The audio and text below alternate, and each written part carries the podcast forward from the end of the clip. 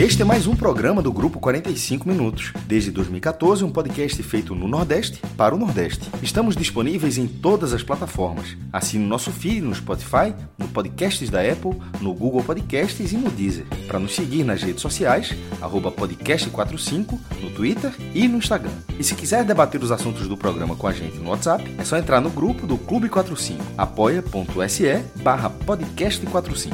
Muito obrigado pela escolha e pela confiança.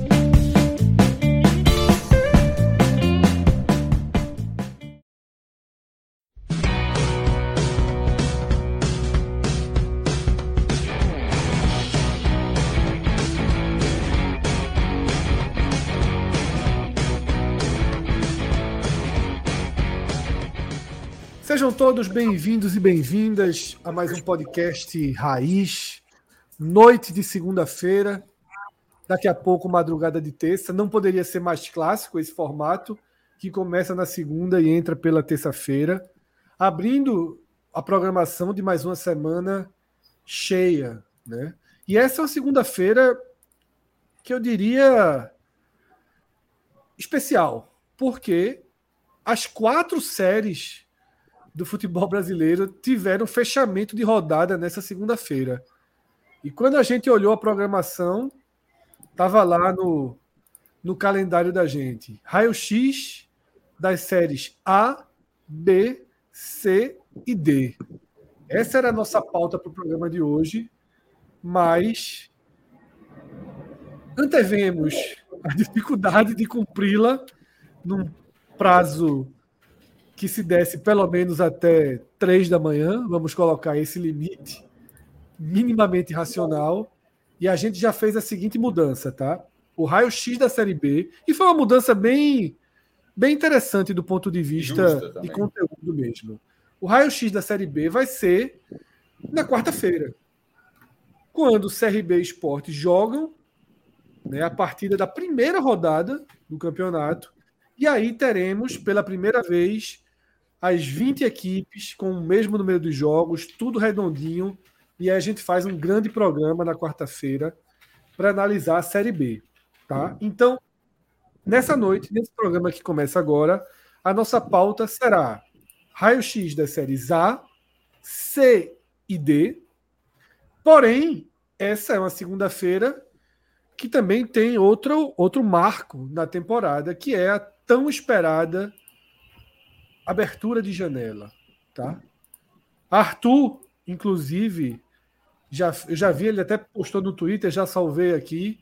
Ele já fez um quadrinho com as movimentações, né? Eu vi que teve na Série B, né? Hoje a gente vai focar bastante nessa janela para a Série B. Então, tem um raio-x com a movimentação dos clubes. E Cauê está nesse momento terminando o dever de casa, viu? Eu dei a ele 20 horas Tá no, na reta final do programa de ontem, passei um dever de casa. Ele está terminando a listinha dele. Eu pedi para ser uma lista contida, uma lista não muito grande, mas já, já eu soube que já tem mais de 100 nomes na lista. Rapaz, não tem como jogar fora, Fred. No, na água suja aí, a gente conversando se tu entrar, quando eu vejo, porque eu fui resgatar, até para ajudar, eu resgato as anteriores, né? Para poder ir pensando e vou atualizando, vendo como é que tá a situação.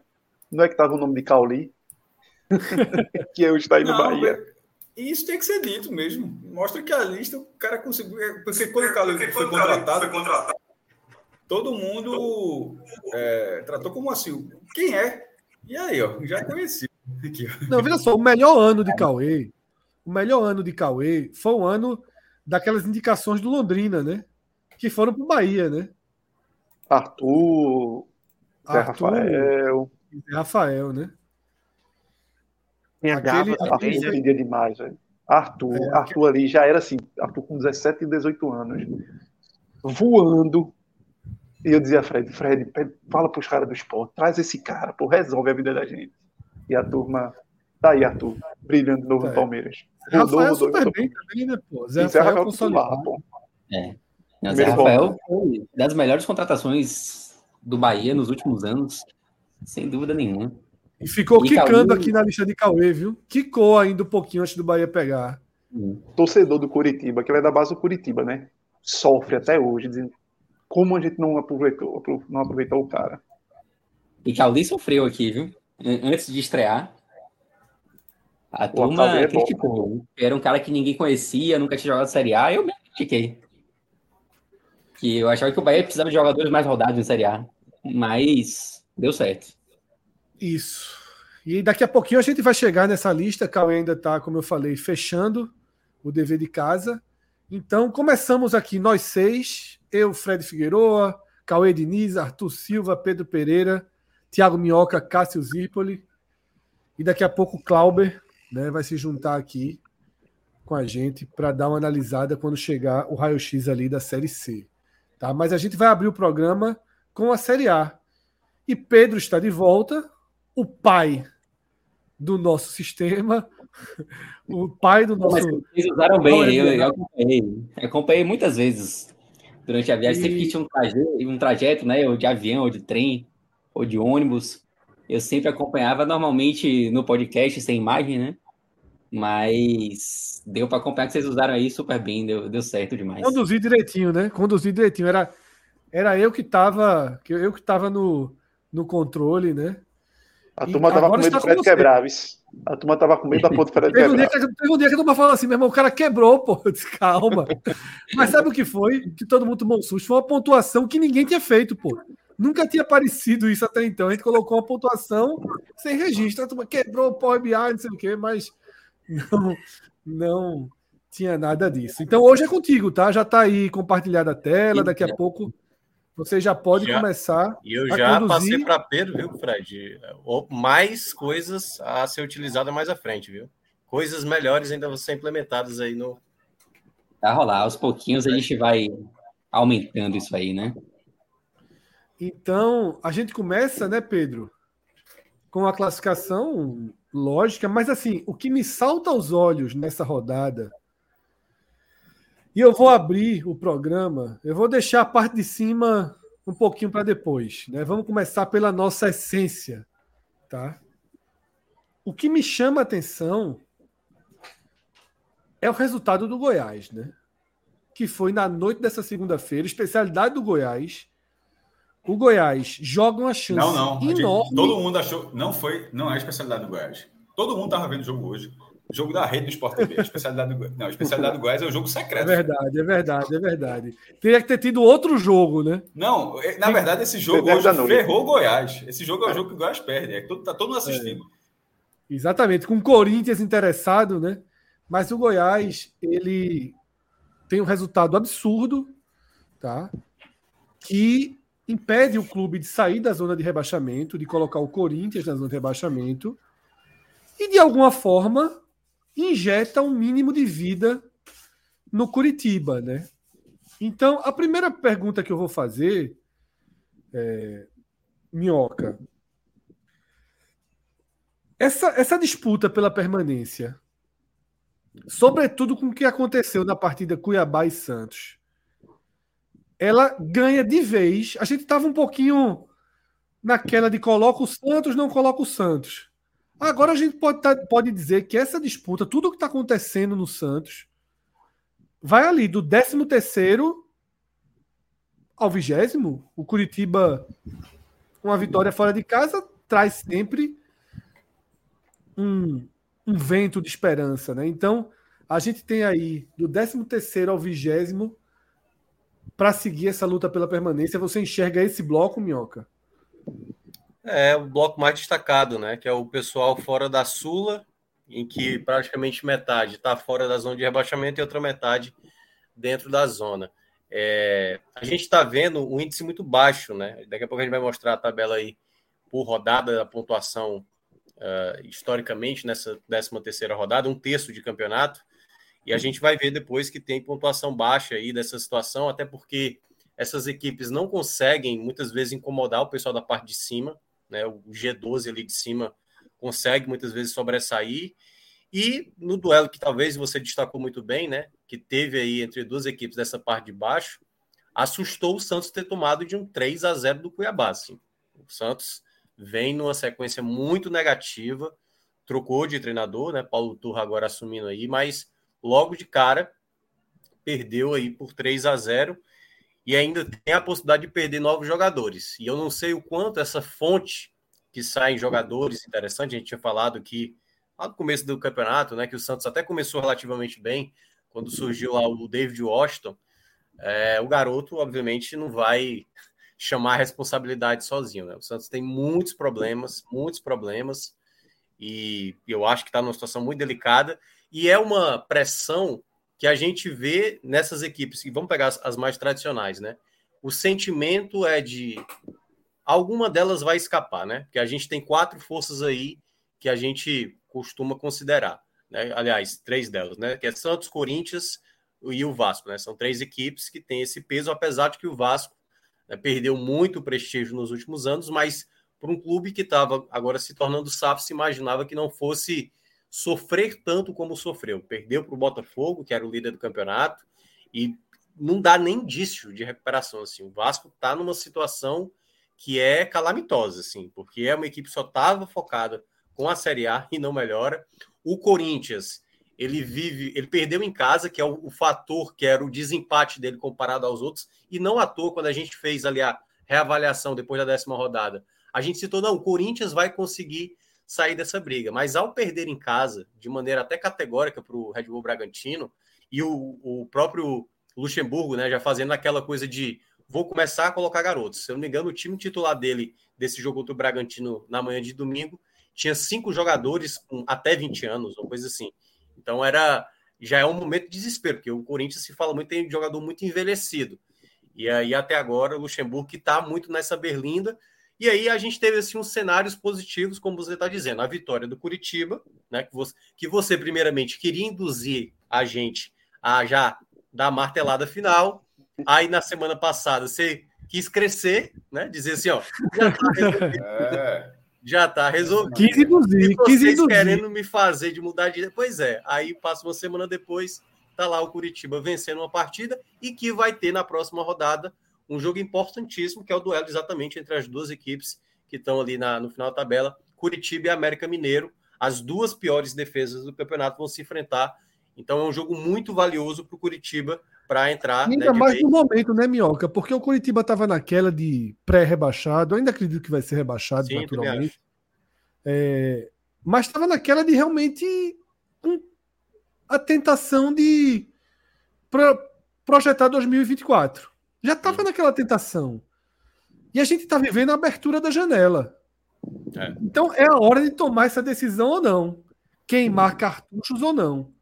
Tá? O nome de Edu, por exemplo, né, que é o primeiro, eu nem sei se já confirmado, mas encaminhadíssimo para o Curitiba, já pode, esse resultado já pode dar uma injeçãozinha, dizer, vamos trazer mais dois, três aqui, é. porque queira ou não, estamos a cinco pontos ali, né, de sair da zona de rebaixamento, e tem um é. jogo em casa agora decisivo que pode dar uma aproximada geral, né, nessa uhum. antes de fechar o turno. É a carta, né? Agora, Fortaleza de 2022 vai ser a carta para qualquer largada ruim, né? Todo mundo vai usar o Fortaleza de 2002 e dizer não é possível. E, pois é, o Fortaleza mostrou que é possível. Mas não é tão simples, até porque o contexto de Fortaleza envolvia um excelente nome no treina, como do treinador, envolvia um trabalho né, de mudança de a maneira de jogar que muitas vezes ah, não é tão aplicável assim a, todo, a toda a equipe. O Fortaleza tinha muita qualidade e tem a ver que aí isso Curitiba vai ter nessa janela, né? Que é dinheiro para trazer jogadores para reforçar o seu elenco. O Curitiba vai ter essa condição, mas tudo vai partir ali de um comando técnico que vai estar tá iniciando um trabalho agora. E para fechar, Fred, né? A gente tem dois cenários aí, que é um, um que ainda está com viés de baixa, que é no caso do Bahia, que a gente pode entrar um pouquinho, mas antes de falar do Bahia, tem o caso do Cuiabá. O Cuiabá, que vinha muito, era o pior mandante da Série A, conseguiu essa vitória sobre o Santos por 3 a 0. E o fato de ser um excelente visitante, né? É o terceiro melhor visitante, acho que ainda está confirmado com, com essa vitória que teve agora do Curitiba. O Cuiabá, ele, seja você criticando ou não, é uma equipe que está ali, consegue sempre tentar se distanciar desse Z4, né? Sempre parece que o Cuiabá pode entrar, pode se enrolar, mas o Cuiabá está conseguindo ali sempre dar o respiro, algo que muitas vezes falta a Bahia, falta a equipe do Santos, está faltando. Né? A gente vê numa sequência muito negativa. E o Cuiabá, que vem de alguns resultados até ok nos últimos jogos, dá a entender que pode. Eu ainda não tiro o Cuiabá dessa briga, mesmo tendo ali uma vantagem de quatro pontos, até porque é uma distância. É, não, não dá para tirar, não. Não dá é, para tirar, não. Mas é uma equipe que mostra que se o pessoal bobear, ele vai escapar sim, que era um dos que a gente colocava como favorito à queda, né? Cássio, Santos, Corinthians e Vasco. Não me parecia de largada uma Série A em que a gente teria grandes caindo. Não me parecia de largada. O Vasco a gente sempre deixava naquela área, colocava uma dúvida em relação ao glorioso líder do campeonato. O Santos gerava alguma dúvida, mas por conta de Curitiba, de América, de Goiás, de Cuiabá, parecia um Z4 já tinha um laço ali, o Bahia fazendo um ano muito ruim. Não me parecia que, que a gente teria o fantasma do rebaixamento rondando os clubes né, de maior peso, de maior torcida do país. Mas a gente tem três, né? Um na zona de rebaixamento, em condição bem precária. O Corinthians, que não parece ter um elenco, um time de para estar ali, mas para perdeu muito tempo com o Luxemburgo, né? E o Santos implodindo. Implodindo, o que é bem perigoso. Você acha que esse é um desenho momentâneo, Cássio, ou, ou acha que tem continuidade esses três times aí nessa região? Ainda tem o fator de que Santos e Vasco estão jogando sem torcida e podem pegar punições para jogar mais tempo sem torcida. PVC fez uma matéria que o Santos não, não passava tanto tempo sem uma vitória, 12 jogos, há 42 anos. A última vez que o Santos ficou 12 jogos sem uma vitória. Então, assim, é, eu, era, eu, não era nem nascido ainda, que estava para nascer, mas que, que, a última vez que o Santos passou um tempo desse, Curitiba não vencia há quatro meses, até só para deixar curiosidade, venceu, venceu hoje, jogos oficiais, ou seja, juntando outras competições. A situação do Santos é muito complicada porque o time está em má fase há muito tempo. No Campeonato Paulista chegou a flertar com, com rebaixamento, né? É, não caiu, mas chegou a flertar, então não é um não é uma má campanha pontual agora. O Vasco, ele teve o acesso da segunda divisão, mas de todas as SAFs, por exemplo, hoje meio que explodiu um problema, né? Na, na uma, uma, discussão sobre a questão da SAF do Vasco, que, que eu não vou nem me aprofundar porque eu não estou com nem tantas informações assim, mas é só uma, uma, um possível problema na SAF do Vasco, ou seja, é muito azar. Tipo, na hora que você consegue um investidor, até o investidor ter um, um, um problema, mas enfim, é melhor aguardar esse ponto, mas seria mais um elemento para essa situação do Vasco que é, dos times que subiram no passado, era sem dúvida, acho que não era surpresa nenhuma, acho que o próprio Vasco tem consciência disso, o time mais é, mais fraco, mais falando de elenco, falando de tamanho do clube, não, falando do, do, time mesmo. Tentou fazer uma reformulação, só que a reformulação do Vasco não é tão grande, não, tá? A reformulação do Vasco em relação à segunda divisão, os reforços que, que, que trouxe, não, de Pedro Raul, assim, não, não consegue acertar de jeito nenhum. É, o Vasco, nessa zona de rebaixamento, não parece passageiro. Ele pode até escapar, mas nesse momento você olha o Vasco e fala, ele tá, por tudo que está fazendo, o Vasco está ali e você enxerga. Vai lutar muito para escapar. E só não está numa situação pior, porque conseguiu vencer o Cuiabá num jogo o Cuiabá simplesmente não aproveitou. Jogo vazio na Ilha do Governador, 0 a 0 morto, aí comete um pênalti ali na reta final e perdeu o jogo, o Jair tirando, não fosse aqueles três pontos que o Vasco arrumou, não vou dizer que o Vasco perdeu o jogo, mas venceu o jogo numa situação onde não parecia que ia, que ia ter o vencedor, era um jogo mau cara de 0 a 0 estaria com 7, estaria hoje empatado com o Coritiba. Veja só, então aquela, aquele resultado foi bem importante contra o Cuiabá. É, enquanto o Vasco, Fred, desses times que você falou, o Vasco está ali, não parece, um, não parece um passageiro, parece um integrante do, do Z4 o fator Cuiabá, que a gente sempre é levado a colocar, por ser ali do, do, do centro-oeste, a gente sempre é levado a, a, tirar o Cuiabá sempre dessa disputa. Né? Desde que ele entrou na primeira divisão, você tira o Cuiabá da, da situação de possível rebaixado. Essa é tá muito cedo ainda, é um terço do campeonato. Cruzou um terço hoje, né? Não são 39 rodadas, são 38, mas assim, mas cruzou a, a, a barreira de um terço dos jogos disputados hoje com essa 13 terceira rodada. E o Cuiabá, na hora que ele vai se mostrando mais uma vez um time competitivo para pelo menos ficar acima de quatro times da primeira divisão, ele vai empurrando essa barra para baixo, uma barra que já tem um Vasco, uma, uma, é, o Corinthians, eu acho que o Corinthians tem muitos problemas, mas eu ainda não enxergo o Corinthians como um Z4, não. O Vasco, o Vasco parece ser uma cara de rebaixado, o Corinthians, ele tem muitas dificuldades, mas ele ainda tem, ele tem, ele tem peças que em algum momento podem render. Você vê que são muitas peças em uma fase mas são, é, são jogadores que você consegue, ao mesmo. Se chegar um treinador, alguma, o próprio Luxemburgo, qualquer treinador que tivesse uma mudança que conseguisse fazer, você consegue, dá para conseguir extrair algo dali. Você consegue ver, pelo menos eu consigo ver, o Corinthians como um time para ficar, no mínimo, em 16 lugar. Estou dizendo para brigar mais do que isso, não, mas pelo menos em 16 lugar. É, o Bahia, com quase 100 milhões de reais é, de investimento, a gente sempre fala isso. Muitos jogadores assim são, foram contratados. Se o Bahia. A impressão que eu tenho, sempre falo, isso aqui pode ser repetitivo, mas acho que é válido falar para audiência nova e tal, que tem alguns jogadores do Bahia que, se o Bahia não fosse SAF, eu acho que o Bahia teria contratado do mesmo jeito e o jogador teria sido muito mais barato é, algumas contratações que o Bahia fez, assim, que como agora é SAF, você meio que perde o controle, paga 10, paga 15, paga 18, paga sei quantos milhões, mas que num, num cenário normal, sem o mercado estar tá tão ensandecido, com o dinheiro circulando dessa forma, o Bahia não, o Bahia não tem um time, o Bahia tem um time que custou 100 milhões, mas não é um time de 100 milhões de reais. O time de 100 milhões de reais era para estar tá disputando título nacional. É muito dinheiro, é o segundo time que mais contratou. Então, assim, o Bahia gastou 100 milhões, mas o time não, é, não tem cara de time de 100 milhões de reais. Pelo menos eu acho que não tem, mas a gente, a gente fala bastante tempo.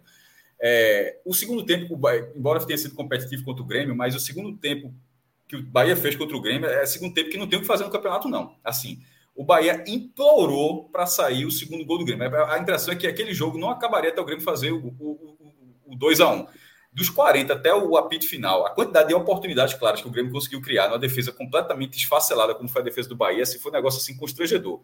E para terminar desse, dessa análise, eu acho que fica ali, tá? O Cruzeiro, é, eu assisti, assisti Cruzeiro e Inter também.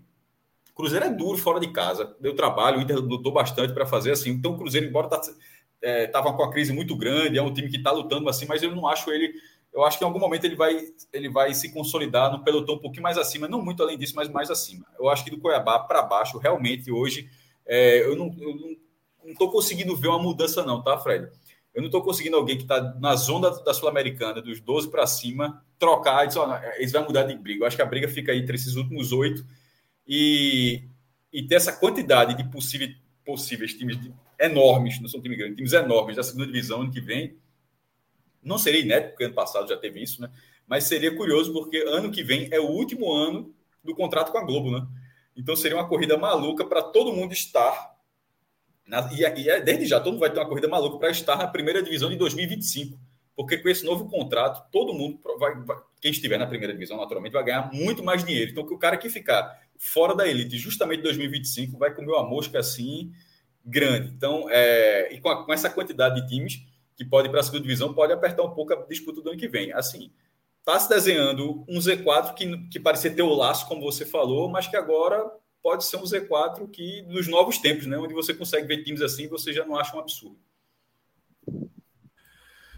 Pedro, vamos dar uma analisada nessa zona de rebaixamento, pontuação, como está essa corrida em relação aos outros anos, tá?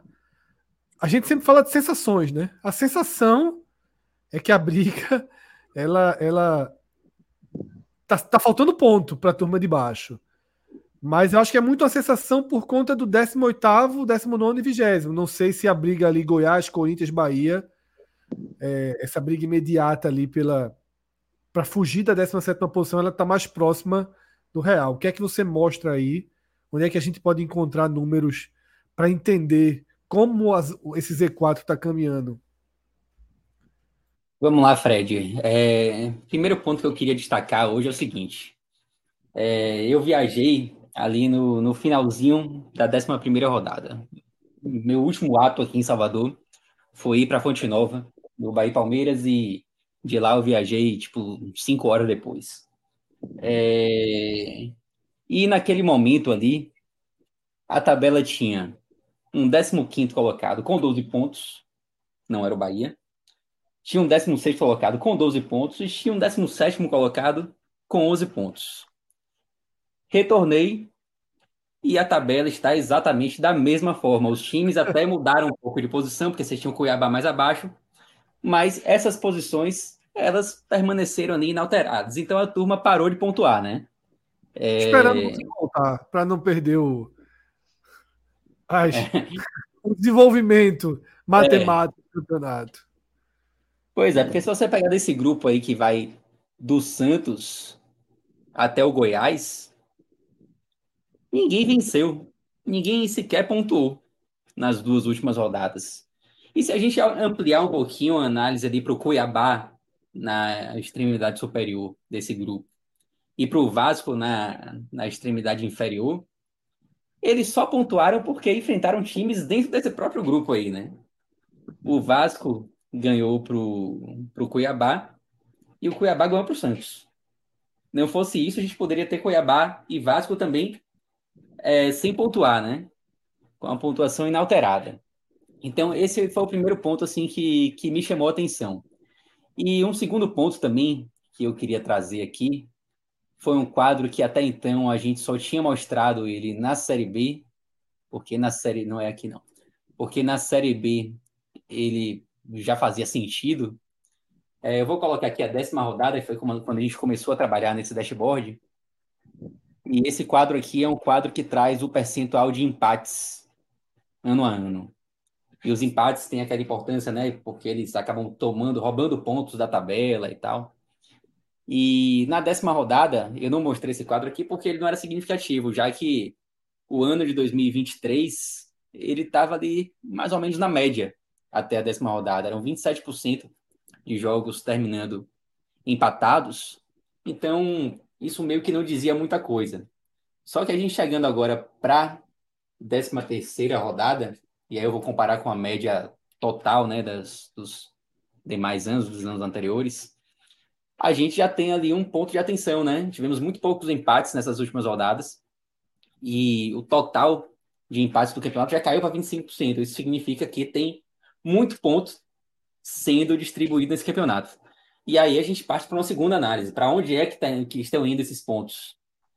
Definitivamente não são para a zona de rebaixamento é, esse, esse, grupo, né, que vai do Cuiabá para baixo, é um tá, grupo esse, que... Esse quadro aqui agora está didaticamente explicando didaticamente o que está acontecendo, né? É, eu vou puxar aqui da 11 primeira rodada. Da 11 primeira rodada você tinha ali as principais posições, né, para essa análise de zona de rebaixamento, que são justamente a 16 e a 17 posição eram posições que até a 11 rodada estavam até um pouco acima da média histórica da Série A. E com essas duas rodadas em que ninguém pontuou, você já tem um cenário bem diferente, né? Você já tem um cenário ali de times que estão pontuando dois pontos abaixo da, da média histórica. Então, a gente tem esse cenário de menos empates em relação à média e temos que caçar aí para onde é que esses pontos estão indo. E aí a gente tem um líder, o Botafogo, que pontua acima da média para um líder, né? Quatro pontos. É um, uma quantidade considerável já de pontos acima da média. E temos aí um grupo que vai do sétimo colocado, o São Paulo, até o décimo segundo, o Cruzeiro, que passou a se distanciar um pouquinho da média, né? Então, esses pontos a mais, oriundos da baixa quantidade de empates, eles estão indo para o líder e para esse bloquinho aqui da meiuca, que se fosse uma Série B não fazia diferença alguma, para uma Série A pode fazer diferença nas classificações né, para as competições continentais. E a zona de rebaixamento já com um certo buraco. Não fosse a, não fosse a vitória do Cuiabá, a gente teria aí uma diferença do Cruzeiro para o Santos de cinco pontos, que é um buraco, seria um buraco enorme na tabela. O Cuiabá ele meio que se posicionou ali entre o Cruzeiro e o Santos, né, com 15 pontos. É, mas ainda assim continua sendo um, um gapzinho importante. Esse do bloco de cima para o bloco de baixo, eu acho que vocês destacaram muito bem os times que se envolvem na, na briga contra o rebaixamento. Do Cuiabá para baixo, de fato, é um bloco bem, bem consolidado. E eu concordo bem com a análise de Cássio também. Eu, eu, eu não vejo o Corinthians ainda como um potencial candidato ao rebaixamento, mas o Santos entrando nessa briga não me surpreende nem um pouco pelo time do Santos, pelo futebol que o Santos vem apresentando, e o Vasco muito menos por conta de toda a situação também que citou aí, envolvendo de A777 e por conta do futebol jogado principalmente, né? É, são times que para mim vão se manter aí nessa briga. A gente tem que ver até quando o Corinthians vai continuar nela, né? E se isso for se estendendo, aí em algum momento a gente pode é, trazer o Corinthians de vez para essa briga. Mas hoje, na 13 terceira rodada, esse bloco aí me parece bem consolidado e com uma pontuação bem abaixo, abaixo né? da média, né? Você vê que o, a, o 16 colocado aqui, que é o Corinthians, tem 12 pontos e só está um pontinho acima do pior 16 colocado da, da história, né? Que foi em 2021. O, vou até puxar aqui a tabela de 2021, que era, que era o esporte, tinha 11 pontos. É, você tem um 17 lutador, lutador, hoje. lutador, lutador esse time. Qual time? Você tem um décimo... Esporte 2021. Esses 11 pontos deram tanto trabalho de conseguir, bicho. É, mas caiu, né? Mas... Caiu. Teve jeito mesmo, teve jeito mesmo.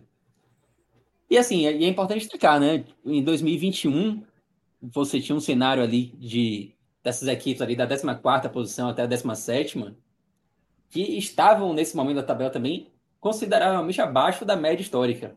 Mas isso não se refletia no final do ano, né? Você teve o Grêmio, é, o 17 colocado, caindo 43, é. bem dentro da média. E não, o Juventude ali com 46, o Bahia, né, Minhoca? O Bahia poderia ter caído até com 46, é, né? A gente, no caso, seria o Juventude, né? O Juventude é, cairia com 46, seria a maior pontuação de um rebaixado se o Bahia tivesse vencido o Fortaleza no Castelão.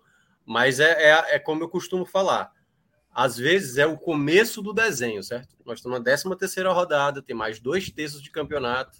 Na quarta-feira, quando for falar da, da Série B, e para quem está acompanhando a Série B, essa última rodada já deu um indíciozinho de queda, né, de G4 e tal. Então, uma coisa é o desenho inicial. Nessa projeção, pode ser que todo mundo esteja animado, né?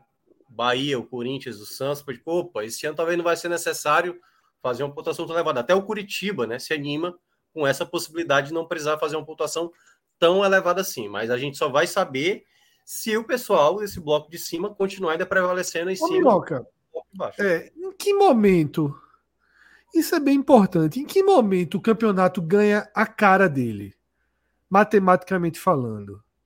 Não tem, não tem um, uma, um momento para isso, não, Fred. Porque tem vezes que o campeonato ele está na metade. Eu costumo, dizer que, eu costumo dizer que só é seguro ali, 28 Eu acho que ali você Pode ele ser. ganha uma cara, não? Pode ser, faltando, faltando 10, 10 rodadas, né? 8 rodadas, é. seria assim mais provável né, de acontecer mudanças e tal. Mas eu, eu digo muito mais na ideia, Fred, de às vezes é uma equipe ou duas equipes que fazem destoar um panorama que a gente sempre citou aqui, no caso lá da Série B, né, que é um dos mais claros ou aquele Criciúma de 2007, o Náutico de 2021. Pois é, às vezes é duas equipes que faz a pontuação se elevar para uma, uma zona de acesso, uma zona de rebaixamento, um título, uma vaga de Libertadores. O caso de 2019, que é o outro ano que teve pou, poucos empates que o Pedro mostrou no slide anterior, em 2019 a gente viu um caso raríssimo, que foi o sexto colocado terminar com 63 pontos, por exemplo. Ou seja, o bloco de cima somou muito ponto, muito ponto. Tanto que isso afetou também na parte de baixo, que o Cruzeiro né, e o Ceará, o Ceará teve a menor pontuação registrada de uma equipe que permaneceu com 39 pontos. Se o sexto colocado está fazendo 63, que a gente pegando, né, associando com o que é a Série B, que é o que você projeta para garantir o acesso, 63 o sexto é muita coisa. Como é? Achei que teve alguém falando aí. Mas em todo caso é isso. Então, às vezes, Fred, pode se desenhar né, uma situação como essa. Um grupo destacado na parte de cima. A gente tem tá tendo muita trocação ali no pessoal do, do bloco do meio, né? E é geralmente essa trocação é com vitórias e derrotas, não é com tantos empates, e como disse bem o Pedro, e isso faz com que se abra algum, alguns espaços significativos na tabela, né? E o que a gente está observando não à toa a tabela mostra ali uma pontuação mais elevada do pessoal da parte de cima e do pessoal da parte de baixo uma pontuação mais, mais abaixo. É, e essa pontuação do, do sexto estava sete acima da média histórica na 38ª rodada, né? Então, É isso. de fato, um ano bem, bem destacado aí para o sexto colocado.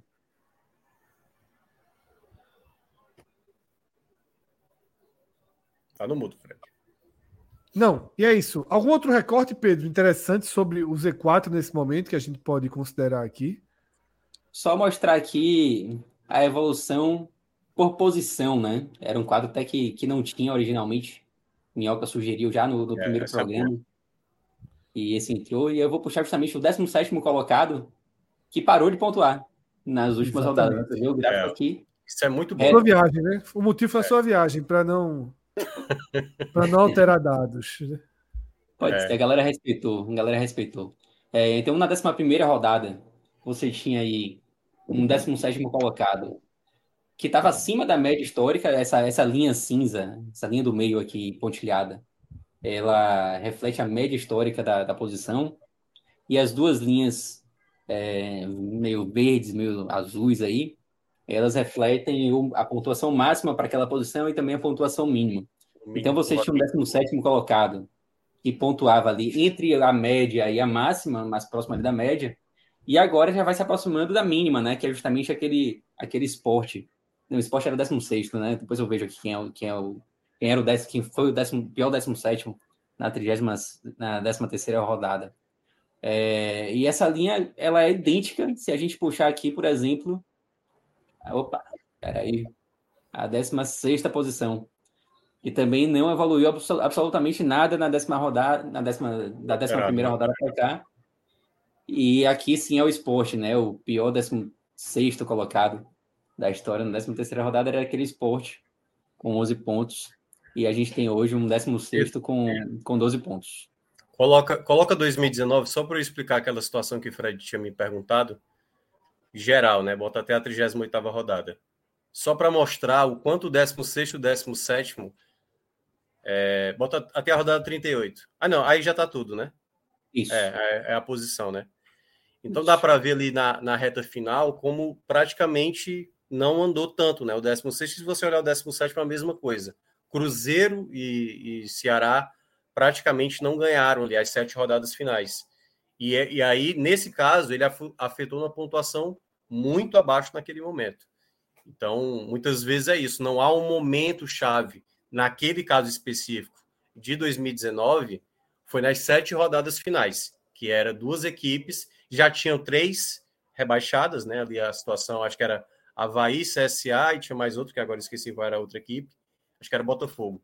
E, e aí depois é, teve mais ali as- aquela sequência final, onde duas equipes pararam de pontuar. Aconteceu também muito no rebaixamento do, do Corinthians, acho que era Corinthians e Goiás, tiveram uma sequência ali, poucas vitórias na reta final, e basicamente também isso fez a pontuação cair. Então, pode ter, né? Um grupo ali se destacando e três ficando ali no, no Z4 de maneira mais destacada. Então, depende muito das equipes que estão envolvidas. Pedro, o Caminho mandou aqui um superchat, tá? É, não sei se você entende, exatamente, entende exatamente qual é o pedido do, do Caminho, mas ele pede para fazer um ponto de corte histórico aí com 20 rodadas, para ver se consolida algo. Acho que ele quer ver o, o recorte de como estava na 20, ro- aquele geral da, da- de 20 rodadas de pontuação, né? É esse aí, eu acho que é isso que ele quer dar uma olhada. Pode ser isso aqui, mas aí, é, se a gente comparar com 2023, acaba rolando uma, uma distorção Não, significativa. claro, claro, porque está muito longe. Mas Hum. acho que ele quer ver. Clica ali a 17 posição. É em torno de 20 pontos. Teve um ano de uma distorção muito grande ali, né? 2012. Que é 16, é, 16 pontos, foi a, a pior da história até então. Eu acho que o caminho está querendo fazer um cálculo aí, mais ou menos, né? Que é para essa virada de turno aí. Porque 20 deixa todo mundo igual, né? Com jogos em casa e fora. Mas perceba, Agora- é por isso que é bom destacar muitas vezes aonde você está. Nesse ano de 2012 que o Fred citou, o Z4 estava muito preocupado. Quem estava fora estava muito tranquilo, certo? Exatamente, é. Nesse caso específico, se a gente pega hoje o cenário, se o Bahia ele está fora do Z4 e ele tem Eu não tô nem dizendo que é ele é o 16, mas digamos que ele tem quatro pontos de vantagem, né? A distância do 16 para o 17 é de quatro pontos, dá uma certa parte, uma tranquilidade. Embora você trabalhe sempre como você é o alvo, né? Você é a equipe Sim, a ser buscada. E no caso, quem estava dentro do, do, do Z4, ele tinha que melhorar o aproveitamento, porque dava o cenário como se o time terminasse então com 32 pontos, né? O, o Z4 ali. E não foi isso que aconteceu. É isso. A gente recebeu outro superchat aqui. E veja só. Cássio, tem na lembrança. Tem na lembrança. Essa moeda aí, joga na tela. Eita. Ien. Porra, eu ia, eu ia chutar a meseta de Fantasy Star. É dinheiro, né? Nunca tinha tá visto vermelho, não, né? meu amigo? É vermelho, e tá vermelho é porque é muito dinheiro. É, se foi ien, e, se foi ien e Gana, viu? Não, mas vermelho, parece que vermelho é, é dinheiro. É dinheiro, é. Acho que é acima de 50 aí.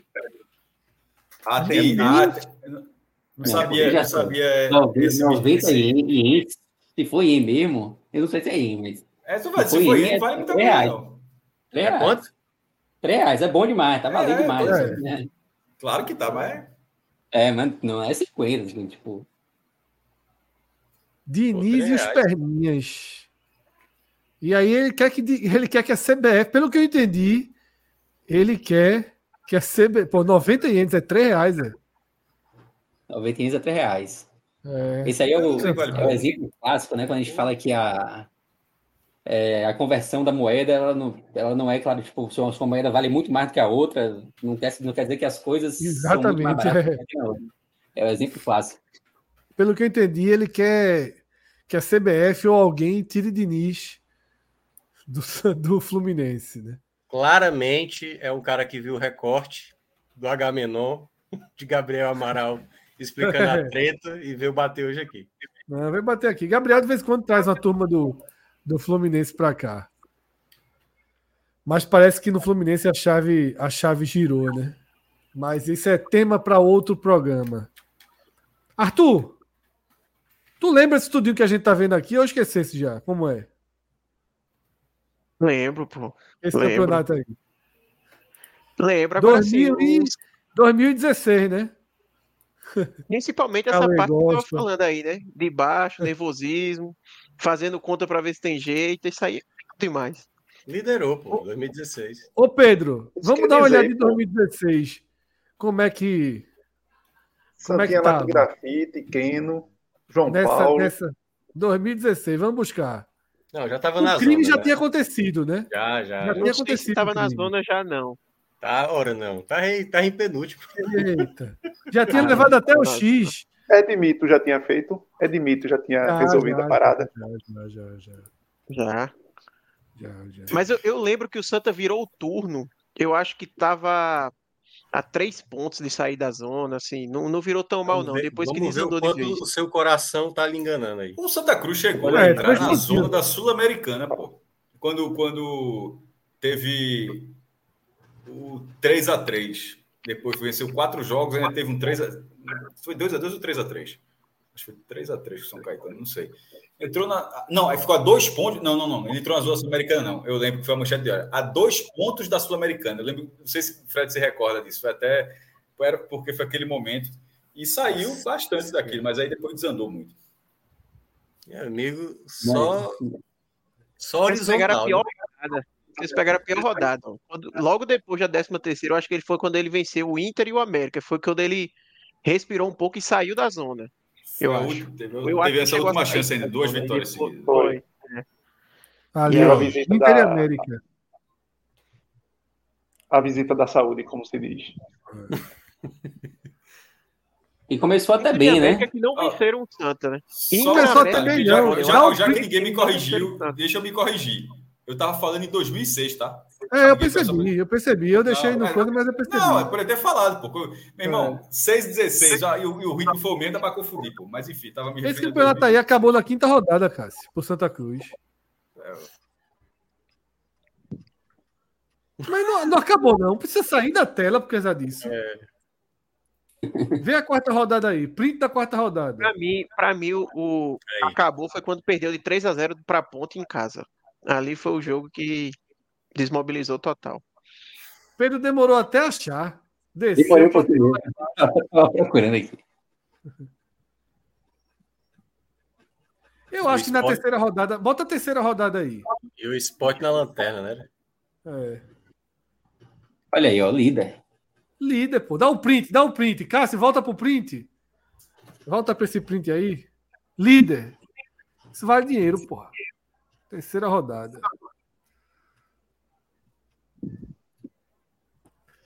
É isso. Saudade, né, Arthur? Bota o print da Sula aí, pô. Ajuda também. Cadê, Pedro? Vamos fazer um sistemazinho da Sula. Qual foi a rodada? Deixa eu dar uma dica para Arthur. Não cai, só uma dica aqui, casa. Não cai na pilha de Fred, não. É, pois é. é assim, Fred, na, na, assim, isso aí, ó, veja só, você está você tá entrando agora, isso vai ser uma constante. No dia, no dia, no dia que o Leãozinho levar, levar uma tapa, minha irmã pode chegar grande também, não tem problema nenhum, mas assim, só, a única coisa que pode ter problema nenhum. Agora, só peço para aguentar, porque esse cara é, é o picareta, pô. Ele vai, ele vai, ele, vai ficar te apanhando, é só ver que eu tá feliz. Tá? Não, eu vi Arthur calado e tal. Disse, vamos dar uma, uma é. viagem no tempo para reintroduzir. Não, né? não até porque o que, ele fala, o que ele tá querendo dizer é o seguinte: que agora, como você tá dentro Agora tá valendo, viu? É, agora tá valendo, é. Tá valendo. Não é visita mais, não, viu? É. é, pra dar e pra levar. Eu só, só peço isso. Não entra na pilha desse cara. Eu tô, tô dando essa dica ao vivo aqui. Tranquilo, Pedrão, tá tranquilo, tá tranquilo. Pedrão, vamos pegar o DeLorean para voltar para voltar para o presente, para 2023, e agora vamos dar um foco no Bahia. E antes dos números, eu vou te, eu vou te fazer a seguinte pergunta, tá? Antes dos números. É... Sua sensação. A gente tinha uma sensação muito compartilhada por todo mundo, né? Por Cássio Cardoso no início, de muito medo. Depois o Bahia meio que acalmou os ânimos, né? Deu o sinal de que vai ser um time, pelo menos em condição de disputar, tá? De disputar a permanência. E eu queria saber qual a sensação agora, depois de 13 rodadas. Né? O time não está na zona de rebaixamento. Havia até uma, um sentimento de que poderia entrar na zona de rebaixamento nessa rodada. Os resultados seguraram a turma ali embaixo. Antes dos números, eu queria a tua sensação. Tá? Andamento da carruagem, desenvolvimento do time. Você teme, você teme que essa competitividade ela vá diminuindo? Ou você acha que tem condição de pelo menos segurar nessa região da classificação aí? Até, claro que oscilando, podendo uma rodada entrar no rebaixamento, outra sair, até o fim do campeonato. Fred, assim, é... aquela coisa, né? Lá no início do campeonato, eu acho que a sensação do torcedor do, torcedor do Bahia chegou a ser de, de terra arrasada. E quando eu falo início de campeonato, é, é antes até da primeira rodada, tá? O torcedor do Bahia temeu muito um rebaixamento assim, sem precedentes na história do Bahia, um rebaixamento em que o clube nem, em que o clube poderia nem brigar. Poderia cair já direto mesmo, né? Tipo, ser aquela equipe que não ganha de ninguém. Mas aos poucos o Bahia foi dando indícios que poderia ser competitivo. E eu acho que hoje existe um mix assim de, de sensações na torcida. Tem muita gente que se lembra ainda daquele Bahia do, dos primeiros meses do ano, aquele Bahia que tomou seis do esporte, que tomou três do Fortaleza, e que vê ali uma 15 posição ainda como algo positivo. Mas é claro que o torcedor, em geral, não fica satisfeito, né? Com o time que apenas briga para se manter ali fora do rebaixamento e que perde, perde, perde, que só não entrou na zona de rebaixamento até agora porque os outros ajudaram. E eu acho que as duas leituras estão corretas, né? Acho que varia muito de, de torcedor para torcedor essa questão do, do sentimento. Mas o que eu vi na Fonte Nova no, no último sábado, e eu cheguei também, eu falei que eu viajei na, depois do jogo do Palmeiras, cinco horas depois de ter saído da Fonte Nova, E a volta foi parecida, né? Eu cheguei na Fonte Nova já no finalzinho do primeiro tempo, fui direto do aeroporto. Então, a viagem foi bem encaixadinha ali entre os, entre os jogos. É... E o que eu vi ao final do jogo foi uma Fonte Nova já meio que perdendo a, paci... a paciência, até porque o Bahia só ganhou um dos últimos nove jogos disputados no Campeonato Brasileiro. Estou até tirando da conta. É por isso que eu fiz a pergunta se, se há um, um, o termômetro começando a ficar mais preocupante. Não tenha dúvidas. É, deixa eu só botar o computador para carregar aqui, porque avisou que a bateria está acabando. Mas é, alguns jogos atrás a gente já viu um clima mais hostil em relação à Paiva. E ontem achei também um clima mais hostil quando, quando a gente fica um tempo sem, sem acompanhar, né? A gente meio que perde a referência.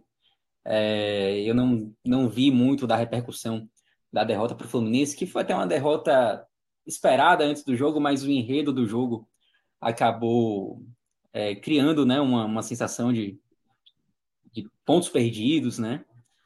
E obviamente que isso abalou um pouquinho, um pouquinho mais o ambiente.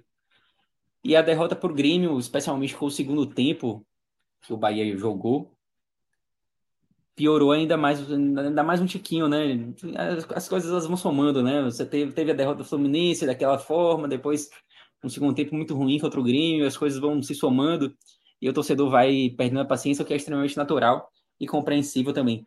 Tem também toda aquela expectativa de ter sido o primeiro ano com o Grupo City e uma expectativa de ver um Bahia que não, não apenas brigasse para não cair, como foi o Bahia dos últimos anos.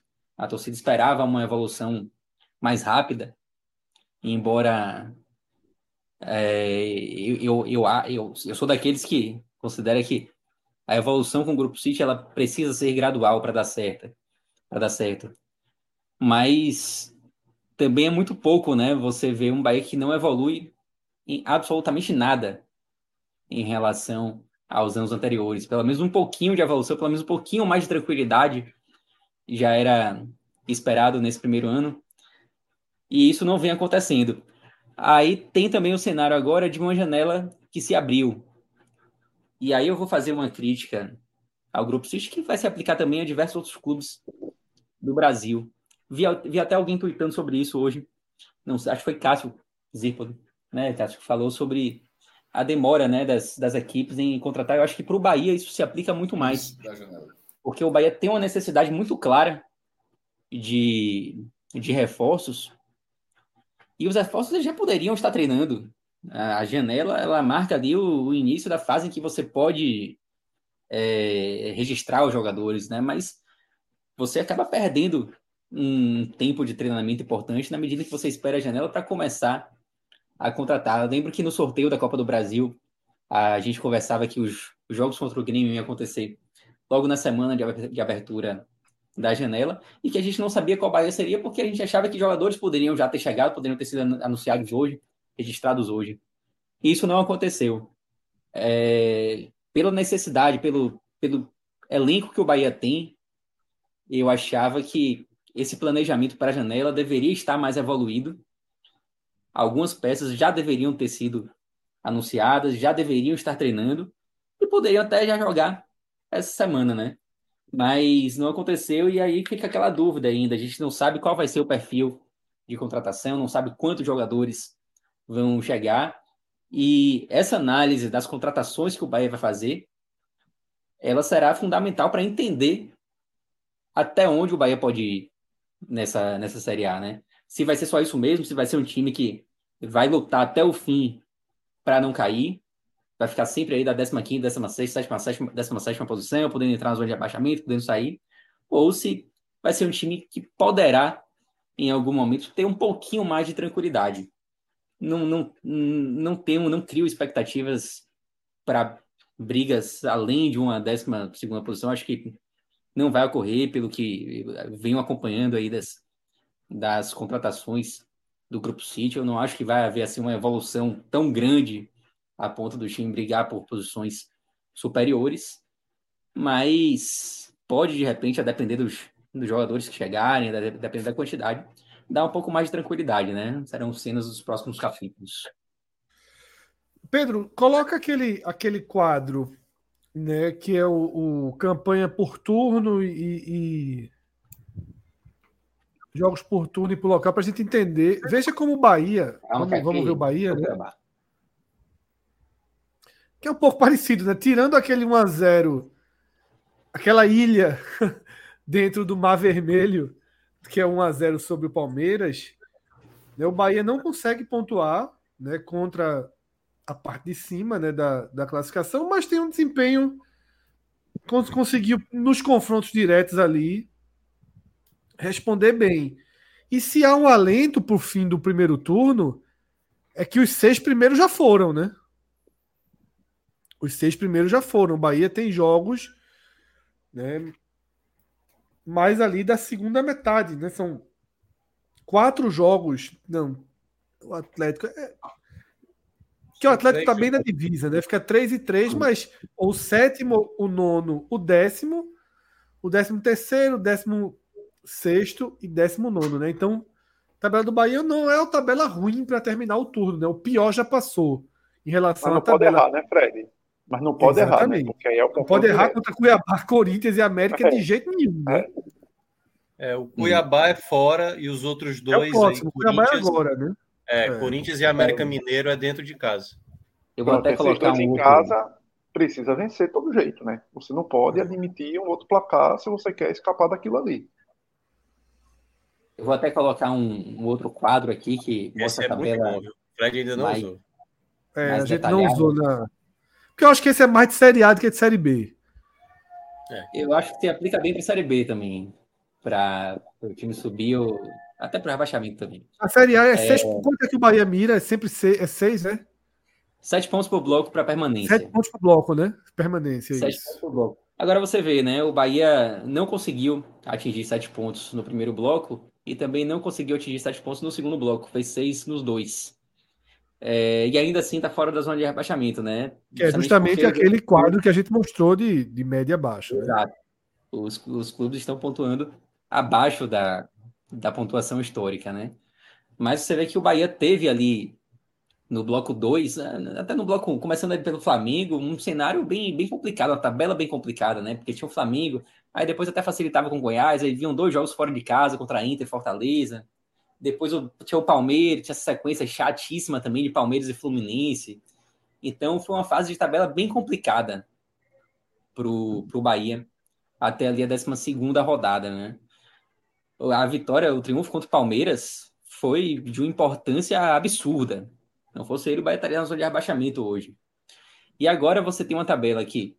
Tem jogos fora de casa, mas você tem um Cuiabá, que a gente já falou aqui, que não é um dos melhores mandantes da competição, muito pelo contrário, embora tenha vencido seu último jogo, mas que é um jogo que dá para você pensar em conquistar alguns pontos, e os jogos fora de casa que vem aí pela frente agora são jogos pontuáveis contra times que estão ali na parte de baixo também, o Corinthians, uma fase complicada, o América Mineiro também dentro da zona de rebaixamento, aí depois já no bloco seguinte você tem Bragantino, Vasco, Santos. Tem uma sequência de jogos do Bahia em casa.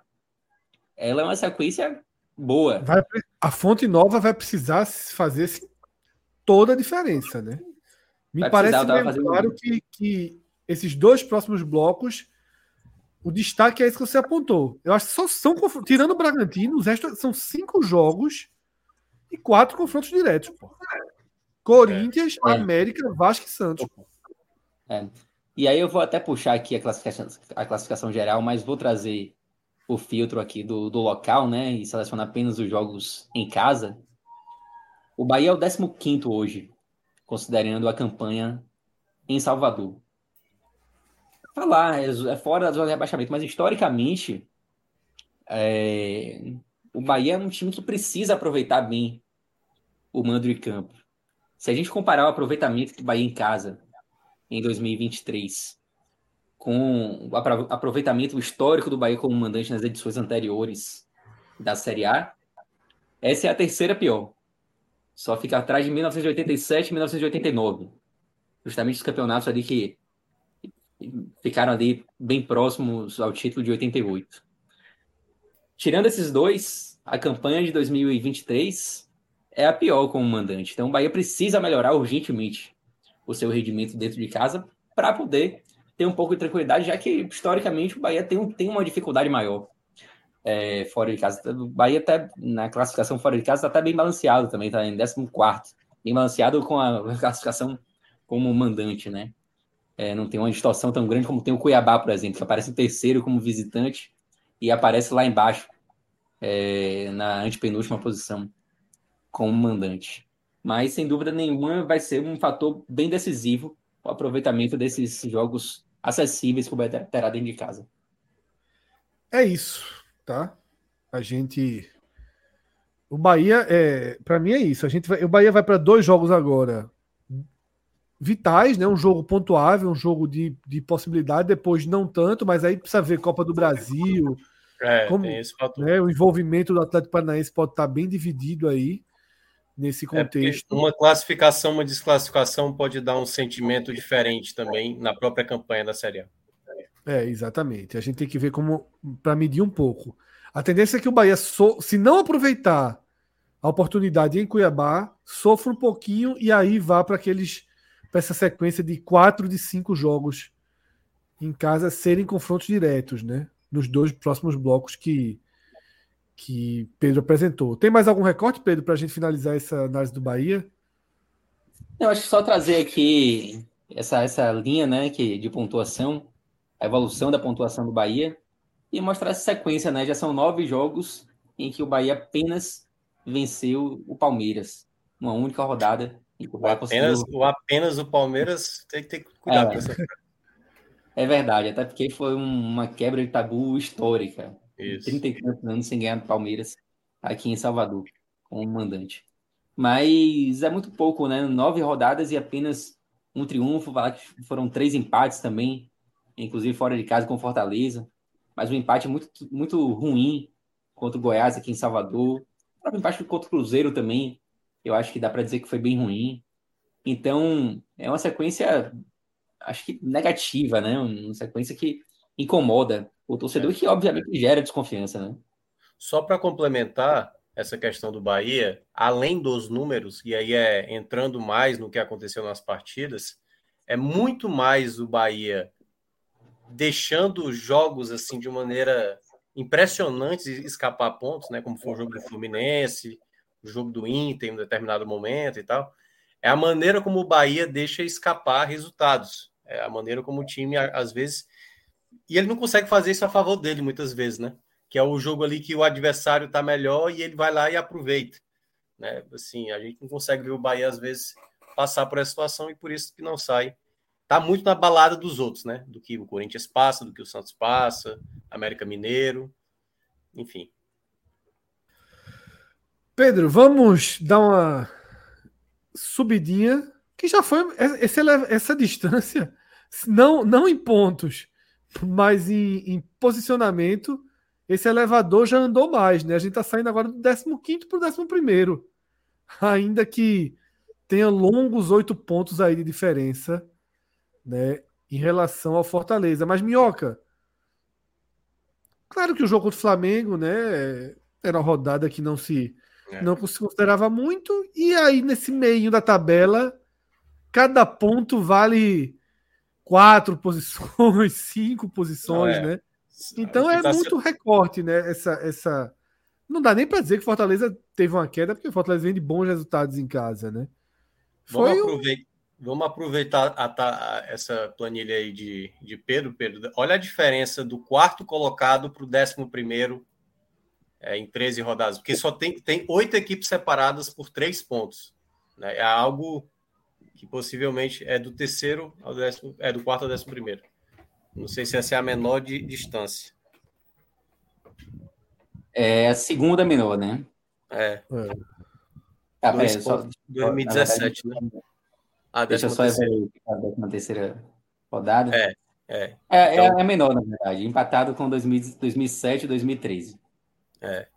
Então é, é um miolo de campeonato muito muito achatado, em que cada, cada ponto que você. O, Fortaleza, quando venceu a rodada passada, o Fortaleza jogou no sábado, ele dormia na quinta colocação.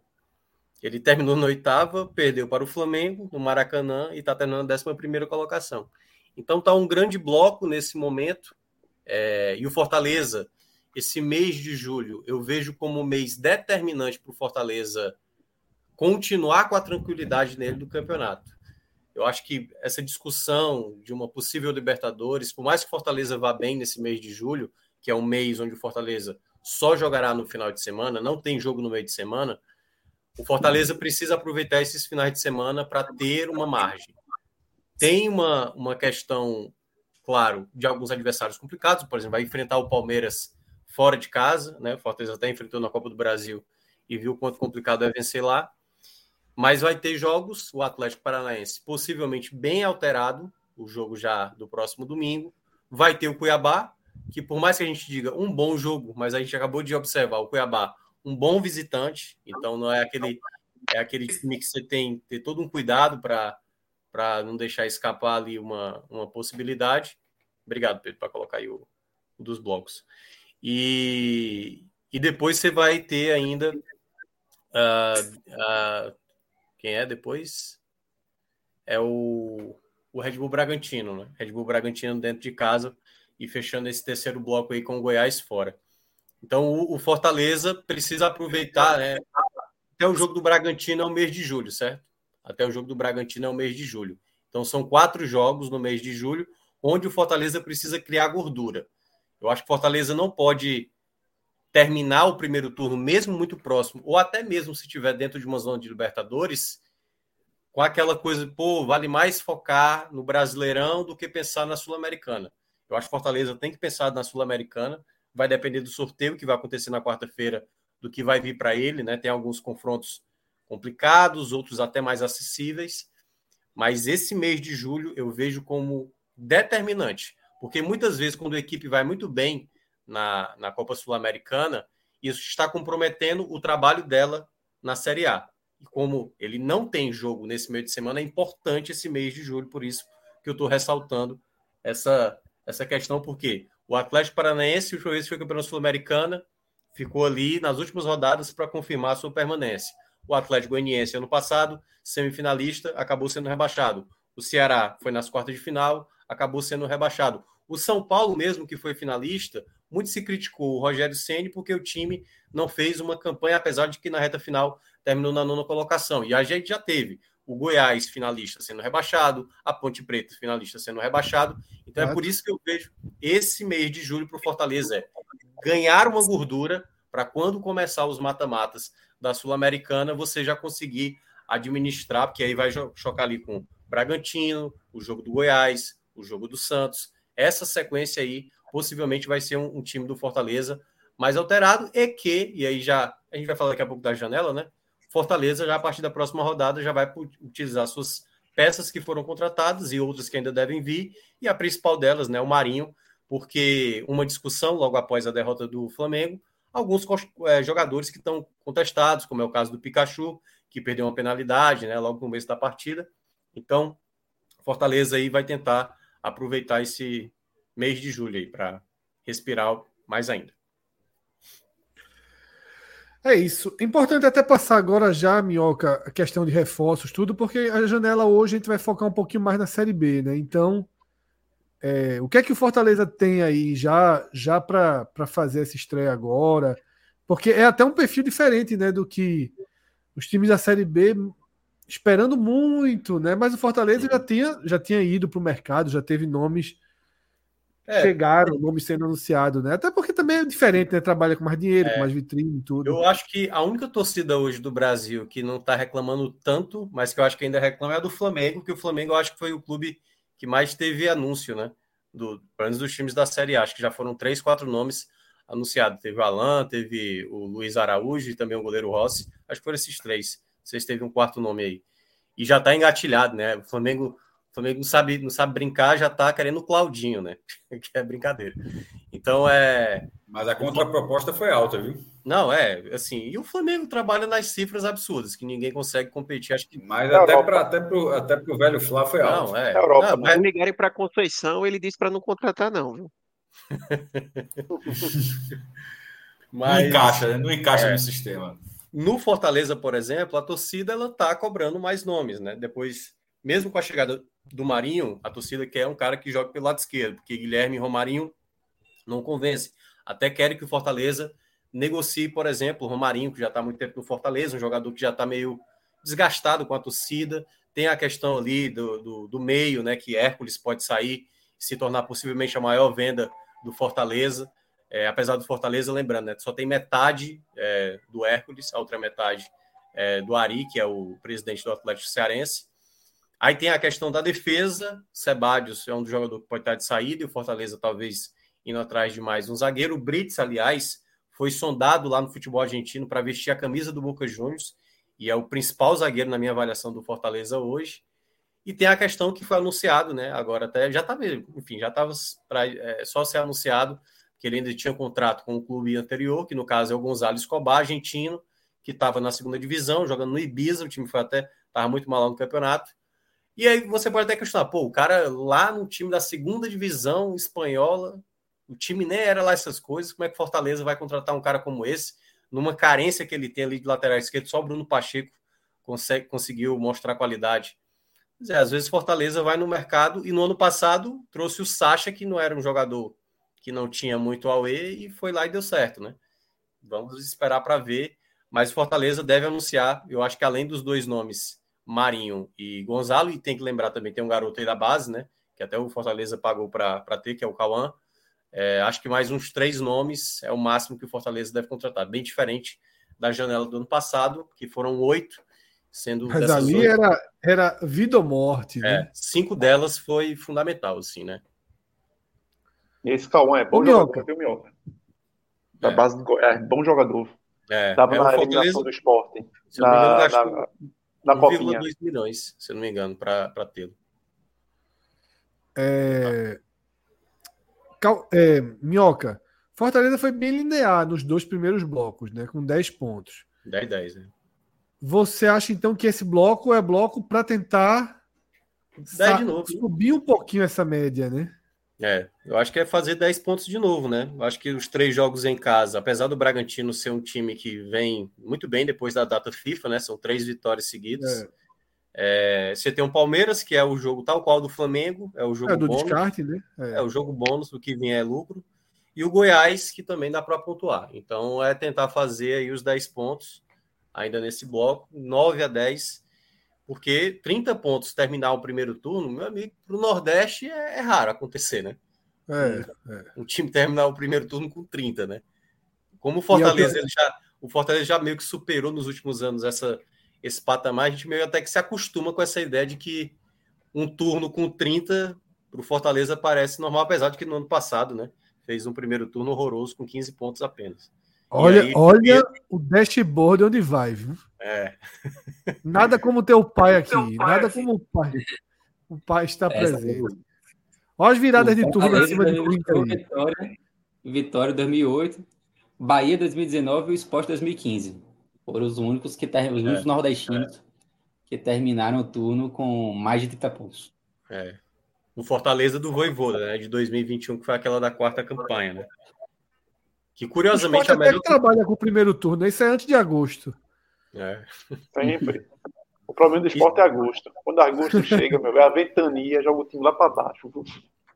Não, não dá para fazer agora, mas eu vou fazer esse levantamento aí direitinho de agosto. Para ver se o esporte for o time que não. É, se o Fortaleza atingir 30 pontos, com o Voivoda vai ser dos cinco turnos que ele disputou, três deles acima de 30, né?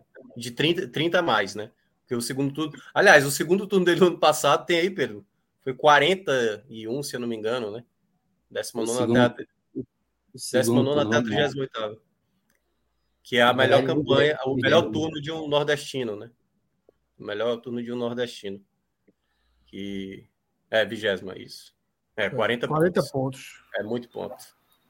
Dois turnos desse aí é campeão. É, se pegar o 2021 com o, retorno do 22 é. Não, é em alguns anos. Mas como a gente falou, nesses últimos anos que a turma está é. lá num, num, nível Premier League de pontuação, aí realmente fica difícil. Mas no brasileiro de alguns anos, de, algum, de alguns anos, de alguns anos atrás, campeão de, de fa fazer isso aí. A Chapecoense ganhou um, um, turno uma vez, foi o retorno, inclusive, se eu não me engano, é, é com 32 pontos. É o ano que ela ficou em oitavo lugar. É, 2017. Eu acho que 2017 a Chapecoense foi, foi muito equilibrado o retorno e ela teve, se eu não me engano, 32 ou 33 pontos e foi campeã do retorno. É isso, é Diógenes me conectando aqui no chat. Né, o, bom, o bom é que o Pedro vai mostrar agora se eu tô certo ou errado. Olha, 32 pontos. Pô, ah, o cara que fala merda agora tá fudido. Tá a resposta vem a galope, meu irmão. É, mas a memória, aqui ajuda, a memória ajudou. A Chapecoense Diógenes me, me cornetando aqui no chat, dizendo que faltou Pedro Pereira ontem comandando essa tabela. Diógenes. Oh, mas só, só esse negócio do turno, só falar aqui, já que falou esse ponto aí. Esse retorno da Chapecoense é o único turno, turno ou retorno, a única, é, a única metade de campeonato liderada por um clube fora do eixo. Assim, o, o eixão mesmo, né? Rio, São Paulo, Sim. Minas e Rio Grande do Sul. O único turno, Cássio. Sim. Porra, e só com 32 pontinhos só. É, meu irmão, loucura, né? É. O, o, sexto lugar tem 30, uma vitória ali e era o líder. Vem, vem é. que loucura. O Sport largou esse campeonato no meio, né? 17 é... pontos ali. Não, esse, esse é o tal do agosto. Agosto tá nesse retorno aí, porra. é justamente, meu, o time, o time tava bem pra caramba aí, aí veio agosto, esse mês que inventaram aí pra fuder o esporte, e pronto, aí com essa beleza.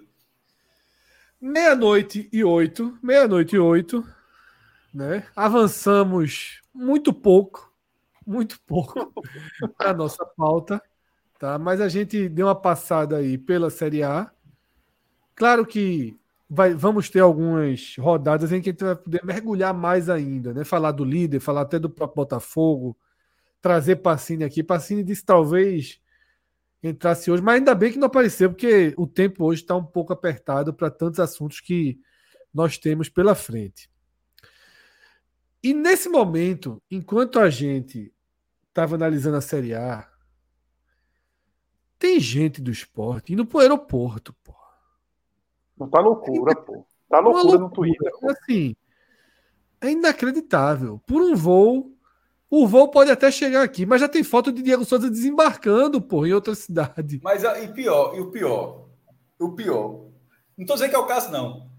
Vamos supor que realmente fosse o cara. Ainda assim, podia ser por tanta coisa, podia ser férias, podia ser ação, podia ser chegar aqui para ver a ação na Justiça do Trabalho, como é que tá podia ser para ir para Porto de Galinhas, para conhecer os. Meu irmão, esse, esse, é loucura, pô. Muito... É loucura.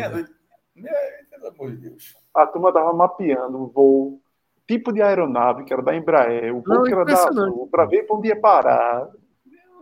A turma descobriu que teria um voo saindo de Porto Alegre para o Recife nesse horário, porém o voo parava em Campinas. E tem uma foto de Diego Souza desembarcando. Veja só, é muita loucura, né? Mas, enfim, tá? Não vamos entrar hoje aqui em Diego Souza. Não sei, a não ser que Diego Souza esteja na lista de Cauê para o Ceará, para o Vitória. Não, não, não, não, não sei. Se está agora. Embora, viu? Quando o Minhoca, quando o Minhoca citou jogadores do Fortaleza que não estão rendendo tanto, o chat se animou aqui. Guilherme, a turma em A turma não abriu, não, viu, Fred? No voo, a turma tá dizendo que é conexão, trocou de avião só. Mas é porque não tem voo direto, pô. Não tem voo direto. Porto Alegre Recife, pô. Ele, é. ele para em algum canto. O, o... Mas são muito caros, né, né, Cauê? Esses jogadores de Fortaleza. Romarinho. É, fora Romarinho da realidade. Também, né? é, Romarinho é gastar dinheiro, né? Ó, Guilherme, apesar de não ser o Guilherme de 19, 19, né? 19, 19. Que é aquele Guilherme só vai existir na carreira dele em 2019 mesmo. Ele não vai conseguir, não conseguiu repetir, não tinha feito antes aquilo e não fará. Acho muito difícil ele fazer de novo. Mas ajudaria muito na, na lacuna que vai ser deixada por Juba. Sem dúvida. Deve ter caríssimo. É uma questão de empréstimo mais ali, né? Ele, desculpa, Arthur, é porque assim, o, o Guilherme ah, ele é do Grêmio, né? No caso, a negociação teria que ser com o Grêmio. É tal qual o pessoal lembrou que Vargas no Juventude. Vargas não é do esporte, Vargas é do Fortaleza. Então, se Isso. fosse para ter uma negociação de pagamento de salário, Teria que ver com o Fortaleza e não necessariamente. É, eu não sei se o Fortaleza já paga alguma parte ou se o esporte paga inteiro. O que pode acontecer é o esporte pagar um pedaço, né? Continuar pagando um pedaço de VAR. Dividir entre três. Dividir, dividir entre três, né? É, qualquer Pra coisa fazer um rateio. divide por três para dar um destino. O Rogério, né? Recebendo de Bahia, Esporte e Não, Ceará. Rogério, meu irmão. Pelo amor de Deus, tinha uma hora que o Rogério recebia de uns quatro. E ninguém admitia. Ninguém E admitiu. ninguém admitia. Não, o- só o outro clube que era otário. O clube do cara que o cara falava, Não, é "Não, outro, é pô, outro, né, é esse outro." tal. Ninguém pagava. Tá por aí, né? Dá pra bater Aí- em um canto aqui, né? No Teve aí, Recife. Cássio Cardoso foi atrás, aí o vice-presidente do Bahia falou assim: ó, não é salário, não é salário. Porra, então, meu irmão, chama do que quiser, cacete, mas não tá pagando, pô. Porra, a galera dá o É nome. de vale ao- ao- pô. Chama de dívida, pô. É, então, sei lá, presente, porra. O que quiser chamar. Oferenda. né? Arthur, Arthur, faz um Ah, favor, esse- manda tua. Não, porra, eu não posso falar com o Arthur, não. É proibido eu falar com o Arthur, é Cássio? Não, porra, foi Minhoca. Tá, tá calmo, Ah. tá pô. É porque o Minhoca falou, o Minhoca falou oferenda. Aí eu disse, aí acho que cruzou ali, ali, vai. Ninguém tem ouvido, aí tu deu uma amplificada. É, É, exatamente. Arthur, faz um favor. Manda pra, pra Alan aquele teu teu gráficozinho, porque antes da gente entrar na lista de Cauê, era bom a gente passar pelo que está já posto, né? Pelo que já aconteceu de Até pra movimentação ver quem tá bem, né, Fred? Até pra ver quem, tá, quem teve boas ações no mercado até é, agora. de né? mercado. É uma geral que, que Arthur fez da Certo. movimentação da Série B. Confirmado, né, Arthur? Não tem especulação ali, né? É, algo que tá. Ainda que o clube não tenha anunciado, como o caso do esporte, né? Que não anunciou nem Peglo nem, nem Alan Ruiz, mas são dois jogadores que já têm. Já existem informações sólidas o suficiente né, para a gente tratar dessa forma. Inclusive, eu né, confirmo aí que realmente estão.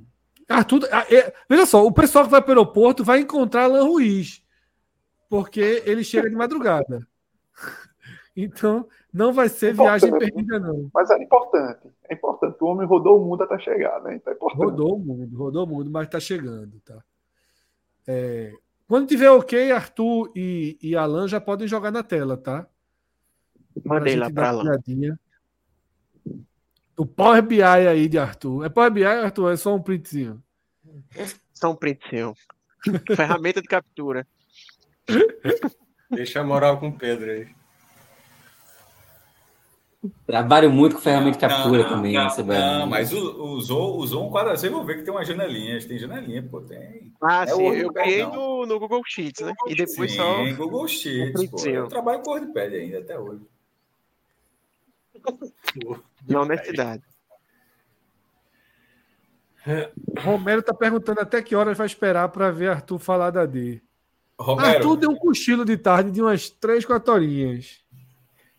Sugestão, Romero. Vá na. Mega.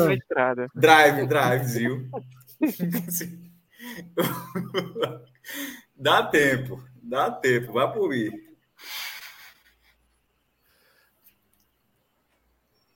E nada, nada.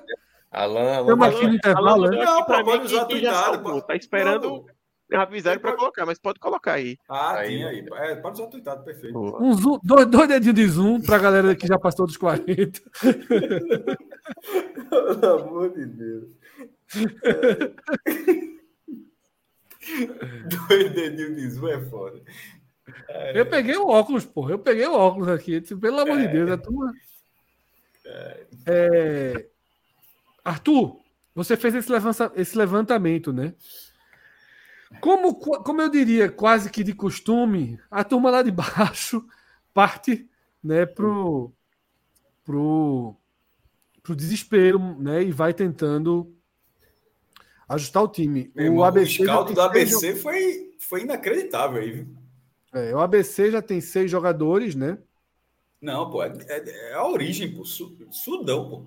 Sim. É a turma que saiu correndo da guerra, pô. É a turma que saiu correndo lá da guerra. Que saiu corrida totalmente. né? Não, olha só. Com guerra ou sem guerra, Foda como a turma sim. faz, não. O foda é como a turma chegou. É, é, pô.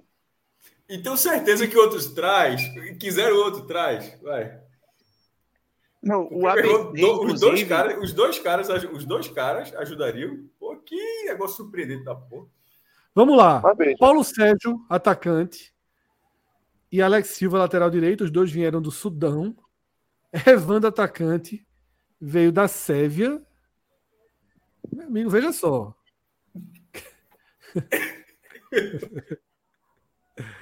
Futebol manager aí. É, é. Jean Martin, volante da cara, Esses caras são. Só, só para dar um parênteses, Fred. Esses caras, assim, por mais que eles estejam nesse mercado, eles são conhecidos, tá? Alex Silva, por exemplo, é aquele que já passou até no esporte. Eu acho que em 2014, 2015, da base do Goiás. Do... É. Esse Paulo Sérgio é um veterano, né? Exatamente, o atacante é, já, passou já rodou muito. Aqui, é. Aquele do Flamengo. Evandro é um ex-Curitiba. E, e, o ABC, por mais que tenha sido a equipe que mais trouxe jogadores, trouxe seis, ele também foi a equipe que primeiro trouxe. Tem cara aí que está um bom tempo já treinando com o elenco, tá? O ABC teve, não teve, eu acho que ninguém que ele anunciou no, nos últimos jogos, ele, nas últimas dias, perdão. Ele, ele tá com essa galera aí já faz um tempo. É... Só para só dar um, um contexto. Jean Martin, volante, Genilson, zagueiro e Romário, lateral esquerdo, também bastante é... conhecido, né? Romário a foi do, do Romário é, é, vestir todas as camisas da Série B é. dos últimos Velho de guerra. Romário velho de guerra. E fraco. Genilson também, cansado. Genilson é, cansado. Romário cansado. Não, é difícil, viu? Situação da ABC. Mas tem dado sinais, né? Tem dado sinais ali com Alan Aldi que as coisas podem mudar para tentar essa permanência. O Atlético Goianiense, né, um dos protagonistas aí, imaginados, mas que não está se confirmando. Trouxe Lu, Lucas Rocha, né, que estava jogando na Tailândia. Zagueiro. Bom zagueiro. Bom zagueiro. Bom zagueiro, Cauê. Antes de ir para Tailândia, jogava lá. Aí tem uma passagem no, no Vasco. Seis meses no Vasco, mas é bom zagueiro, Lucas Rocha. Havaí trouxe Douglas zagueiro, Denilson atacante, Potter, Potker, né, que estava encostado no Curitiba. Retornando, né? É. E, e, além dos três, o professor Foda está de volta é. né, para a dupla de compositores da sua música. Né? Eu até diria, Fred, que se o Havaí tivesse pegado Barroca antes da data FIFA, se o Ceará tivesse demitido ali, né? depois de perder para o CRB, a gente estaria vendo o Bissoli no Havaí. Possivelmente, Possivelmente. né? Possivelmente.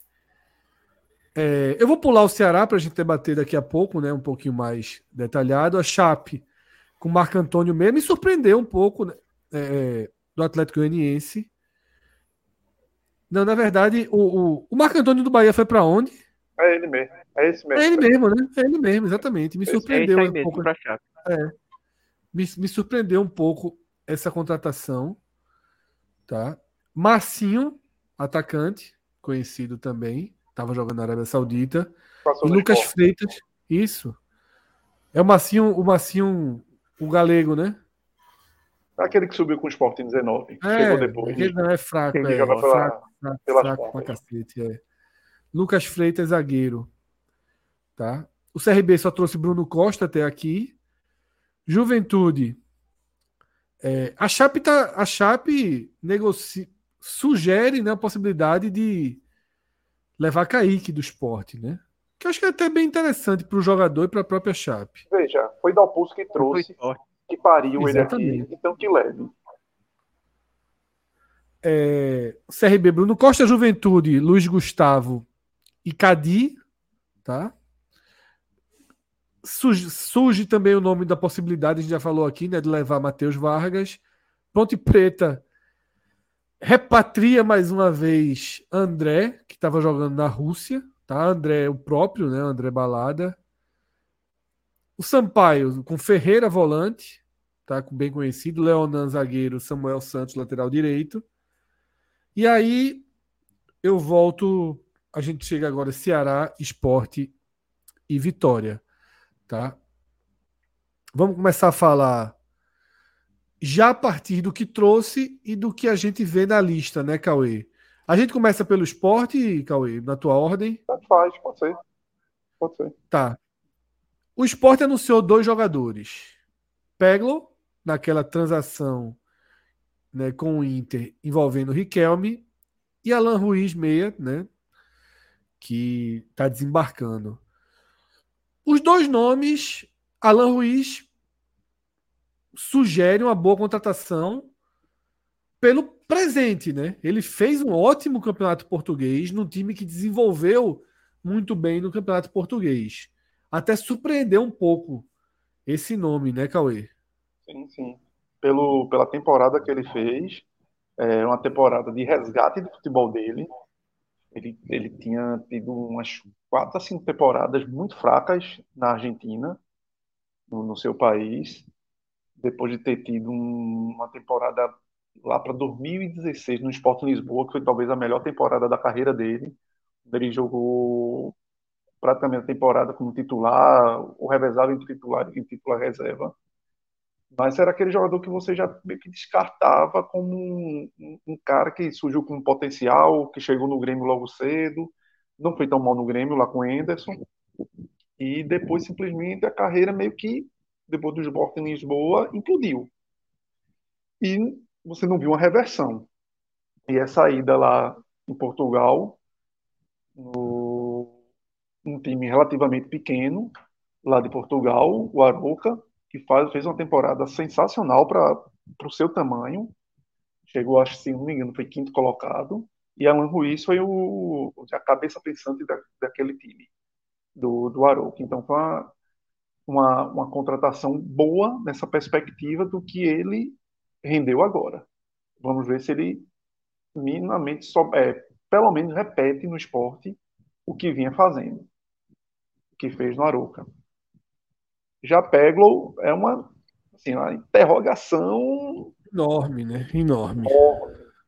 Enorme, enorme, enorme, porque é um cara que despontou como um, seleções de base, como craque de seleção sub-17, campeão mundial no Brasil, é, fazendo as três funções ali por trás do centroavante, habilidoso, aquele cara do, do passe curto, do toquezinho é, que acha, encaixa no centroavante, mas a transição dele da base para o profissional foi muito difícil.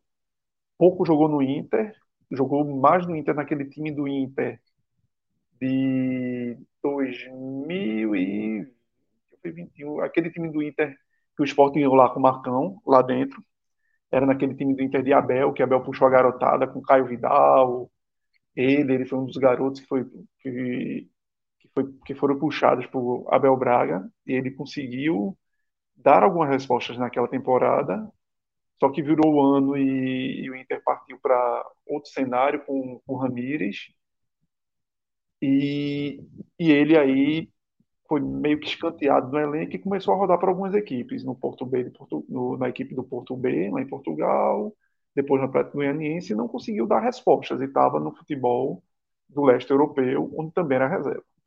Então, é um jogador que talvez precise do esporte tanto quanto o esporte precisa dele. Talvez ele precise mais do esporte que o próprio esporte dele, porque eu acredito que o esporte. Eu acho também. Eu acho que é uma das chances da vida. Isso é até uma, um ponto positivo né, da contratação. O cara vai para a chance da vida num time arrumadinho, Isso. Encaixado, fácil de jogar. Tem um perfil que, de alguma forma, é, não vou dizer que é parecido com o de Juba, mas tem algumas semelhanças de poder fazer a ponta aquele ponta de velocidade como o Wanderson. Ele é um cara que faz a ponta e o meio. Então tem algumas semelhanças que a gente possa ver de encaixe com o Juba. Isso. Mas não é um caractereiro é diferente nesse sentido. É. Francisco Mesquita pergunta aqui no chat se a gente acha que foi para o esporte se livrar de um, pro, de um problema ou se foi uma troca técnica mesmo. Eu acho que foi uma troca técnica, uma troca de oportunidade. Né? Riquelme não teria chance, pega a opção de uma chance. Eu acho que foi uma troca o interessante. já tentado né, Fred? No, já várias, então, acho mais de uma vez, viu? É, não foi uma, não foi um contrapeso. Aí não. É. Exatamente. Assim, a gente libera, mas vamos fazer alguma coisa aí? Faz um venha nós, né? É. Cauê, Vamos começar com a lista do esporte. É... E a lista começa por necessidades, né? Sim, sim. Onde é que você identifica posições para o esporte que o esporte deve contratar, precisa contratar? Acho que o ponto de partida é esse, né? É, primeiro eu coloquei até, quando eu te passei a relação, um, uma interrogação que a gente precisa esperar em relação a Cariús, né? Totalmente. Apesar da absolvição que ocorreu. Era, na... era, era uma posição que teria contratação, tá? Isso. Teria. Mas foi freada pela absolvição de Cariús. Mas aí, sobre, sobre um parênteses sobre isso aí, é, porque o temor naquele momento sobre a carreira do jogador, o temor do próprio, inclusive, era dois anos, três anos, era uma suspensão desse tipo. É, aí na hora que veio a pena, a pena surpreendeu todo mundo, porque alguns casos já foram até menos jogos, no caso dele foi absolvido. Ainda que ele seja punido, com todos os casos, que ele, que ele, ele seja é, punido pela STJD, é, eu acho que eles não reformariam a punição para algo como se esperava antes da primeira, é, da primeira instância, tá ligado? Ou seja, ele não vai de absolvido três anos. Não imagino, seria um, seria um contrassenso muito grande que o mesmo tribunal vá de absolvido Tribunal Desportivo há dois anos fora. Mas, assim, alguns jogos, talvez. Alguns jogos, talvez. E aí é justamente aí onde o esporte precisa. Mas só para dizer que não sei, eu não vejo assim, me surpreenderá muito se ele for. Se, se, se ele está fora do campeonato, assim, depois de ser absolvido primeiro. Até porque a gente não sabe, por exemplo, se a instância. É, porque aí a, tem a justiça desportiva e vai ter também os processos da justiça dizer, tradicional. Então a gente não sabe também até que ponto vai correr isso daí, de alguma forma isso possa respingar. Mas acho que é só no... se for preso. Se não, é só, só quem for preso. O cara, o cara sendo processado. O advogado cara... do homem é forte, né? O advogado do homem é, é forte.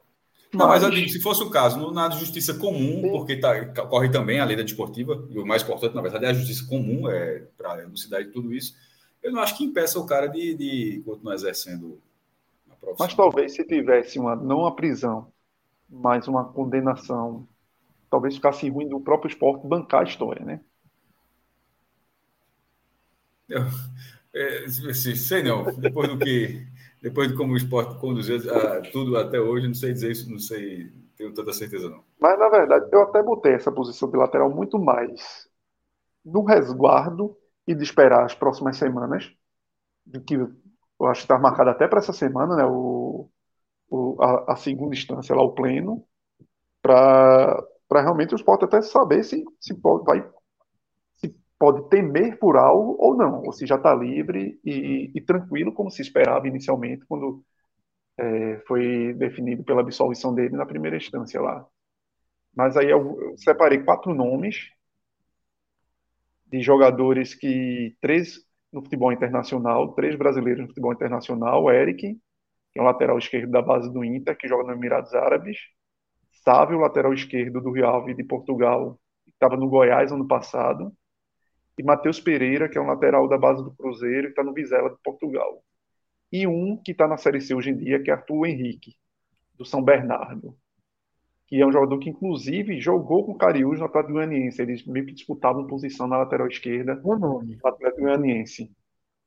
Então, seria um jogador, teoricamente, mais barato se, se o esporte não quisesse. Mais fácil também, né? Mais fácil, no sentido de, ó, a gente não quer correr riscos, Cariús está aí, não foi condenado, mas não quer correr risco, traz esse cara para ser um terceiro. Para estar tá aí, se der qualquer bronca, tá aqui. Isso. Outra posição, Cauê. Volante, pensou em volante ou, ou não? Botei volante. É, bem, também assim, esperando um pouco do que se o esporte realmente vai atrás ou não dessa posição. É, eu, eu, eu, até falo, desde o começo do ano eu falo isso, né? Tinha o plano de trazer um volante. O plano foi descartado pelo bom desempenho, né? De Pedro, de, sobretudo de agora de Fábio. Mas eu já acho que talvez seja necessário. Porém, o esporte tinha como ideia trazer um grande volante. Isso, e eu pronto. acho que não é mais o caminho. Não sei se seria. Aí, eu acho que tem alguns pontos. Primeiro, é, Fabinho volta e volta como? Isso. Primeiro ponto. Porque a gente vê os reservas, tirando os três, Ronaldo, é, que eu já questiono algumas coisas de Ronaldo, sempre questionei, Fábio e, e Fabinho, você parte para uma garotada que está no banco. E uma garotada que Pedro teve sua chance, foi bem no início e depois passou por oscilações. Ítalo é um cara que ainda bem verde em relação às chances, e é um cara que muitas vezes se porta mais como um, talvez um terceiro homem de meio de campo do que propriamente um volante mais pegador. Pelo menos Anderson vem escalando ele mais assim. E depois vem Lucas André, vem outros moleques. É. Então, talvez um volante aí para pensando nessa maratona, pensando aquela coisa, melhor não dar sopa para o azar, eu acho que o esporte está muito nesse, nessa questão, né, nessa tecla, de que como está muito bem conduzido o, o caminho para o acesso, então é, é como se fosse assim, vamos, não podemos deixar algumas lacunas abertas para que nada saia dos trilhos. Isso. É. Então talvez Quem um são nomes? Aí eu fui, o perfil foram de jogadores de maior qualidade técnica, jogadores é. que chegariam realmente para acrescentar. Certo. O Ronald, que hoje está no Cuiabá, que não é titular mais do Cuiabá, o Ronald foi de Fortaleza, que pertence ainda ao Fortaleza. Bom jogador, bom jogador. A lei do América Mineiro, que é um cara até mais difícil de tirar, que é um cara que joga até com certa regularidade, nem sempre como titular, mas que talvez o, o momento do América Mineiro pudesse, em alguma maneira, o esporte tentar tirá-lo. Eu prefiro o Ronald. Eu gosto muito de Ronald, mas a é muito bom também. E outros dois nomes que aí seriam nomes do futebol do exterior e até já pensando no futuro, no próximo ano. 2024. Como, peça, como peças que eu acho que o esporte também tem que começar a pensar já em 2024. Alan Ruiz já vem um pouquinho nessa ideia, viu? Sim, né? Já vem um pouquinho nessa ideia. Faz parte da lógica dele, até para ele vir, né? Veja só, o esporte sim, é o líder. Um meio, né? É, o esporte é o líder da Série B, tá? O esporte é o líder da Série B. É um líder com potencial de continuar dentro do G4. Então, essa segunda janela ela já tem sim um pouquinho de início de 2024 pensando positivamente, né? Mas segue. Não, inclusive, assim, é possível que alguns jogadores, a partir desse cenário, coloquem já cenários de, de gatilho contratual de aumento, já prevendo a participação na Série A do o de, é, o de Alan Ruiz, ele, ele é de um ano e meio, mas pode ser mudado no final do ano, justamente pelo caso do esporte não subir. Porque se, se o esporte não subir, eu acho que ele não tem interesse, né? Mas vamos lá. Isso. E aí, dois nomes dizer, internacionais, que seria o argentino Rubem Dario Rios, cara de 27 anos mais ou menos, estava no Nacional do Paraguai e iniciou esse ano no Guarani, lá do Paraguai, e o peruano Jesus Castilho, do Esporte Cristal. E já é um menino de 22 anos, já tem, começou a ter é, até convocações para amistosos da seleção peruana, então seria é, vamos dizer, um, tentar trazer por empréstimo para vir mais próximo, lógico, e aí se desse certo numa primeira divisão, você adquirir os direitos federativos dele pensando no futuro. Cauê pensaria em Charles, em tentar ver como está a situação de Charles na Dinamarca, ou, ou não? Ou... Veja, é, é, um patamar de que eu acho que hoje o esporte teria que chegar com a grana muito pesada. Não só para adquirir, como salário. Se né? lá, e como salário. Eu que é um patamar. E aí é justamente, eu acho que chega na, na questão também das prioridades. Eu não sei se hoje o clube. Não, não seria não. Para mim não seria tem, não. É. Não iria, é, vamos dizer, gastar essa bala na agulha que o é. esporte já não tem nessa posição. Não, é, não pode mais ser prioridade, porque a prioridade agora é Fábio jogar, pô. Isso, Até é, porque é o ativo da casa, um jogador jogando que está jogando. Por isso que essa posição de volante eu botei, mas botei muito assim. É, é. Cuidado eu mudei um pouco, realmente... é, eu mudei um pouco a minha visão sobre isso, porque para mim o mais importante agora que existe é Fábio jogar. Porque se for para trazer e forem preservar Ronaldo de titular, aí não adianta trazer. Não, exatamente. Aí... Não adianta, não adianta trazer. trazer. É, é. Meia, no, na, meia já trouxe Alan Ruiz. Já trouxe Teria... Alan Ruiz. Eu não Teria traria outro nome. Já não, fechou. Porque né? até aí você, você fecharia, porque você tem, de alguma forma. É... Juba que desce ali até ele sair, né? Não, é, até ele sair. É... Anderson faz muito aqueles dois centroavantes, né? E aí você tem Fabrício Daniel que pode fazer ali, você tem Edinho que também pode fazer ali, você tem Peglo que chegou também pode fazer de alguma forma ali, e o próprio Alan Ruiz que já vai estar no elenco. Então acho que não é, e, e próprio Juan Xavier que está no elenco que se espera que tenha mais chance até para a gente poder avaliar se dá ou não para ele ter prosseguimento agora, se seria melhor ele ser emprestado para outro clube de Série C ou Série D. Então, atacante de lado, né? É, aí sim que eu acho que seria para mim prioridade do esporte hoje. Totalmente. Um cara totalmente. que viesse para ser titular. Esse Totalmente. sim você tem que botar uma grana. Esse sim você Sim. tem que pagar um salário mais robusto se for necessário. Lembrando que tem circula o nome de Jajá, né? Não Isso, como nada coloquei na concretizado, mas há um interesse, né? Eu até coloquei na lista, não seria o meu preferido, mas tanto teriam três nomes no futebol brasileiro hoje, tanto já já, que apesar de estar no, lá no, no exterior, no, no na, na Rússia ou na Ucrânia, estou na dúvida. E na tem dois Rússia, caras Torpedo. na Rússia. Mesmo no time Torpedo. que tava o André. André, pronto. E dois caras que hoje estão no Goiás e que não são tão aproveitados lá no Goiás, que é Diego Gonçalves, que foi jogador de Anderson no De Anderson, Botafogo. né? É. No Botafogo. É um cara. É um, é um, é um jogador de Alguém lado. tinha me é- falado desse nome, Cauê. Tinha sido tu? Eu acho que eu tinha falado para ti já. É, eu alguém tinha me falado. falado desse nome.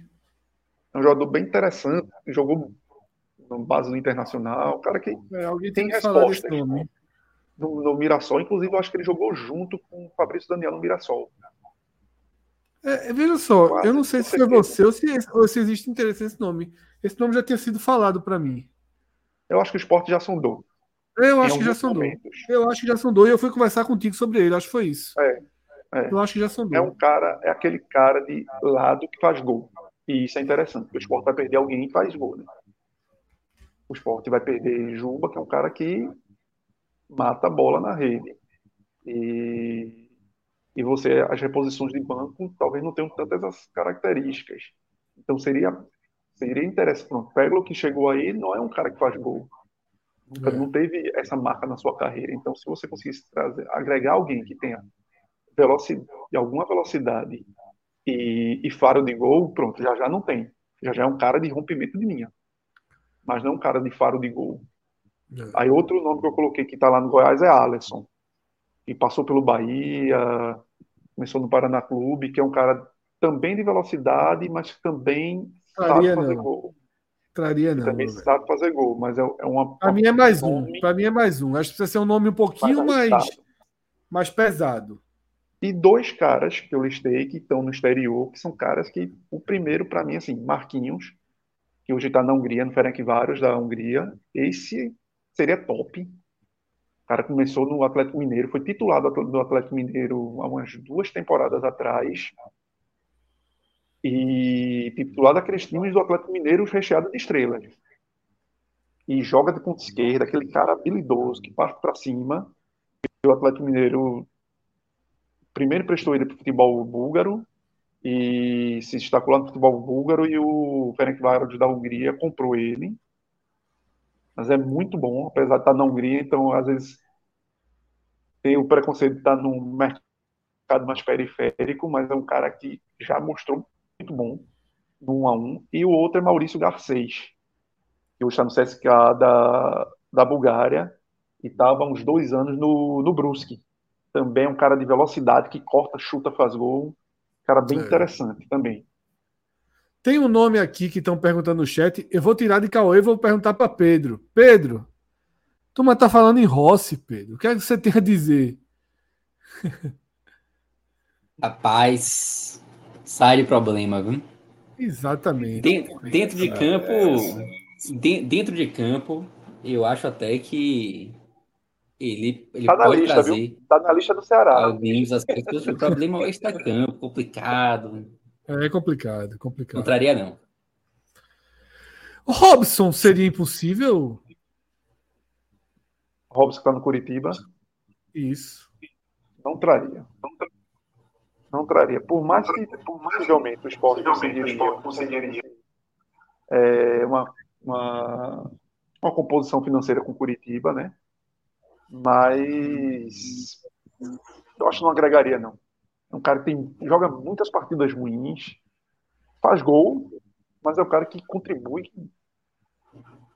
Tem que saber mal. odiar, Cauê. Tem que saber odiar, Robson. É, é o, o exemplo é esse. Odeie Robson, Tem vai fazer muita odiar. raiva. É. Exato. Vai ele, raiva, ele, ele, vai, ele vai perder chance clara, ele vai se atrapalhar com a é. bola e ele dá ponto pro time. Resumindo, é isso. É. Ele, dá, é. ele dá ponto pro time.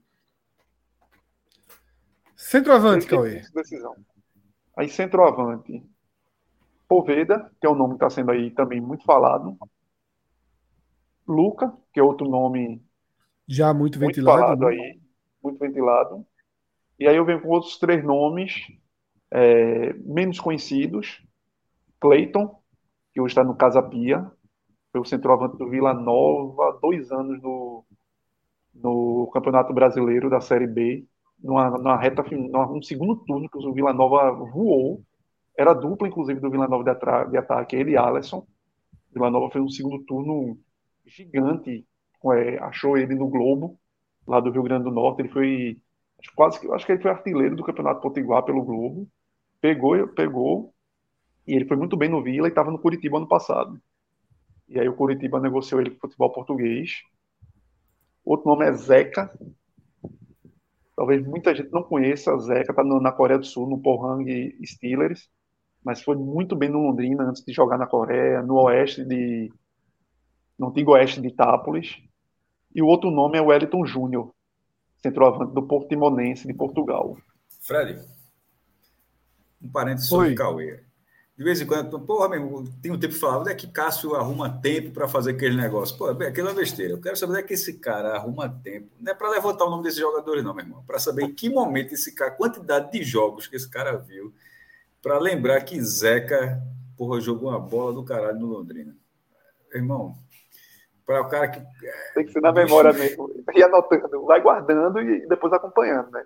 Você anota ali, me chama atenção, eu boto lá, depois vou acompanhando. Tanto que quando o Fred disse ontem, respeito, ó, aí, respeito demais essa caderneta aí. Eu tenho que ver porque às vezes é, seis meses mudam, né? Seis meses o cara pode estar gigante no exterior e, e vir algo fora do contexto, como o Cauli, que estava nas minhas listas do ano passado ah. e hoje é totalmente fora do contexto. Deixa eu fazer uma pergunta, Cauê. Pedro Raul, Veja, eu gosto muito de Pedro Raul, mas eu acho que não eu seria também. o momento dele agora. Eu gosto não, muito também. Horrorosa não, não é temporada. Horrorosa temporada.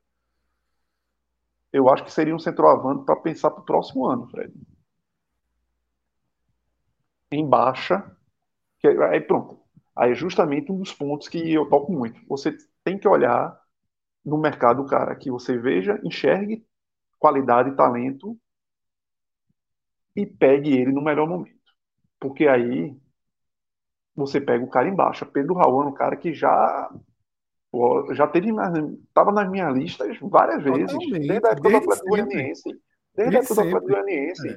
Era o, atleta, o ataque do Atlético Goianiense, que era ele, Mateuzinho, o meio era Jorginho, que hoje está no esporte, e o outro, acho que era Gilcinho, aquele ponta que jogou no esporte. Lá, quando o Atlético Goianiense subiu para a primeira divisão, uns 4, 5 é, anos lembro, atrás. Lembro, lembro. E era um cara que foi bem no, no Atlético Agora vive uma temporada terrível, né? Terrível, terrível.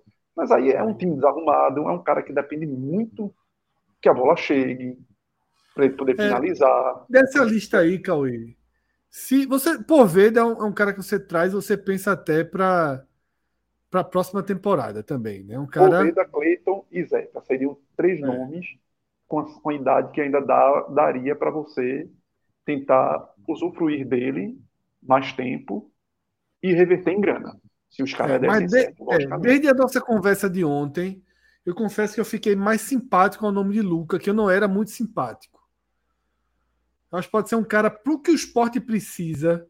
Para hoje. O que, é que o esporte precisa? O que é que o esporte precisa? Jogador para 20 minutos.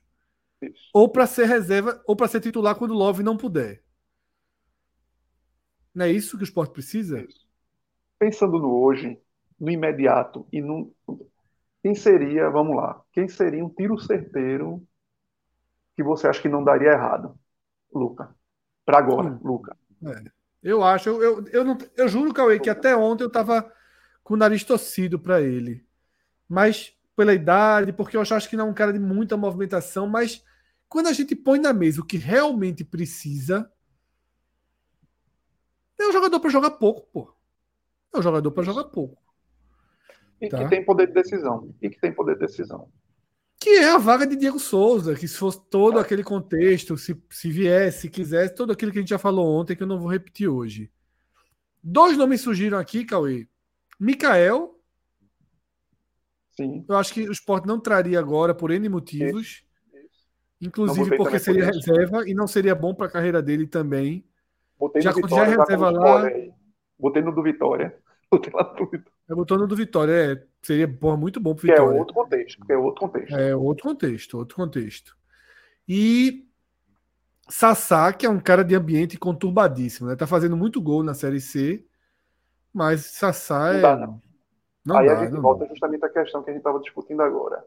É que por mais que eu prefira um Poveda, pensando no longo prazo, mas aí a gente vem a questão de que Luca talvez fosse mais fácil de chegar mais pronto e decisivo, não teria como Sassá entrar num jogo desse. Porque é um cara que você não sabe o que, é que vai acontecer. Sassá é um cara que você tem como apostar um real nele, casar um real é, para dar certo. É loucura. É.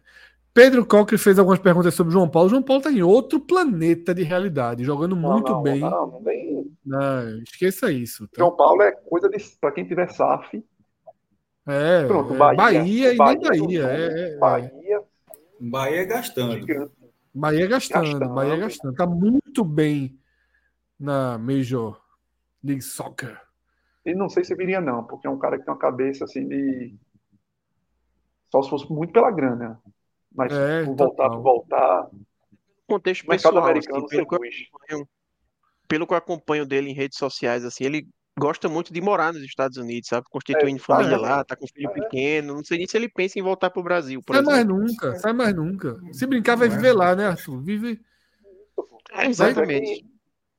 O jogador que tem uma. E olha para esse Seattle, viu? Não é nem o melhor lugar do mundo dos Estados Unidos para morar. Se fizer uma mudancinha depois, ele, ele se ajusta. Mas para o jogador que tem uma, uma visão de qualidade de vida e do futuro, que não esteja preocupado apenas com vitrine, pô, Estados Unidos é pô, excelente. Não tem excelente. outro mercado. Excelente.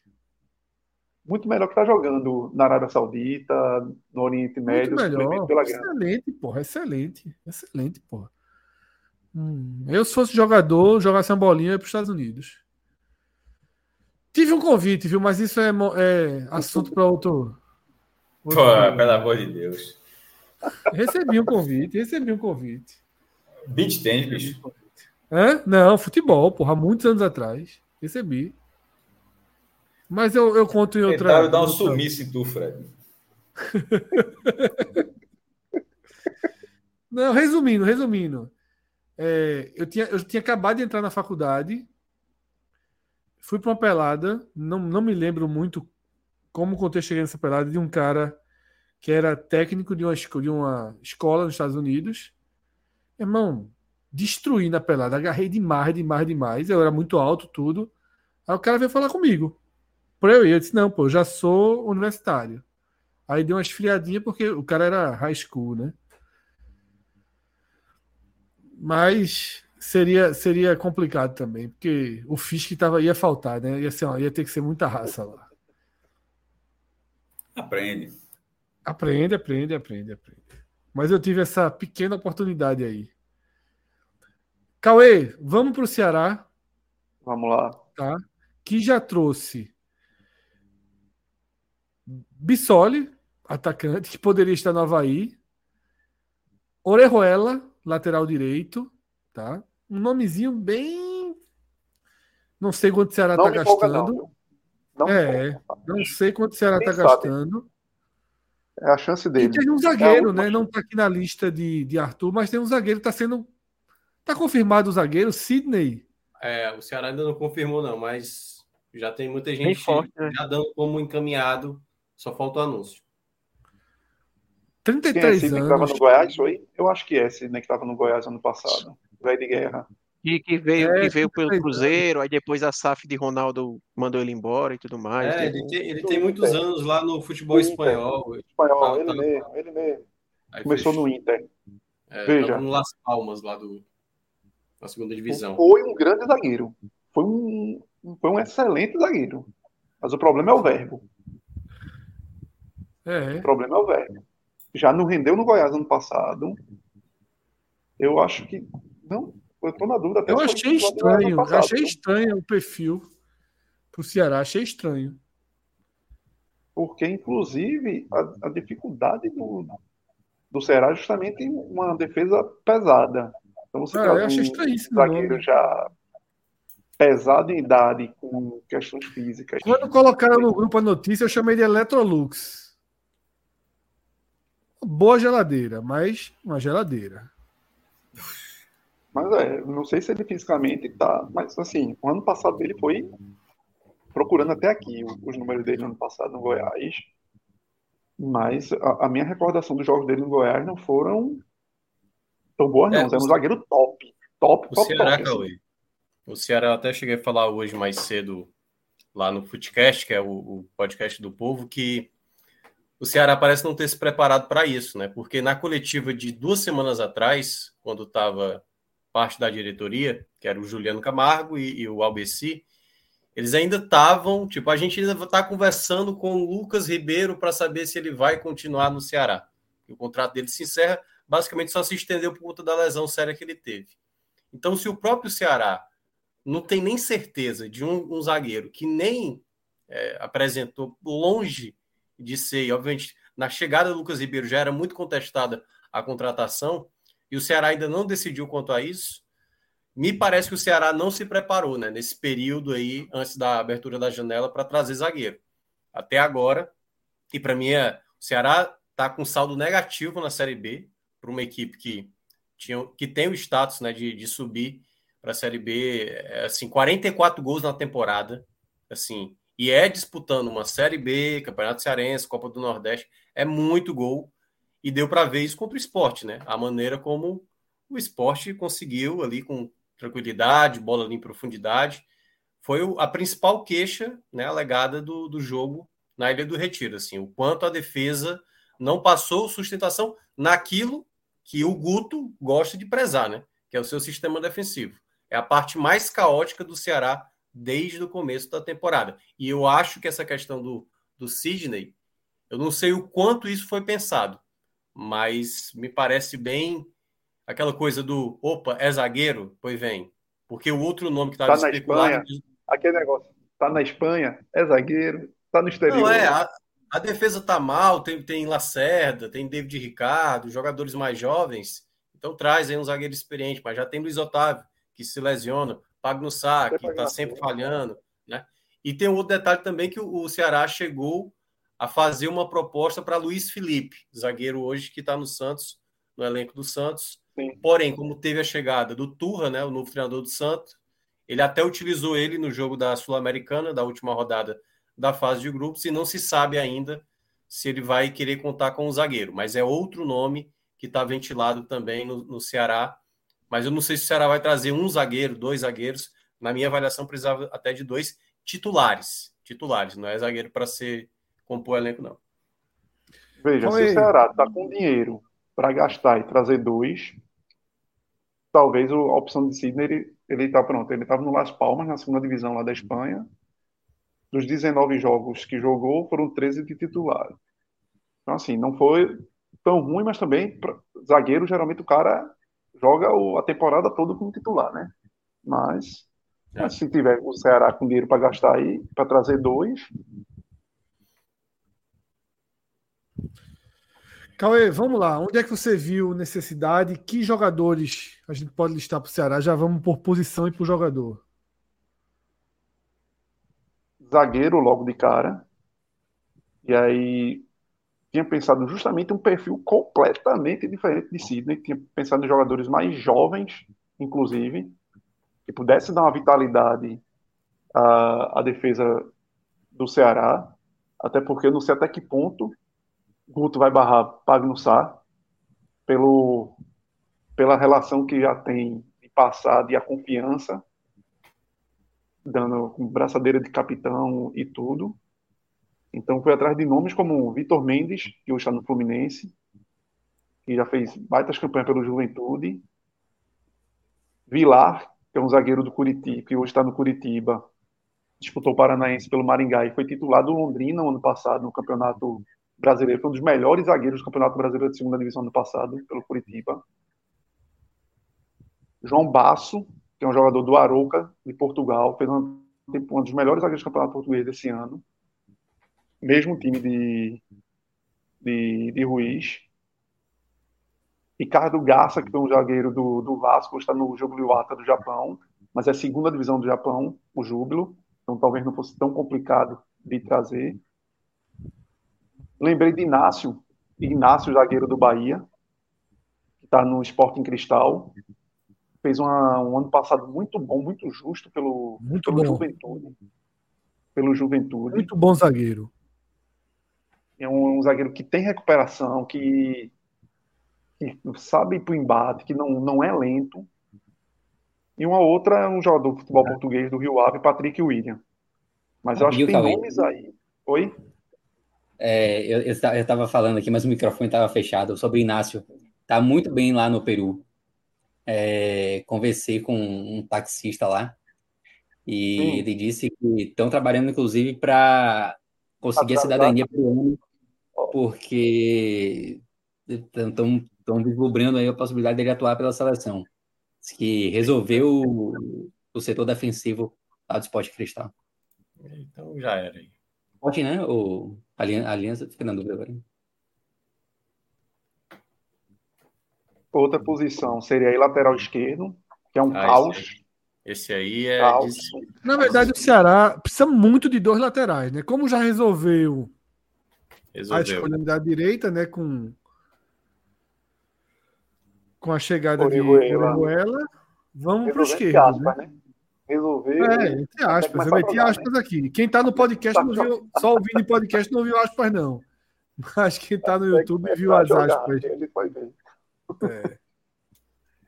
E aí o, o nome que eu botaria preferido até foi um nome que até Léo colocou entre nas nossas transmissões aí como um dos preferidos lá do Ceará, e Nicolas, do América Mineiro, que é um baita lateral esquerdo, um cara que não só apoia, como dá muita assistência. Eu acho que ele foi o jogador que mais Tá jogando não, Bom passado. jogador. Se tornou terceira opção no América Mineiro. Terceira opção no Bom América Mineiro. jogador. Bom jogador. Defensivamente, Excelente. muito bem. excelente. Veja, é um cara que rendeu no Atlético Paranaense. Não, no Atlético Goianiense ele rendeu muito bem. Ele só não rendia no Atlético Paranaense, que era o dono do passe dele, dos direitos federativos dele.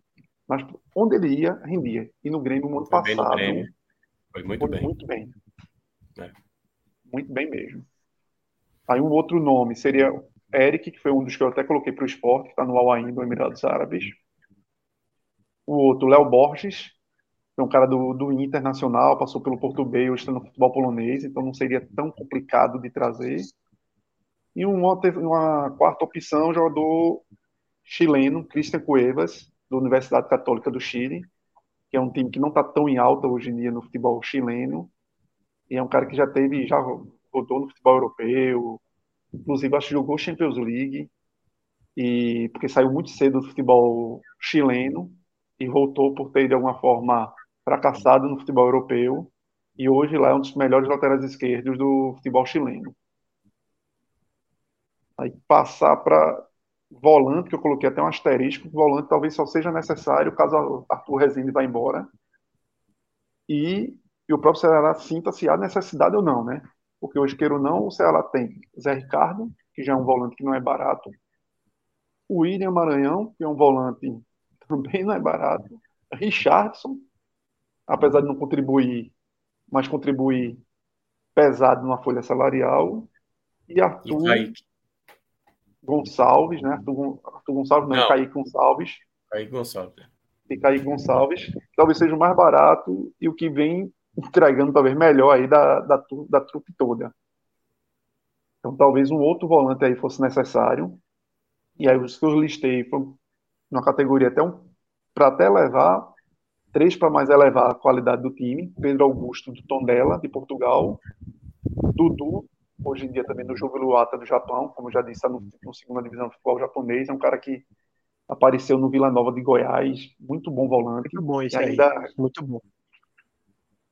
Relativamente jovem, conhece, Arthur? Lembro dele da, da Série C de 2020. Vila, né? Pronto, no Vila, muito bom jogador. É, e Barreto, do Botafogo, que estava lá no, na filial belga do de Textor. E uma outra opção seria um quarto nome se o, se o Ceará resolvesse simplesmente vou trazer alguém ali para ser uma última opção para cumprir tabela, que seria Darlan do Grêmio.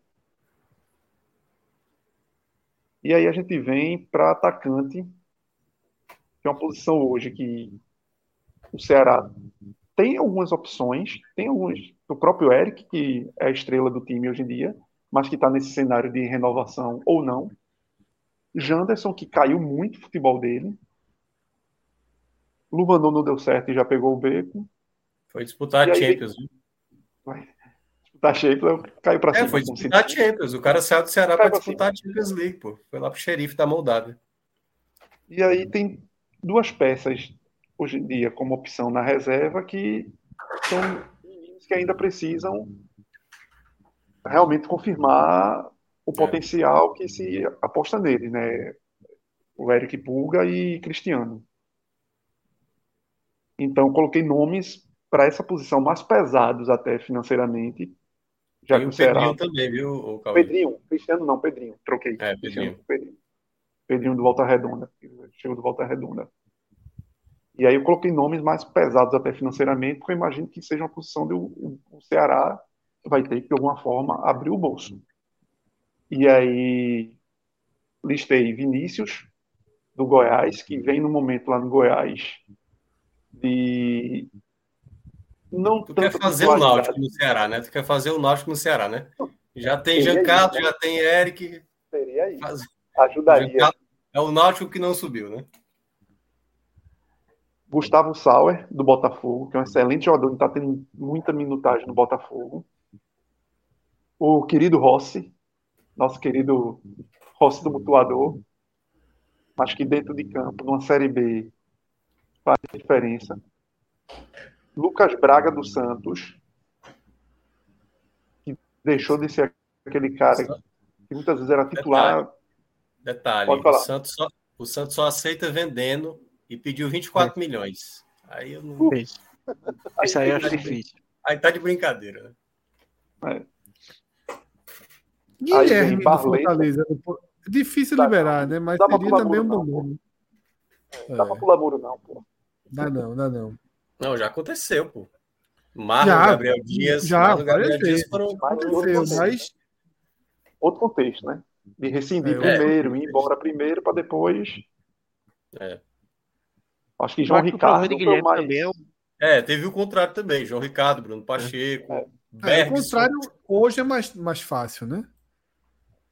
O problema de Guilherme também é salário, porque o contrato que ele é. tem é com o Grêmio, né? E o Grêmio, é, ano passado, trouxe ele já numa alto, reta final, meio que no desespero, assim. Então, muito provavelmente é um salário inflacionado que ele tem. Né? Muito, muito, muito inflacionado. Muito Deve inflacionado. Coisa de 400 mil. Não duvido nada. Até seja mais. O patamar de Guilherme. E aí, outros nomes. Barleta, que chegou há pouco no Corinthians via São Bernardo e não está tendo tanto espaço. Paulinho Boia, que há dois anos fez uma excelente temporada no Juventude, está no, no Kyoto Sanga lá do Japão e não está não tá sendo um cara preponderante lá. Caprini, que fez uma excelente Série B no passado, pelo outro estilo, inclusive, de jogador, um cara que entrega muita assistência. A Juventude era? Você correria. No, no Londrina, que estava no Londrina né? e foi pro Yokohama. Que é um meu entroncado, né? Canhotinho tem um estilo até um pouco parecido com o Juba em alguns momentos, assim. Ele joga uma perna invertida pela direita. É, eu acho que é isso que tem de, de parecido, certo? Porque eu acho que o Juba é mais refinado. Não, pra... é, é. O Mas ele bota a bola também é. qualquer lugar. O outro é um ele é filho até mais, daquele. mais.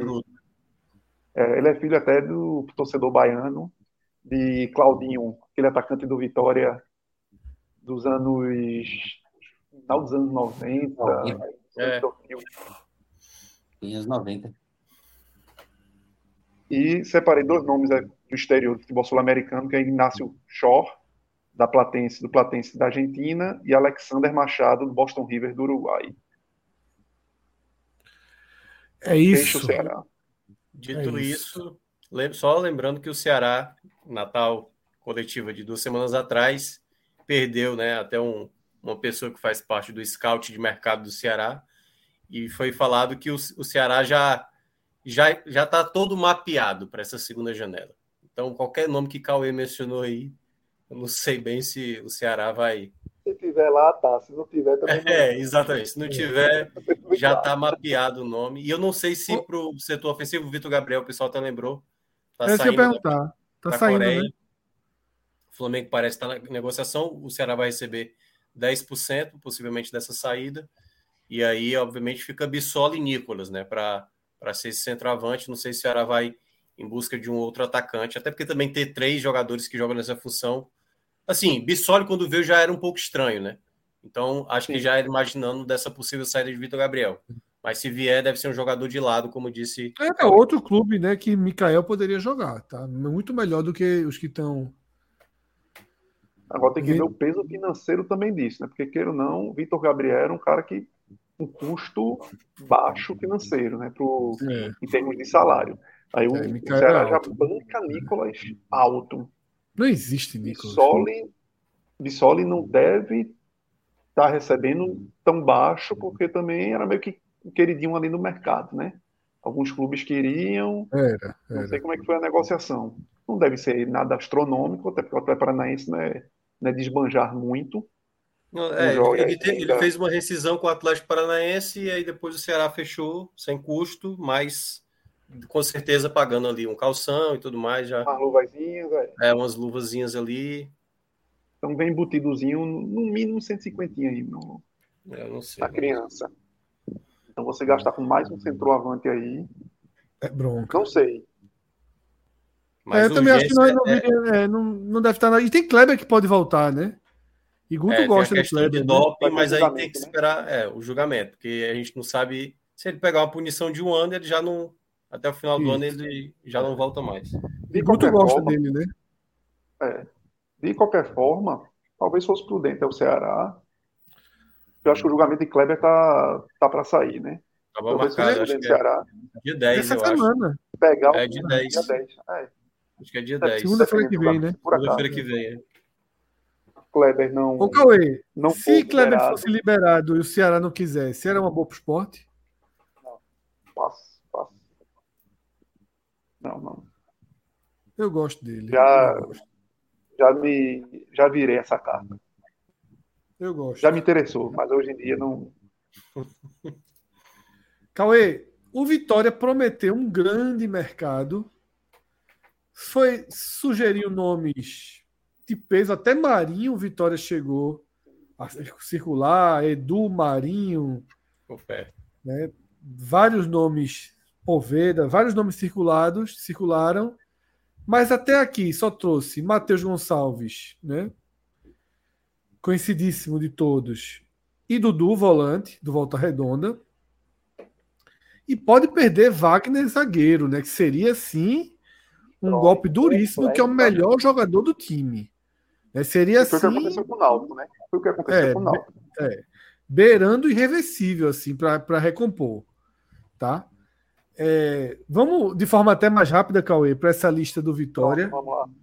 tá? O que é que, Já o que, é que começa você por imagina? aí. Porque assim, foi- o Vitória prometeu 1 milhão e 200 mil de injeção financeira e está muito longe de chegar nisso, né? Então, começando logo com o zagueiro, pensando na saída de Wagner Leonardo, teria Vilar, do Curitiba, que foi um que eu falei até para o próprio Ceará, Luiz Felipe dos Santos, que Minhoca até lembrou que o Ceará estava de olho, Ricardo Silva, do América Mineiro, e Anderson Jesus, do Vizela, de Portugal. Anderson Silva por muito tempo titular até do América Mineiro, antes de jogar lá em Portugal. é irmão de, de Valdo, que foi zagueiro do, do Ceará. Passando para a posição mais à frente, volante.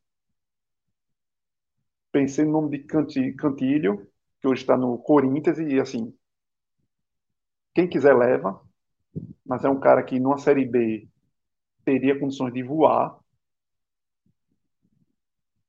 E outros nomes que estão no futebol do exterior, como Pereira, no 830 do Japão, e Edson Fernando, na Ucrânia. Edson Fernando estava jogando no Atlético Goianiense ano passado. E outros dois nomes menos badalados que estão no futebol brasileiro, que seria Marcelo Freitas, foi muito bem na chapa ano passado, e estava no Ituano. Agora não completou as seis partidas, e rescindiu com o Ituano. E um outro nome que seria mais para compor, seria Breno do Botafogo. Foi, era um, é um, jogador de 22 anos, foi bem no Goiás e o Botafogo pegou como oportunidade de mercado. Mais à frente, um camisa 10. Né? Oi? É baiano, inclusive. Breno é baiano, nem sabia que Breno era baiano. Bom jogador, uma boa aposta. Para camisa 10, que é uma posição que realmente eu acho que o, o Vitória precisa gastar, que rodou, rodou, inchou o elenco com Giovanni Augusto, Diego Torres, Thiago Lopes e GG e não arrumou uma solução. Muitas vezes quem está jogando na posição é o Elton que é um cara de lado que vinha fazendo o meio central, o Mateuzinho, por falta de um 10 que realmente fosse. E que está jogando direitinho, viu, Elton Nem? Está jogando direitinho. Para nível Elton Nem, né? Para nível, para o nível Elton Nem dos últimos Isso. Exatamente. Não é, tem me surpreendido. A gente fez alguns jogos do Fortaleza e ele tem me surpreendido. Do Vitória. Do Vitória. Do Vitória. E aí peguei um, dois nomes assim mais graúdos. Seria o Ronaldo Mendes, do Rizespor, da Turquia. Muito bom jogador. A gente estava até conversando aqui com o Arthur no início, antes da live na Água Suja. Um cara que disputou muito bem lá no, em Alagoas, no CSA, na base do Corinthians Alagoano, foi muito bem no ABC de Natal, antes de chegar no Santos. Ele destruiu um jogo na Ilha do Retiro contra o Esporte, e aí o Santos vendeu ele para o futebol dos Emirados Árabes, ele terminou fazendo a carreira dele, acho dos 24, 25 anos até agora, até os 28, e está duas temporadas no futebol turco, entregando muito. Está com o contrato se encerrando agora no meio do ano. Agora em junho, julho, lá no Rizespo e fazendo gol. É aquele meia que chuta, faz gol, pisa na área. O outro é um meia mais armador, que é Maurício Cova, que é um venezuelano do Deportivo Táquira, Táchira da Venezuela, muito bom jogador. Ele jogador que dá muita assistência, faz o 8 também, faz o segundo volante, faz o 10, jogador super interessante, também naquela faixa de 30 anos. E as outras duas opções seriam jogadores mais jovens, Lucas Ramos, do Inter, Internacional, que é um meia que desponta bem lá no Internacional. Acho que até o Sport sondou ano passado ele para compor o time na, na Série B. E o outro seria Bruno Oliveira, que estava no Santos ano passado e que esse ano foi para futebol, futebol coreano, que é aquele meiazinha meio rápido, que distribui bola, arrumador de time. Para o ataque, para o ataque de lado, separei seis nomes aqui, até porque é outra posição que Hoje tem Oswaldo e. Que a mágica acabou, né? A mágica foi se desgastando. Oswaldo estava fazendo a temporada porra, é. inacreditável. Fora da pela idade dele, o que ele vinha fazendo, até no processo no passado, que não conseguia mais vender tanto, né? Não, e aí tem Deus. Zé tem Zé que era, é outro cara que vem, que eles trouxeram de Santo André, que vem muito bem mas falta reposição, falta jogador que talvez chegue para realmente jogar e definir e garantir essa vaga que o Vitória, já que se colocou agora como um grande postulante à vaga, talvez precise ter é, um fôlego a mais ali para essa posição. E aí um nome que eu tinha citado até para o esporte, Diego Gonçalves, acho que caberia muito bem lá também. Caberia. Outro nome, é Rafael Bilu, que está lá no Cruzeiro, fez uma Série B muito boa ano passado pelo Criciúma. Yuri Castilho, que é um nome que eles estão tentando. Não seria aquele nome para abalar, para chegar, para ser, mas é um cara que, pensando nessas contratações, de, que eu acho que o Vitória ali para essa posição, não precisa contratar precisa mais nenhum atacante de lado para compor. E Yuri Castilho tem a, tem a questão que ele joga tanto centroavante como mais de lado um pouquinho. Marquinho, que é aquele atacante que foi do esporte, da Ponte Preta, sim, do Corinthians, sim, sim. Tá, seria uma oportunidade, que é um cara que está jogando no Apoel do Chipre. Cauê? No Apoel do Chipre. Ou seja, é um cara que seria tentador, talvez, para ele seria, voltar para o Brasil. Seria. Um time protagonista. E é um cara que ajuda, não só em recomposição, mas é um cara que tem aquele drible, que quebra a linha, que arruma a pena. Não, tira a bola do meio, tira a bola da defesa para o ataque. E um outro nome, Gabriel Barros, que está no Internacional, mas fez uma excelente Série B ano passado pelo Ituano. E o Inter captou ele como uma joia, mas não vai jogar no Inter. Então era uma chance do, do Vitória pegar como um, como colocar o jogador para ter rodagem. E o outro é um jogador uruguaio chamado Christian Oliveira, do Boston River. Até fiz questão de colocar, porque o Vitória é um, é um tem um clube no Nordeste que, que sempre olha o futebol sul-americano, é o Vitória. Sempre está buscando uma, uma peça, jogadores fora da, do mapa mais conhecido do futebol nacional. E encerrando o centroavante, que é a grande questão hoje para eles, né? até porque Léo Gamalho não entregou o que se imaginava e ainda tem a questão do, da recuperação dele, de é. saúde mesmo. E aí botei algum, até alguns nomes pesados. Se o Vitória fala tanto que tá com bala na agulha para gastar. Falou então... Nicão, pô. Citado Nicão. Isso, exatamente. Então, diante disso, botei alemão do Inter, que é um cara que o, o Inter tem muitos centroavantes e chegando Bom, em Valência lá, de alguma forma, alemão vai ficar ainda mais distante dessa fila. E é um cara que, quando entra, faz gol, é um cara chato, aquele centroavante chato. É. Com uma boa carimpagem do Inter no Novo Hamburgo no ano passado. Mikael, por estar parado lá no América, praticamente parado no América Mineiro. É. Gabriel Novaes, que é um cara que passou até pouco tempo lá no, no Bahia e hoje está no Red estava tá no tá encostado agora no Goiás, o Red Bull adquiriu ele e é um cara que já mostrou em alguns momentos que seria que poderia ser um bom centroavante. Aí vem outros que eu coloquei até para o esporte, que é Poveda, Cleiton Silva e Luca. E o último nome que eu botei, e aí naquela base da experiência de cara que rodado, que talvez o Vitória busque um pouco disso também, seria Júnior Moraes, que estava no Corinthians e deixou o Corinthians. Diego Souza. Mas, assim, seria. Não, não botaria não. Porque eu acho que até assim, não. Acho que o Diego Souza não olharia o Vitória como um. Nada contra o Vitória. Mas eu acho que o Diego Souza talvez quisesse voltar, ficar uma casa que já fosse acolhedora para ele, onde ele já fosse ídolo, até porque ele saberia que não, não seria vamos dizer, que maltratado por não poder entregar tanto em campo como deve ser essa, esses últimos seis meses dele. E até para o próprio Vitória, viu? Para o Vitória que está precisando de uma decisão ali, de um cara que chegue, que resolva.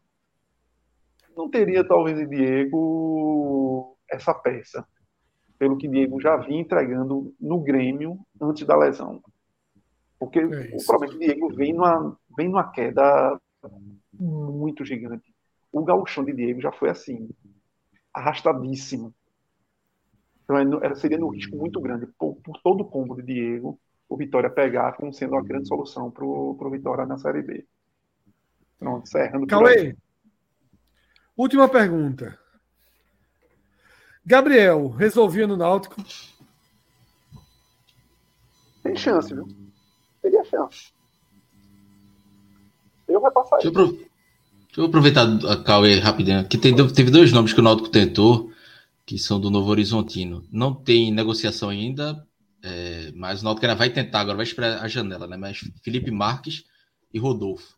Felipe Marques deixou uma brecha ali que, que pode ir, Rodolfo já foi mais resistente, vai esperar alguma coisa aí de Série B. São, os dois estão no banco, o Náutico tentou e deve tentar mais uma vez aí durante a janela. São bons, Cauê? O Rodolfo tá pesado, viu? É um cara assim. O negócio é que a idade bateu. Ele já não é. consegue entregar tanto. Agora é um cara que até o ano passado estava jogando Série A pelo Cuiabá, entendeu?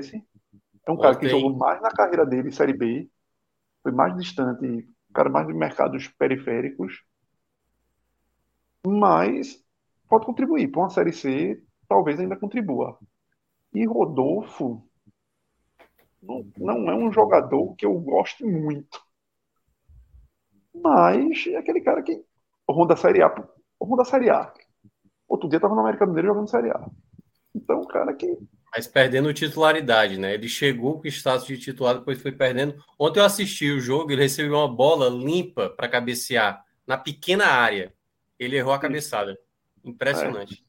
É. Não é. Porque Rodolfo, ele não é um centroavante nato. Não ele é. não é aquele cara. Pronto, ele não é Mikael. Ele não é Jael. Ele é mais um Ele é segundo um cara- atacante. Ele é mais um, um SA. É. E começou a não dar certo. Como, como nessa mudança que o futebol teve de jogar com pontas, ele era um segundo atacante.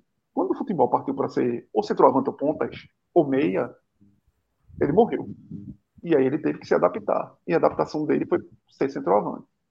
E nessa adaptação dele como centroavante é um cara que eu acho que tem um metro e. Ele não, tem, ele não chega a um metro e sete, oito. É um cara relativamente baixo. E não é um grande finalizador. É um- se não me engano, é um canhoto. É aquele cara que recebe, corta e chuta. É. Veja, para o cenário do Náutico, acrescentaria. Agora, talvez não resolva. Talvez melhore e pronto. O que eu teria de, de dizer dos dois é Felipe Marques e, e o combo melhoraria o Náutico. Mas talvez não resolva. Para subir uma série A, para subir para uma série B. Mas que o que o Náutico tem hoje Tem Eles uma ou Rogério, qualidade. Cauê? Pô, não pegaria. Velho, eu não pegaria Rogério nunca. Rogério tirou foto hoje no CT. Coberto com lençol do Cobertinho, cobertinho com lençol, não foi, É. Cláudio? Náutico. É. Eu sigo ele, eu sigo ele. Eu não sei. Eu não sei. Eu gostaria muito de conversar com algum mexicano para saber o que foi que o Rogério fez lá no México. Porque É, ele arrumou os números lá. Ele arrumou os números. Não sei como. Mas no talento. futebol brasileiro. Futebol brasileiro. E me chama a atenção ele não ter um mercado num time menor do México. Porque ele- Isso, número pronto, ele fez lá. Isso. Estranho isso, essa volta. O que Porque ele que jogou num time grande, pô, do México. Foi. Isso. Empresário bom, um mundial, se eu bom. não me engano, não foi isso, não? Mundial de clubes, se eu não me engano. Ou fez uma final que era lá da É. CONCACAF, que eu tô lembrado. Isso. E fez gol, fez gol, assim. Veja, me- eu me assustei quando eu vi. Eu Me também. assustei, porque pra mim era assim, ia, ia ser aquela O coisa. post de despedida galhofa. dele, os mexicanos, valeu, Rogério. Porra, os caras felizes, né? Tipo, saudando a saída dele. Não, não, tipo. Dando, Não, dando tá força, gostando do jogador, né? Não está sendo de todos os clubes. E por onde ele passa, no Brasil, a turma. Pronto, quando ele chegou no Remo, uma pessoa lá do Pará veio me perguntar, eu disse, meu amigo. Tanto que depois eu disse, quando ele foi botado para fora, ela disse, ó, eu avisei, né? Porque não tem condição. Se preocupa não que uma jogada bonita ele vai fazer. Assim, daquelas que você, meu Deus, ele consegue fazer isso? Pois é, consegue. Uma jogada linda ele consegue fazer. E aí, tem o gente que futebol no- dele desapareceu há muito tempo. Pô. O futebol Total. dele desapareceu. Veja, não é de falta de oportunidade. A questão de Rogério não é. Ah, porque ele, ele tem aquele jogador que insiste, pronto, vamos lá. Luan lá no Corinthians. Foi uma insistência de ficar, ficar, é lógico, teve os problemas dele internos, mas que o Corinthians insistiu e depois ele insistiu em não sair, até pelo salário. É diferente de Rogério. Rogério respirou vários ares.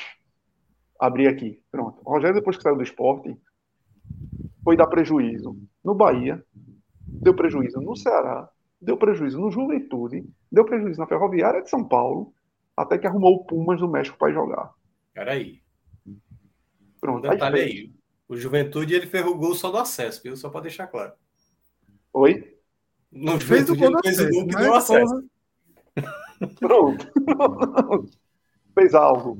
Marcou lá, é. tem a foto. É, a foto. porque não, a, foto, é- a foto é dele, com o gol dele, né? Pronto. Aí no Pumas fez nove gols, três assistências, segundo aqui o site do Gol, né? Quando eu abri, e 38 jogos no Pumas. Ou seja, jogou, Jogou, pô, jogou. jogou. Aí vem pro CSA o ano passado. Cara, Joga 11 jogos, pedra em santo. Pedra em santo. Foi pro Remo. Pior ainda. Horroroso. É. Horroroso, pesado. Ele tá, e você olha, Rogério, parece que ele engoliu Um uma pandeiro. tonelada. Pronto, que só tava comendo açaí lá no Pará. Parece que ele só tava comendo açaí. Pesado. Pesado, pesado. pesado. Então, assim, eu, eu não sei. Lógico, o Náutico tá observando o cara tá lá, treinando no Náutico, é, vendo o, o cara, talvez esteja vendo, esteja vendo outro contexto que a gente não está observando. Talvez seja fininho, correndo, mas, meu amigo, eu acho que é um tiro pro Náutico, assim. Tinha que ser muito naquela de, ó, o Rogério topou fazer produtividade aqui. Mas acho que Tá vai acabar sendo assim, né? Tá, tá lá treinando, correndo, não tem time que queira ele. Mas se for, Pedro, acho que- pronto. Mas se for, como a, a pergunta de Glauber, ele ou Felipe Ferreira, pronto. Aí não, aí não dá. Entendeu? Tem que ser. Pronto, tem que ser como a gente falou de Diego Souza ontem. Tem que ser ele ou nada, né? Pronto, tem que ser como a gente falou de Diego Souza ontem no esporte. Ó, o esporte não pode parar. Vai contratar outro. Se por acaso, uma oportunidade de mercado, o cara vier dentro de um contexto top, tudo, tudo, tudo aquilo ali, traz. Pronto. Agora, não pode o Náutico apostar todas as fichas, deixar de contratar outros jogadores que podem trazer mais, porque vai apostar em Rogério. Aí não dá. Porque você lutar contra as estatísticas, pô. Lutar contra os números. E não só os números. Lutar contra o que ele vem mostrando. O cara não mostra nada desde 2017, pô. É muito tempo em vários clubes. É muito difícil acreditar. Então, melhor Gabriel, né? Dessa, dessa listinha aí. Melhor bater lá na Benias e. Muito, pô. levar muito. Gabriel. Até porque não é caro, né? Não, pá, oxi.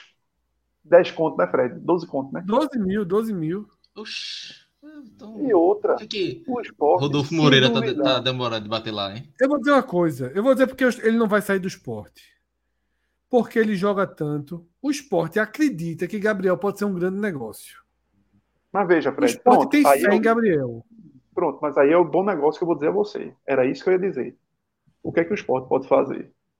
Até porque eu não sei se hoje a realidade do Náutico, 12 mil é pesa, pesa ou não. Mas o esporte poderia estender o contrato, se aposta tanto no jogador, estender o contrato de Gabriel por mais um ano, até o fim de 2024, empresta para o Náutico, paga metade, casa 6 e Pô, 6. metade de 12, o Náutico aguenta os 12, porra. Não, Caralho. aguenta, aguenta. Paga os 12. Paga Pronto, os você 12. aguenta os 12, então pronto. Volta, passa pro Náutico, prolonga o contrato dele.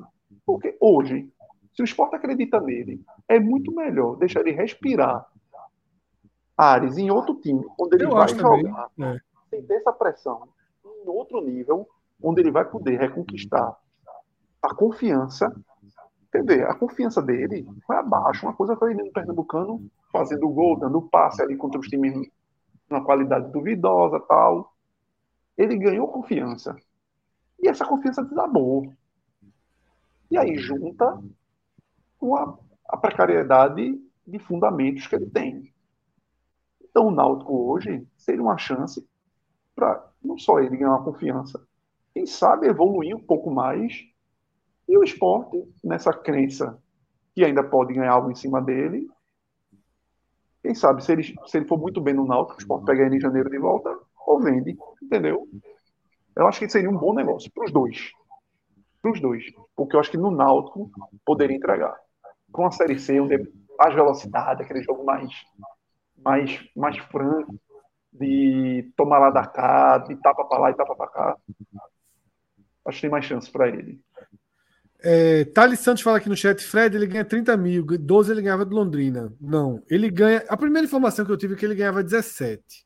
Depois falaram em 12. Então é entre 12 e 17. Ele não ganha 30 mil, não, tá? É um jogador realmente de investimento muito barato, né? Que o esporte fez. Aí tô vendo aí que a já se propôs a pagar, né? Então pronto. É, até o Timbucast paga. Alan, vamos fazer um giro de superchat antes da gente mergulhar aqui na Série C, tá? Esse a gente já fez, a gente já passou, tá? O caminho a gente já rodou. Guilherme. Antônio Guilherme Santini Batista. Ele lembra, isso foi quando a gente ainda estava vendo, era para ter sido naquela hora o Superchat, né? Para dar uma olhadinha na décima rodada de 2015 da Série A, que é quando o Sport era líder ainda, né? Por isso que ele joga aí o Saudades.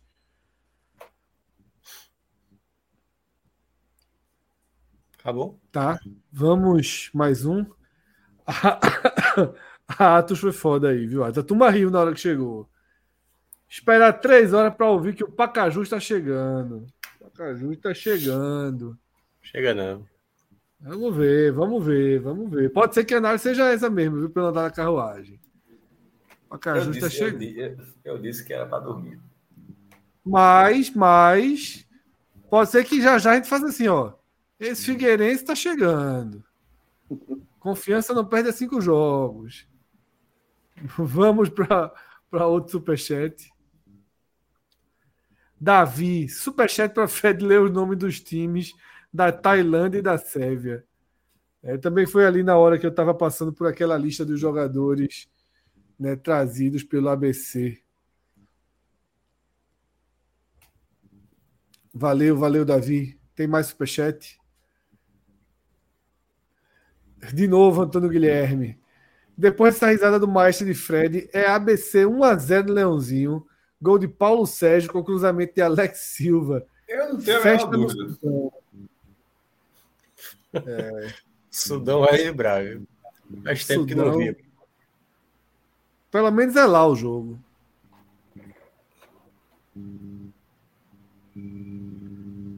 Mais superchats. Paulo Albuquerque, galera, comentem sobre a turma esperando Diego Souza no aeroporto. Tem até live rolando com mais de mil espectadores. Eu soube que tem mais de dois mil espectadores vendo essas lives. Veja, em 2023. Segundo, segundo o Flat Radar, o voo chegou agora. Veja, em 2023. Somente isso. E veja, Fred, em 2023, nada me surpreende. Como é, Cauê? Quiser cavar mais ainda, ele vinha mesmo nesse voo. Olha, atualizaram 3.189 pessoas. Loucura. Veja, em 2023, nada me surpreende. E. Enfim. Tá tendo Pix, pô, na live. É, eu quero sair de casa para fazer. Talvez o cara que tenha ido, só tenha ido fazer, só tenha ido até lá para isso aí. Alan Ruiz, graça, pra... Alan Ruiz chega hoje mesmo, Alan Ruiz, que qualquer chega, coisa chega, aproveita chega. embalo. É pronto, aproveita embalo. Nunca vai ter uma recepção como essa, talvez em nenhum clube. Ele chega vai estranhar, né? 3.200 pessoas assistindo. Atos faz uma pergunta aqui: se para o aeroporto esperar um possível Diego Souza é equivalente a, a, a, acampar na porta do exército. Eu confesso, Atos, que eu cheguei a pensar em fazer essa, essa associação aqui. Porque vem tudo de fake news, de a onda que é criada, da galera, da galera que prefere acreditar nas ondas de fake news do que nas informações mais concretas, porque as ondas de fake news têm sempre sustentação maior, tá? Tem uma foto de Diego Souza de um avião, a turma foi arrumar aí que o avião pode estar vindo para o Recife. A sustentação maior que tu fala são a insinuação, são mais insinuantes, né? Elas são mais atrativas. É, exatamente. A sustentação maior que eu digo é assim: o cara cria um fake news, não para com um. Cria um, inventa um jornalista, cria uma foto, está sempre alimentando esse ciclo dessa notícia. Enquanto a verdade, a verdade tem um ciclo, um ciclo às vezes muito lento. Tá? A verdade. Não, até mesmo se ele não aparecer, já vai ter uma fake dizendo que não, o Diego saiu por pegou um outro avião, né? Aí vai criar é. uma outra fake para explicar o porquê que ele não apareceu no saguão ali. Né? Eu não acho que, no fundo, no fundo, eu não comparo com a turma que acreditou e foi para frente do exército tal. É porque... É porque eu acho que tem uma dose de auto-ironia aí razoável. Só que assim, mesmo com a dose de auto-ironia razoável, o bojo que fica é ridículo. Amanhã vai ter matéria nacional dizendo que 10, 15, 20, 30 torcedores do esporte foram ao aeroporto, viraram a madrugada esperando um cara que não chegou, um cara que não está contratado, um cara que não. Como é, Cauê? Lembra da história do avião do Petkovic? É. O avião segurou no Veio um aviãozinho com uma faixa, né? Então, assim, quer estar pro aeroporto, vai pro aeroporto, pô. Tá? E a galera tá vendo a live, tá dando boa risada, transformou num espetáculo grotesco aí da madrugada e beleza, já já chega Alan Ruiz aí. Se a turma conseguir identificar quem é, aproveite e dá moral para ele, para ele, pra ele. Ele tá nesse mesmo voo? Não, não, não, não. Tô dizendo, mas é porque eu soube que ele vai chegar agora de madrugada. E ele postou a foto, né, partindo volta de 11 da noite. Já já chega Alan Ruiz aí. 3.500 Diego... pessoas na live. É uma loucura, pô. É, Diego, meu amigo. É isso, não tá vindo pro esporte, não tá vindo, não vai treinar para se recuperar, não vai fazer nada, não tem nada, nada, zero, zero, zero, zero, zero, zero, tá? Zero. Mas vai que ele tá vindo jogar partida de futebol aqui no Recife. Enfim, mas não tá não. A tendência, não tem informação de onde ele tá indo. Há uma sinalização de que ele estaria indo tirar férias, né? Ele tem uma casa, se não me engano, comprou uma casa em Orlando. E é isso tá? É... Cada um acredita no que quiser, se diverte com o que quiser, consome o que quiser. Não é a gente aqui que vai ficar de velho rabugento, né? Falando da diversão da turma. Divirtam, acreditam, sei lá, 2023, como eu falei, já não tem tanta paciência para ficar de tiozão minha gente, espere a notícia real, confie no site sério, bababá. Turma quer se divertir, deixa a turma se divertir. Se eu não estivesse na live, talvez eu, eu, eu fosse um dos 3.500 aí, dando uma risada. E se a gente não tivesse tanto assunto hoje, a gente metia essa porra aqui para fazer um react. Por um segundo eu pensei que tu ia falar que ia para o aeroporto. Aí, espera aí, Fred, aí mas, só com a live, beleza. Eu tô afim de tomar uma Sprite, tá, gente? Tem jogador que chegou e não tem essa quantidade no aeroporto, não, de gente que tem. Eu tô afim de tomar uma Sprite, tá geladinha ali no, no, no, no refrigerador.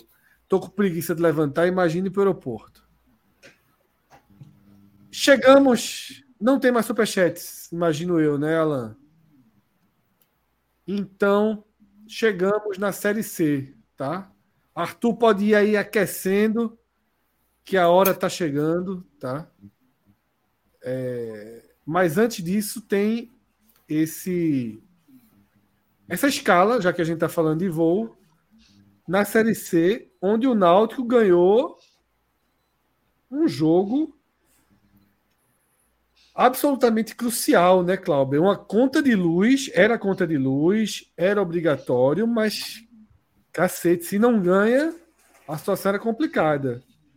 E eu vi que apesar do placar de 1 a 0, e algumas tuitadas, João, Atos, e que não foi uma atuação e que não foi uma atuação para se jogar fora não, né? Elementos positivos surgiram. Então eu queria uma, uma avaliação tua, Clauber, dessa vitória já na perspectiva que o Náutico chegou a entrar em campo hoje fora do G8, né? Tinha uma pressãozinha maior sobre os ombros Agora é o quinto colocado, mas né, é uma. A gente já falou algumas vezes, é uma, uma série C altamente disputada palmo a palmo, né? Ponto a ponto. O Náutico vai para o jogo duro agora, com o Ipiranga fora de casa. E qual é a perspectiva, Clauber? Esse jogo já é perspectiva dessa reta, não é ainda uma reta final, né? Mas já entramos, né? Já há algum tempo na segunda metade da competição desse, dessa fase de classificação. Né? E já, já vai começar a fundilar, né, Fred? Já começa a ter. a, a se distanciar um pouco, né? É, o América de Natal hoje perdeu é, é, pro, pro São José, ficou em 15, ou seja, tá. Gol de goleiro, né? O primeiro gol, é, golaço. Bonito gol. Bonito gol. É. E o América que investiu muito, né? Contratou vários jogadores, tá com a SAF já.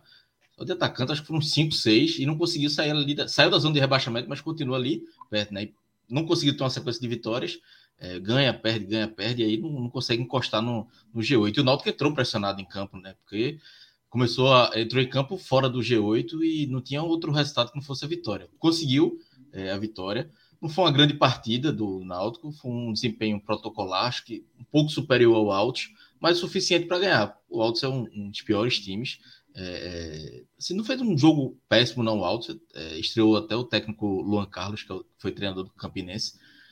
Mas é um time que é, é bem frágil, né? Então o Náutico conseguiu vencer 1 a 0 é, é, Hoje, Marqueiro mudou a formação, né? Deixou de usar três zagueiros, é, porque ele usava Renan Siqueira como zagueiro, só que com a lesão de Diego Matos só tem Renan Siqueira para a lateral esquerda. E aí hoje ele fez uma linha de, de quatro na defesa, com Renan Siqueira na, na lateral. E Renan Siqueira fez uma belíssima partida. Assim, foi, é, ele e Vilheiro foram os melhores do Náutico hoje. Ele defendeu bem, atacou, chegou é, finalizando, cruzando, enfim, foi, foi uma partida muito boa, até surpreendeu, porque até então ele tinha jogado mais na zaga, né, pela, pela, pelo lado esquerdo da defesa, e não tinha, tinha mostrado mais características defensivas. Ele veio fazendo bons jogos, mas hoje mostrou boas características ofensivas, né? Marquiori hoje fez o simples, né? Colocou Mangabeira como, como volante. Surpreendeu até, botou Vilheiro no primeiro tempo no lado direito, então Vilheiro parou de fazer aquele pé invertido e Vilheiro jogou bem, é, deu assistência para Berguinho. Berguinho, o primeiro jogo como titular, fez um gol, embora não tenha feito uma grande partida, mas deu outro, outros três, quatro cruzamentos. Fez, foi o, a grande válvula ali, né? Pelo lado direito era Vilheiro, pelo lado esquerdo, Renan Siqueira. O primeiro tempo do Náutico, Náutico foi bem, assim, deu alguns espaços para o alto, mas criou outros e fez o gol. No segundo, acho que o Náutico conseguiu controlar mais, foi, foi mais, teve um ou outro susto, mas o medo ficou mais porque era só 1 a 0 é, o, o, Qualquer vacilo podia resultar no empate. Mas eu acho que o Náutico conseguiu controlar melhor o segundo tempo do que o primeiro. E no segundo tempo perdeu algumas chances, né? Jael perdeu uma chance, Vilheiro perdeu uma, Souza também perdeu, mas o Náutico ficou, é, venceu, é, como eu disse, de forma protocolar. E aí, para esse próximo jogo, que fica é, são, são questionamentos né, para Marchiori. Porque ele gosta de um time muito intenso, mas é, hoje, por exemplo, Souza foi muito mal, é, no meio campo. Vitor Ferraz na lateral direita também foi muito mal. É, o próprio Jael também não, não jogou bem, mas principalmente Souza e Vitor Ferraz é, são pontos que Marquinhos vai precisar resolver. É, eu acho que ele vai tirar um dos dois e nessa, nessa briga é, eu acho que não tem dúvida de que Vitor Ferraz tem que sair do time. Embora o, o Diego Ferreira, que é o reserva, ainda não tenha não passe muita confiança. Mas não dá para tirar Souza hoje do time, porque é o principal nome né, do Náutico na, na temporada jogador de linha. Bola parada é muito importante, né? É, hoje, hoje ele errou tudo, né? Hoje, até escanteio, a bola quase não estava chegando na área, mas é um jogo atípico, não é, não é o comum dele.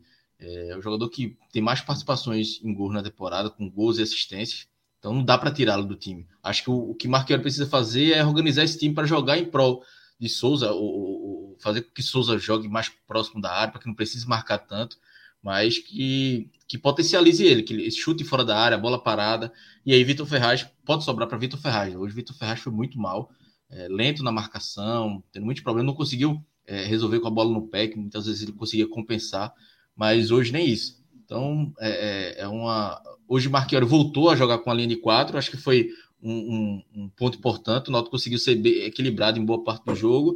O que falta mais agora é resolver esse, esse meu campo, né? Como é que vai encaixar esse meu campo com Souza? Quem é, se teraria Gabriel Santiago, colocaria Elton. E, a, e, teve outra boa novidade, né? Que foi Brian. Ele tinha jogado já a última partida, mas hoje ele entrou, jogou 45 minutos, entrou no intervalo, foi muito bem, jogando como ponta direita. Podia jogar como ponta esquerda também, que eu acho que seria até o melhor, já que Vilheiro estava tava bem na ponta direita. Mas dá para perceber que é uma, uma ilha de qualidade ali, é, é diferente dos outros atacantes de lado que o Náutico tem. É, tem muita qualidade para uma Série C. E hoje ele fez uma boa partida. E a sensação que ficou hoje é que é uma questão de tempo para ele ser titular. Não é nem questão de tempo, é questão física dele, né? Assim que ele tiver é, 100%, ele vai ser titular tranquilamente. Aí eu na ponta esquerda, na ponta direita. É, e aí, por mais que Vitor Ferraz também esteja mal, acho que seria um desperdício ter Brian na lateral direita. É melhor deixar ele mais próximo ao ataque, porque o jogador finaliza bem, cruza bem. Então não dá para perder essa qualidade. Carência, né, Glauber, dos é, jogadores exatamente. do Náutico. O Náutico é um time que tem muita carência na finalização. E queira ou não, é, o jogador aí, ele finaliza muito bem. É era um lateral artilheiro no Náutico. Fazia muitos gols.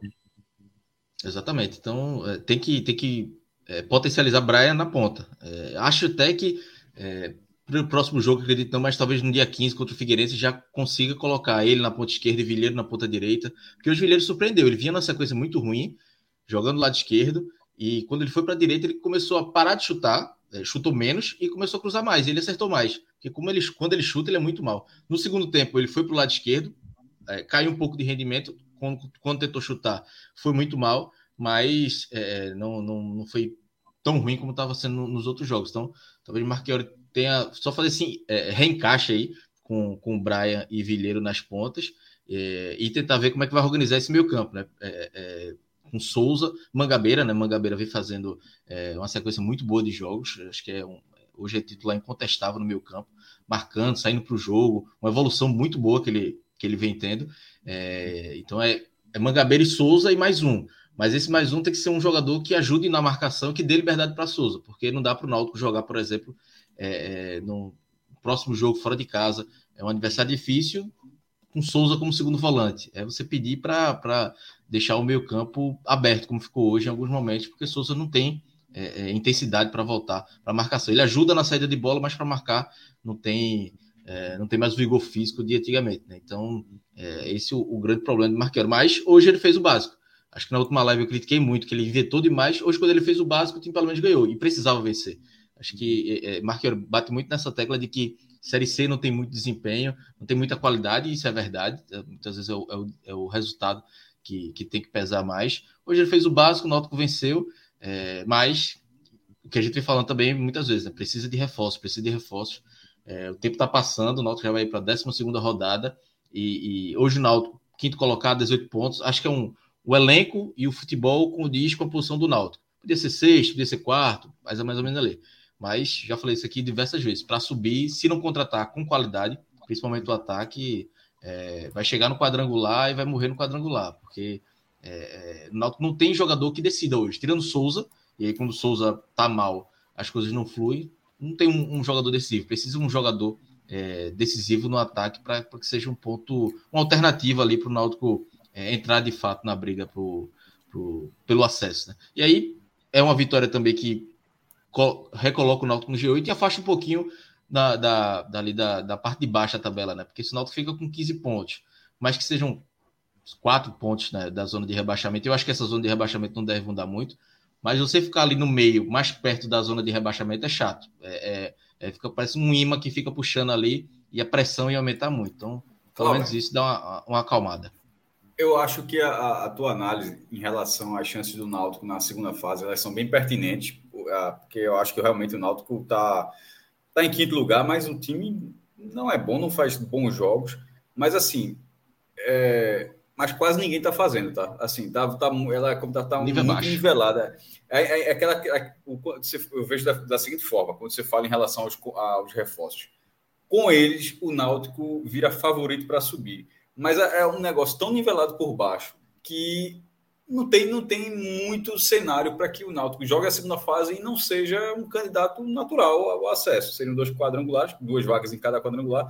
É, a, a única o desenho atual talvez... não é tão bom, né? O desenho atual seria Amazonas, São Bernardo, é Náutico. Minha frase terminaria com isso, Fred. Eu dizer, nesse momento, talvez a única coisa seja não ficar no grupo do Amazonas, para não ter que ter uma vaga com um time que está com, com, mais pontos, porque tipo, tem oito times separados por três pontos, do, do segundo até o, o, nono colocado. Veja só, não tem ninguém, ninguém, nem número de gols, de defesa, de número de vitórias, assim, nada, ninguém destoando. O que está destoando é o Amazonas, que é uma surpresa. Tipo, ele não está destoando porque todo mundo esperava que ele destoasse, é uma surpresa. Mas, assim, é, na verdade, o, que poder, o, o, time que se esperava que fosse ter esse perfil talvez fosse o São Bernardo, tinha até começado bem, tinha, tinha feito pelo Campeonato Paulista também. Mas assim, mas de uma forma geral, a, a, a necessidade, a carência que o Náutico tem é para não não ficar completamente, não ficar no meio do Bruçu, no, no, na, na, na, fase decisiva. Ele, o Náutico tem condição, assim, o financeiro está apertado, mas, mas eu digo assim, o Náutico tem a possibilidade, melhor dizendo, de, em relação a alguns desses adversários, desses futuros adversários, de chegar mais reforçado para a hora, do, hora do acesso. Mas mesmo com o time atual, devido a um sarrafo, na minha opinião, muito baixo dessa, dessa, dessa edição, é, basta nesse momento não ficar no grupo do Amazonas. E Cássio, ainda tem um ponto. O Amazonas é quase um Sassá Futebol Clube, né? Porque o cara tem 12 gols de 18. E tem até a notícia do cara que ele pode sair, inclusive. Né? Exatamente, ele recebeu uma proposta para esse futebol europeu. E se sair, é um baque grande para o Amazonas. E pode ser que esse Amazonas daqui a 15 dias já seja um. É um time organizado. No jogo contra o Náutico foi um time bem organizado, mas claramente é um jogador que faz a diferença, né? Então É, se sair, e eu particularmente torço para que saia, é, até pensando num um, um possível adversário no quadrangular, é, é cai muito a, isso, a, força. Ele virou isso recentemente, ele virou isso nesse último mês. É, de, de, do dia 6 de junho para cá, essas são essas quatro vitórias do, do Amazonas. Até ali a campanha era campanha, ok, três vitórias, três empates e uma, e uma derrota, e ele disparou. É uma surpresa. Uma, agora, se é uma surpresa, você observa a surpresa e respeita o que ele vem fazendo. Mas assim, mas a verdade é que é, tá nesse, não é um bicho-papão. Não, ainda não virou. Ele, assim, ele conseguiu, engatou uma ótima sequência que colocou na liderança isolada por, no mínimo, mais uma rodada. Mas, na, na, nesse momento, até nada além, ah, nada além disso, imagino. Tem um jogador fazendo diferença muito grande. E até... Acho que o, o microfone vai estar bem, bem afastado. Um jogador, um jogador nessa Série C faz muita diferença. O Náutico, quando o Souza acerta a bola parada, é uma diferença gigante. Aí o, o Amazonas arruma lá Sassá, o cara faz gol, resolve. O São Bernardo, o Léo Jabá vinha fazendo a diferença. Aí quando esses caras ou começam a jogar mal, não entregam, ou se machucam, sai do time, é uma, é uma queda brusca, porque o, é muito pega na rua. Pô. É muito assim, é, como eu já até brinquei, Série C é como se fosse aquela briga de rua que ninguém sabe é, técnicas de, de artes marciais. É tapa. Aí você tem um cara que um dia treinou taekwondo. Meu amigo, esse cara é rei. Aí o cara tá com uma faca. Pronto. Esse cara é um comanda a briga. Porque é um pouquinho de nada. Algumas peças, um pouquinho melhor. E essas peças azeitadas de, de, um, de um time que não seja uma bagunça já fazem uma diferença gigante nessa Série C. Eu ia até comentar que na Série C é importante a gente ver como a Série C vai reagir à janela, porque aqui é um movimento um pouco inverso, né? Série C e Série D não tem janela para você contratar e inscrever os jogadores, a gente tem um limite lá na frente. Mas acaba sendo impactado porque com a abertura da janela da Série B é possível que venha alguns times da Série B querer pegar destaques da Série C. E aí, se você começar a ter alguns jogadores saindo, não só obrigatoriamente para a Série B, mas até para fora, como o caso de Sassá, Léo Jabá, que Cauê falou, ele acabou de ser anunciado hoje que vai para Portugal. Então já é um desfalque importante aí do São Bernardo. Como essas equipes vão conseguir reagir, né? E também como elas vão conseguir se posicionar no mercado, tendo agora a concorrência mais forte dos times da Série B, porque normalmente a Série C eu tinha muita, muita equipe contratando ali num período que fechou a janela após o começo ali da Série B, justamente porque muitos jogadores estavam naquela, ou eu vou para a Série C, eu vou ter que esperar até julho para conseguir jogar, porque eu não consigo mais me colocar na A ou. E agora tem, abre um leque maior para o jogador, né? Claro, se ele não tiver os sete, as sete partidas já na competição. Então, é um, vai ser uma movimentação importante aí para a gente acompanhar também. Sendo um firezinho aqui do Náutico, é até bom não ter nenhum grande destaque agora, para justamente por causa disso que Arthur falou, né? Porque, por exemplo, se dá um destaque, então a Série B vem tira. Por exemplo, se Mangabeira hoje, que vem de uma regularidade boa, um jogador que joga tranquilamente uma Série B, assim, não vou dizer que vai chegar como titular, mas é um jogador que tá fazendo uma boa Série C, pode ir para um, um, time de meio tabela, que sonha com G4 ali para compor o elenco. Velho, se fazendo gol, com certeza é. o Náutico ia ter problema, porque é um cara que tem uma idade ainda que para o mercado interessa, como seria Caion, se Caion não tivesse machucado, com certeza o Náutico estaria com um problema, entre aspas, né? Porque no caso de Caião era ganhar dinheiro. Mas o Náutico estaria com esse problema de uma perda de qualidade técnica que possivelmente teria. Cláudio. Muito barato. Um negócio de 5, 6 é. um negócio baratíssimo. Você já tinha falado isso, acho que há um programa ou dois programas atrás, e meio que reforçou hoje, a linha de cá se reforçou, que até essa vitória sobre o Alto se viu até para pontuar isso, né? Não há, não há um, claro que o medo sempre fica, né? Sempre está ali incomodando, tal, mas não há um, um, friamente analisando, não há um risco muito palpável do Náutico cair de rendimento a ponto de não se classificar entre os oito. Você já tinha comentado isso uma vez que tinha uma, uma perspectiva de classificação bem confiável, né? dentro desse G8. Como eu falei, considerando Sassá ficando no Amazonas, hoje seria um desenho muito ruim de grupo da segunda fase, talvez o pior possível. Já tem um olhar para isso, já dá para começar a direcionar um olhar para isso. Como, como organizar não dá, porque faltando oito jogos, você tem que ganhar o máximo possível. Mas há uma, há uma, uma, uma clara há uma clara diferença entre você ter um grupo com São José, Operário e Brusque, que é o caso do grupo que o Botafogo de São Paulo é, estaria herdando nesse momento, né? Do que o grupo com o primeiro, quarto, quinto e oitavo, que é justamente o grupo que o, que o Náutico tá. Já, já, já, se, já, tu já olha a classificação procurando esse, esse, esse, essa segunda divis, essa divisão né, dos dois grupos finais, ou ainda olha a classificação mirando ali o oitavo lugar, né, para criar margem, para tentar respirar, para poder ter uma outra sequência, uma outra sequência ruim, né? O Náutico somou dois pontos nos três jogos anteriores, né, a esse jogo do do contra o Altos. Fred, eu ainda olho o nono colocado, né? Para distanciar do nono. Sabe que eu vejo dois pontos, tá uma rodada, ainda acho perigoso. Porque assim, obviamente que ao final de cada rodada, observe qual seria o grupo. Acho que na última rodada o grupo estava até mais ok. O de hoje, ao final dessa rodada agora, já está é, tá até mais desproporcional, né? O grupo que ficaria o Náutico pra, comparado ao outro grupo.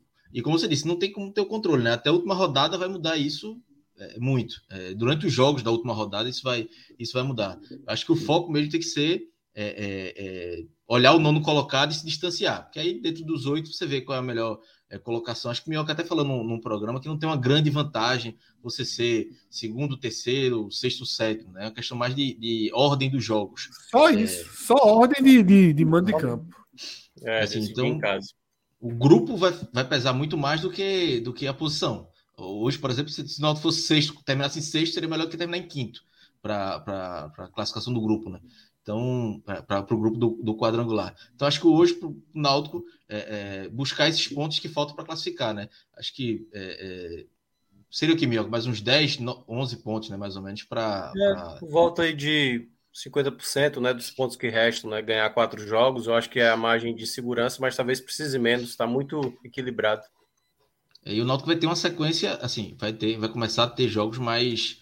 É, mais pesados, né? Mais mas também com adversários que vão estar numa situação, se não semelhante, até é, é mais até desesperadora. O Náutico pega o Ipiranga, né? Que tá. O Ipiranga está no 11 colocado, está brigando pela, pela classificação. Aí tem Figueirense e Remo em casa, são dois jogos difíceis. O Remo tentando se recuperar, vendo uma sequência boa para entrar é, no G8. O Operário está lá em cima, o CSA querendo é, brigar pela, pela classificação, e o Paysandu está lá embaixo. Então, assim, tem muitos jogos que, que é, em nenhum momento o Náutico vai pegar um time que tá, tá até pelo equilíbrio, né? Não vai pegar um, um pato morto, mas vai pegar alguns times é, é, desesperados em algum momento, né? Que vai precisar, que precisa de, de, de vitória ou para escapar ou para entrar no G8, né? Então, é ver como é que o Náutico vai se comportar, principalmente nesses jogos. É, tem um, um, um, América de Natal ali que podia estar tá bem melhor, que está tá em 15, então tem essa pressão também. O próprio Paysandu, que estreou é, Hélio dos Anjos né, no último sábado, é, estou perdendo. É, tem um, um, time até é, cascudo, mas não consegue render. Teve duas derrotas seguidas na, na porta da zona de rebaixamento. Então é um time que olha para baixo, tenta olhar para cima, mas tem um, os times ali colado no, no na, na, parte de trás na briga contra o rebaixamento. Então, é, é, essa sequência agora que o Náutico vai ter, é, ainda tem mais deixa eu ver, um, dois, três, quatro jogos né, em, em casa. Então, é, é, tem uma boa margem para conquistar a classificação em casa. Os jogos fora contra o Ipiranga, Operário, Paysandu e Brusque são, são jogos é, bem chatinhos. Então, é bom o Náutico fazer o, o, logo o dever de casa para classificar. Mas eu acho que está, é, é, a não ser que o Náutico sei, saia completamente da curva, mas na linha de rendimento que o Náutico vem tendo, de equilíbrio, acho que o Náutico classifica é, com, a, com a margem, se não tranquila, mas com a margem pelo menos de não, che não chegar na última rodada com o professor Bernardo pensando da vitória para classificar. Acho que dá para chegar até uma ou duas rodadas antes já dentro do G8 e aí vendo essa questão da, da organização do grupo. Se é que vai dar para planejar de alguma forma, né? é, né? acho que isso vai ficar difícil. nas últimas é duas, três rodadas. Pela, pelo histórico, né, Minhoca? É bem no. Com a variação do tempo da última partida, né? Aos tá. 40 minutos do segundo tempo, você vai vendo ali. E o. Exatamente. Só Só um ponto é que o Náutico já pegou os quatro últimos colocados, o Z4. Só para reforçar isso. E que é um Z4 que está se desenhando muito ali, que para mim sempre foi. Floresta, Manaus e Altos eram três times que estariam nesse bolo do, do Z4. Então está se desenhando bem é, esse Z4 aí com esses times. E o Náutico, queira ou não, já teve o, dizer, o privilégio de enfrentar esses times, né? E aí, é, Cauê e Fred, só para fechar, hoje, por exemplo, numa, numa, situação hoje de América e, e Natal e, e, São José, hoje eu já estava torcendo para São José. Já está lá no G8 e o América de Natal atrás, é melhor você é. deixar o bolo lá de baixo, é. já lá atrás. O São José já está no, no, no, no, tava no G8, né? Tá agora na vice-liderança. Então é melhor torcer para quem está lá em cima já é, garantir esses pontos e deixar quem está lá embaixo mais distante. No caso do América é isso, principalmente pelo, pelo aporte financeiro que tem. É, podem né, reforçar mais. Funil, né? É, exatamente. funil, né, Cláudio? É melhor. o, o, eu acho que o grande problema aí. É melhor é pegar na próxima fase o. Desculpa, Caio, rapidinho. É melhor pegar o São José na próxima fase do que o América. Também. Ainda tem isso. Há um grupo perseguidor aí que é um grupo perseguidor chatinho. De, de, de alguma forma de tradição, de camisa, de torcida CSA, Remo, América e Paysandu. Então são quatro clubes que passando de fase vira completamente a chave. É outra coisa, é outro campeonato, o quadrangular. E, e, e por exemplo, eu com equilíbrio, né? Até as duas rodadas, até a última rodada, estava torcendo muito por, pelos empates. Mas agora você já começa a observar alguns jogos. Na, na próxima rodada tem Remo e Operário. O Remo tem 13, 13 terceiro. O Operário está ali acima do Náutico. É melhor o, empate, obviamente, ou o Operário vencer, para já deixar esses times lá de baixo. Então agora o, o torcedor do Náutico já vira a torcida para esses times que estão no G8 para ver se, se é, é, difícil desgarrar, mas para não criar um bloco mais, mais consolidado, deixar os outros times mais abaixo. É isso, né? Chama atenção os futebol paraense, né? Que pareceria que esse ano dava sinais desse ano que poderia disputar, poderia ter uma. Professor Hélio não largou bem, não. Confusão da porra, né? É. poderia ter um cenário mais disputa, né? Investimentos alto, Fred. Exatamente. Barato, né? a, a declaração dois... dele na, na, na, chegada do Paysandu é espetacular. Assim, não tem torcedor, isso, é, isso é um mérito dele, assim, não tem torcedor que, que não pensa, ó, a chave virou, não sei o quê, foi um 0-2, 0-2 o Bruxo, mas assim, mas o, o a, a, frase na chegada é fantástica, porra. O cara bota o Paysandu aqui, meu irmão, ah, não sei o quê, tudo. Isso é, isso é gigante. E é, né, tem, tem que ter capacidade que ele tem para fazer, mas em campo o Papão levou um fuminho. Quando ele chegou no Náutico 2021, ele disse, né? Não se fala mais em rebaixamento aqui. E o Náutico tava complicado, a situação bem difícil 2020, não, né? 2021. Não. O homem é. anima a torcida. E deu, e deu uma distanciada, né? Semana passada a gente falou muito, né, do, do da diferença ali do 16 para o oitavo, agora já são quatro pontos. Né? A turma ali do meio, sem pontuar nessa rodada, acabou gerando esse, esse gapzinho. E hoje a briga ali está mais em torno, né? vai ali até o CSA, mas esse cenário pode mudar. Tem muita. Tem muito jogo pela frente, né? São, são oito rodadas. É... Fala, Cláudio. A gente ficou com uma sensaçãozinha ali. Depois que o Alto perdeu do Amazonas e saiu do G8, é, é, ficou uma sensaçãozinha ali natural demais. Eu ficaria da mesma forma. Eu ficaria da mesma forma. Meio como se estivesse acabando, né? Esse jogo de hoje foi meio assim um. É. Tem que ganhar todo jeito, não pode, não pode correr risco, mas a verdade é que ainda tem uma, uma fatia bem considerável da competição. Claro que para o Náutico tem o que Cláudio falou. Jogos mais pesados pela frente. Não podia perder uma chance como a de hoje. Né?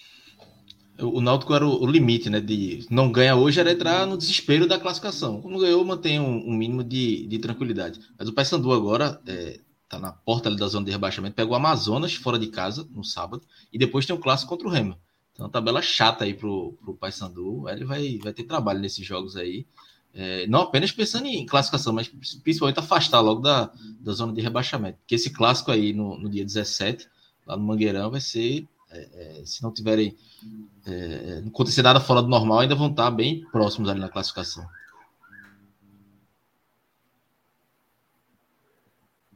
É isso, tá? Demos uma geral naturalmente mais rápida, né? Porque o andar da carruagem já está extenso nessa madrugada. A gente passa por esse recorte da Série C. E Arthur, Pacaju está chegando. Meu irmão. que foi a Ficou chato, provocação foi? de Atos. Né? Disse que essa seria a pauta relacionada, relacionada ao, ao Santa Cruz. Mas na verdade é o seguinte. Mas tá? o Souza chegou.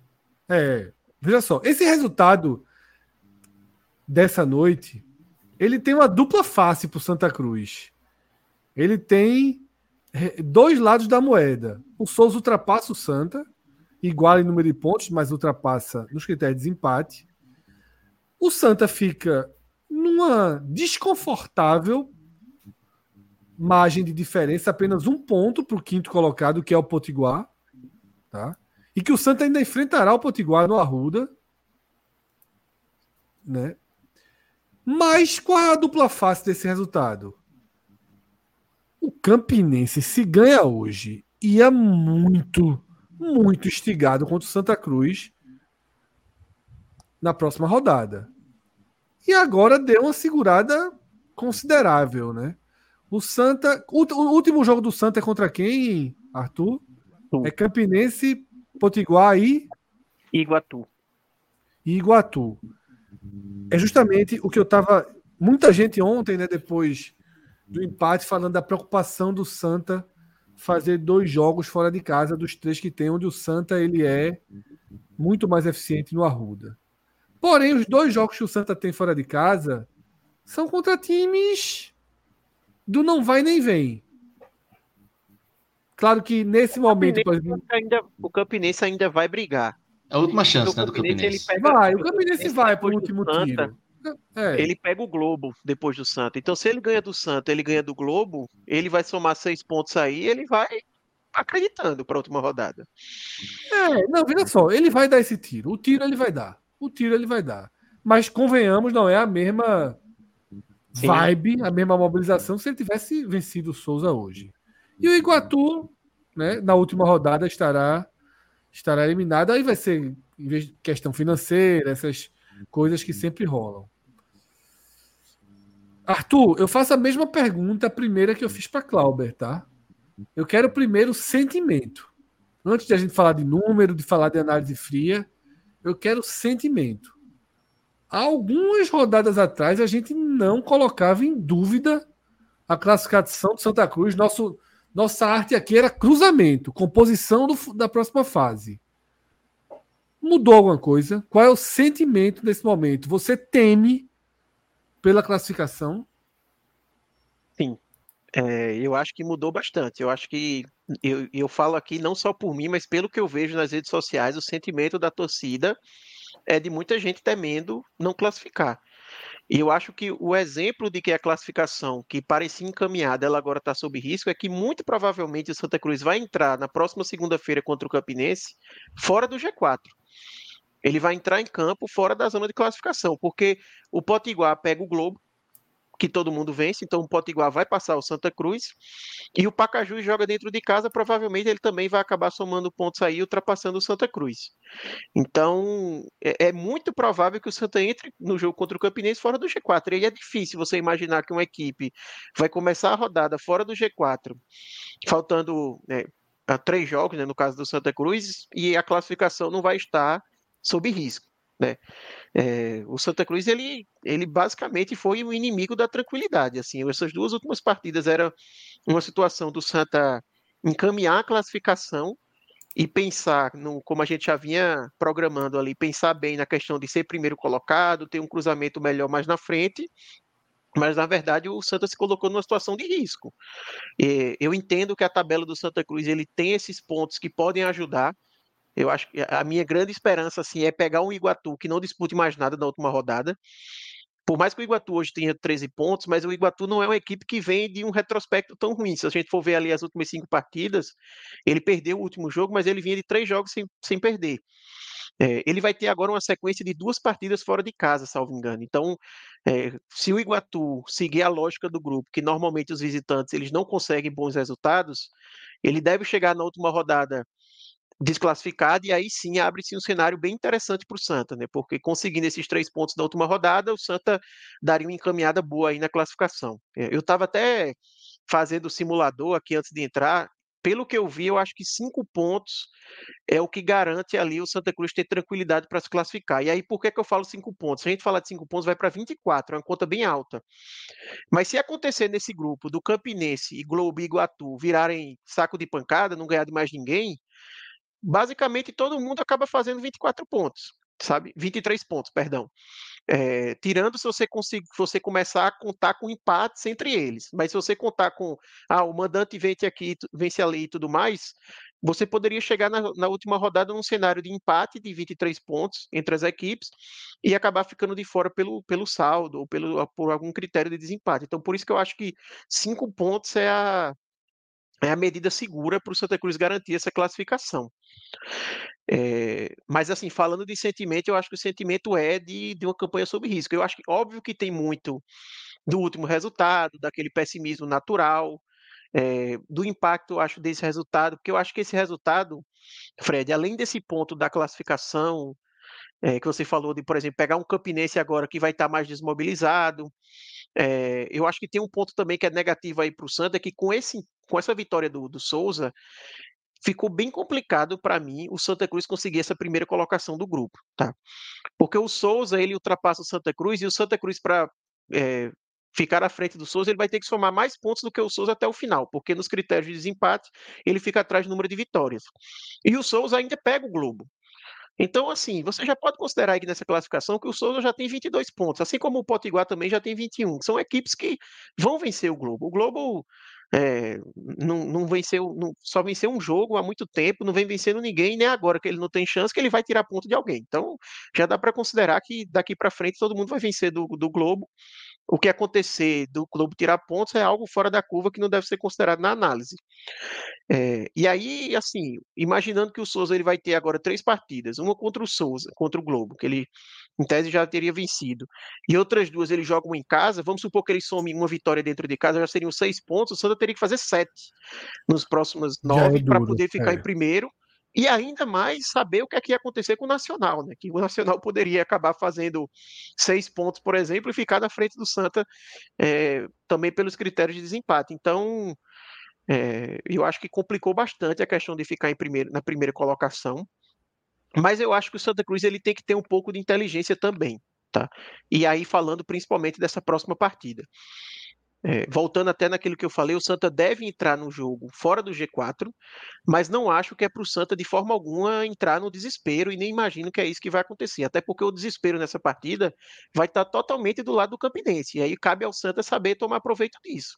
Vai ser um jogo de vida ou morte para o Campinense. Ele vai se lançar o ataque desde o início. Até nesses duas últimas, nessas duas últimas partidas, que o Campinense até está agora com o Dico Ole, que, que era do, do Retrô, foram partidas, pelo que eu acompanhei assim em rádio, que o Campinense se lançou ao ataque e levou os gols que, que acabou culminando nas derrotas justamente em contra-ataque. Então, é algo que o Santa Cruz tem que saber aproveitar. É, jogar ali, é, não sei se, se efetivamente o empate seria um, um resultado tão bom, porque até pela questão moral, sabe, a sequência de você não estar tá conseguindo resultados, etc., você pegar um potiguar depois de quatro jogos sem vencer, estando fora do G4, etc., você coloca uma carga de pressão muito grande para outra partida, então vencer seria importante por isso, mas não ir no desespero de que se eu não vencer aqui, acabou minha campanha, porque na verdade quem está nessa situação é o Campinense, e não Santa Cruz. Então acho que tem que ser, saber jogar o jogo aí. É. Você, é, você trouxe um ponto, você trouxe um ponto, Arthur, que é pau, que é a questão psicológica. Eu, detalhe, eu sou muito dessa sua linha, tá? De que você tem que ter calma, o campeonato não acaba nessa rodada. Mas Cássio, por exemplo, ele sempre cita com, e valoriza muito está ou não está com o pé no, G, no Z4, no G4. Cássio sempre trata isso como uma espécie até de imã, né? Uma coisa. Eu acho que faz total diferença. É, Cássio sempre diz isso. Para ele, ele faz. Está um ponto atrás ou um ponto na frente, para mim, o Vitória tem um é. ponto atrás do Novo Horizonte na Série B. A semana do Vitória tá igual. É horrível, a... é horrível. O Vitória passou 14 rodadas no G4. Para dar um exemplo disso. Passou 14 rodadas no G4. E agora um ponto. Tipo, nem vai nem vem. Assim, tá um ponto do G4. a semana do Vitória tá igual às anteriores. Eu, eu não, é horrível. É provocação do Bahia. É. O tem- time tá em, quinto, tá em quinto lugar. Mas assim, mas já é diferente. Porque é, o cenário que Arthur descreve é o seguinte: o Pacajus pega o Iguatu em casa. O Potiguar pega o Globo em casa. Tendência considerável de irem para 21 pontos. Bem considerável, tá? E ele um joga no sábado, o outro no domingo. O jogo do Santa ficou para segunda. Aí o Santa entra contra o Campinense segunda. E o que é que Arthur tá defendendo? Arthur tá defendendo tranquilidade. O Santa entra, quando começar o jogo, vai estar um pontinho atrás. Né? Porque quando começar o jogo, ele soma o pontinho do empate vai estar um ponto atrás. Arthur prega a linha da tranquilidade.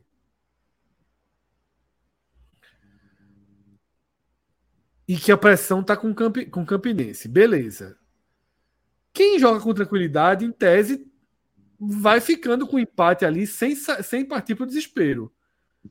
Um empate aos 10 do primeiro tempo, um empate aos 80, você tem que continuar tranquilo. Porque se você partir para o desespero, pode ser pior. Se o Santa fecha a rodada em quinto, a pressão, a tensão, o ambiente que se cria para o jogo contra o, contra o Potiguar é Exatamente. Assim, se realmente a CBF não mudar dessa vez e for domingo, 4 da tarde, é uma final de campeonato das maiores para o Santa Cruz, né? Exatamente. E, e, assim, eu ia só complementar, Fred, que eu defendo a tranquilidade do Santa Cruz muito também pelo adversário que ele está pegando. O Santa Cruz ele não pode entrar no desespero que o Campinense provavelmente vai mostrar dentro de campo. Eu acho que a minha tranquilidade não é nem no ponto de que ah, o empate tá ok pra gente. Mas que assim, a melhor forma talvez o Santa Cruz conseguir a vitória que precisa é deixando o Campinense ter o desespero que ele vai ter que, que mostrar. O Campinense vai estar num, num, num- num cenário de vida ou morte. O Campinense, se somar os nove pontos, tem uma enorme chance de, mesmo assim, não ser suficiente. Então, se ele tropeça é, contra o Santa Cruz, até matematicamente ele está fora. Então, ele vai entrar por tudo ou nada. E aí, o Santa Cruz tem que ter a tranquilidade para tomar proveito disso.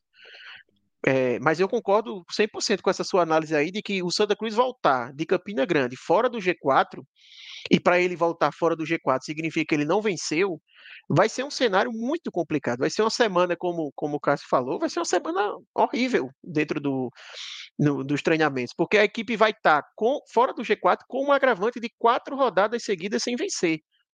Tem isso também.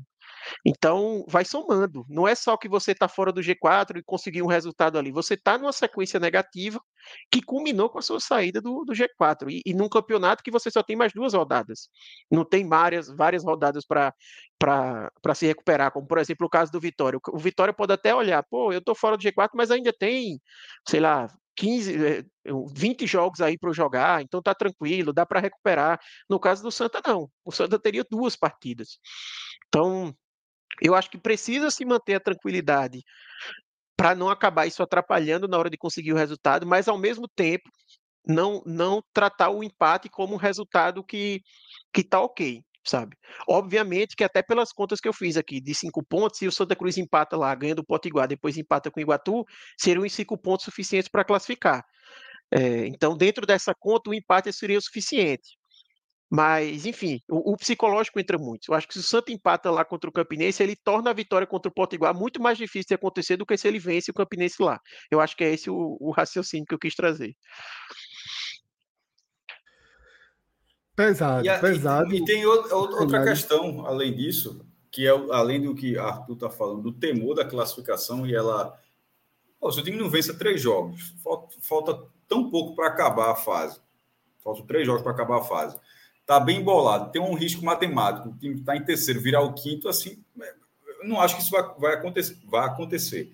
Mas é um temor justificável. Mas ainda tem outro, outro ponto que a gente estava dizendo que era entre o Santa ter o mando no jogo de volta da, da segunda fase ou não. Nesse momento, por exemplo, o Santa está ali a um ponto de fazer um jogo com retrô de novo. Por exemplo, ele está dizendo assim que o Santa pode ser o quinto lugar. A gente está falando do risco do Santa ser quinto lugar. Mas se for quarto, ele vai pegar o retrô de novo no mata-mata. não sei se escapa dessa vez, não, velho. Como, como foi do ano passado, do ano passado, do ano passado, não. O time do Retrô desse ano é mais reforçado. É, o Santos teria uma força popular como teve no, no jogo passado, mas assim é, é, é, é, analisar não só a classificação, mas o caminho que vai, vai se pegar nessa classificação. Eu acho que tem que ter um, um, um olhar realmente com atenção essa, é, é, a situação que o Santa Cruz tem para essa reta final da Série D, para evitar. Primeiro, nesse momento ele já seria, já seria visitante na, na segunda fase, mas, sobretudo, é porque ele está ali. É, até brincou, veio, o Pacajus está chegando, mas nesse caso, se o Pacajus passa, seria uma merda. A, a classificação não mudaria nada, a, a, nesse caso seria do Potiguar, mas assim, mas em, termo, em termos de chaveamento, seria para um time que estava liderando, que parecia que ia sobrar num grupo, um grupo que tem muito nivelado por baixo. Assim, pô, é natural que quarto divisão mais assim, mas eu acho que esse grupo precisa ter muito nivelado por baixo, porque é, o Santa não vem fazendo grandes partidas, ele vem ganhando jogos assim. Teve só um jogo que ele sobressaiu no Arruda, os outros tudo de 1x0, 1x0, 1x0. Os jogos fora de casa, assim, é, assim, seja pelo gramado, seja pelo nível do adversário, é, é natural que seja isso na quarta divisão. De repente, como a gente está acompanhando o grupo A3, né, apesar de estar tá C, né, o Google insiste em colocar C, mas não é o nome do grupo, o grupo se chama A3. É, apesar é, essa análise está falando desse grupo, talvez porque a gente acompanha o jogo do Santos nessa partida. Talvez seja um, até acredito que seja uma tendência que seja geral é, nas chaves. Mas, mas existe, existe também boas equipes. O Retrô é uma boa equipe, é vice-campeão é vice pernambucano, o time mais reforçado do que o time do estadual. Então, assim, para uma campanha que parecia tão tranquila, de repente ter o risco de, de esbarrar nesse, nesse cenário. É... É, mas eu acho, Cássio, que essa semana, depois do que aconteceu, do resultado, do resultado de hoje, do resultado de ontem, como o Arthur falou, tem um riscozinho de dançar. Porque nessa, nessa questão campinense potiguar. Não, o risco está o risco tá dado, o risco tá dito, Fred. Mas estou falando, de é. repente, não dançou e pegou retrô. Assim. É, na verdade, se o Santa, se o Santa não dançar, e Arthur já foi muito claro, eu concordo com ele, ser primeiro está ficando algo complicado, teria que ter um alto desempenho nesses três jogos para ser primeiro. Ele tem que dar um jeito de ser terceiro. Veja só. Porque o segundo ele tem o Ferroviário. Não, não, não. O segundo, não, o, segundo é... o, Ferroviário no segundo confronto. No segundo confronto, não no primeiro. Obviamente o não seria no primeiro é, mata-mata, é. seria no segundo mata-mata. Então, assim, ele tem que fugir da segunda posição e não pode cair para. Ele tem que dar um jeito de ficar por aí. Mas porque a só, quarta já traz o retorno, é, né? Você pensa duas casas na frente, você pensa meio de xadrez.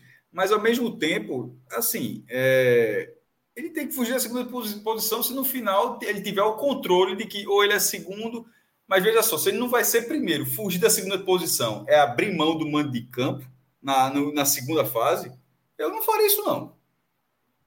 Não faria. É. De, de, digo logo que veja só, porque a gente, você acabou de considerar que está difícil ser primeiro. Então, para fugir do segundo significa ser terceiro. É um grande debate aí, porque não, pegar o Ferroviário porque, também é veja bronca. só. O seu quarto eu acho que seria uma merda. Primeiro, que seria, é, seria contra provavelmente contra o Retrô. É, o primeiro a gente está considerando que está ficando difícil. Então seria entre ser segundo e ter o mando de campo na segunda fase, mas ter possivelmente o Ferroviário na terceira fase, ou ser terceiro, evitar o Ferroviário e ser visitante. Eu não, eu não, eu não abriria mão de ser mandante na segunda fase, não.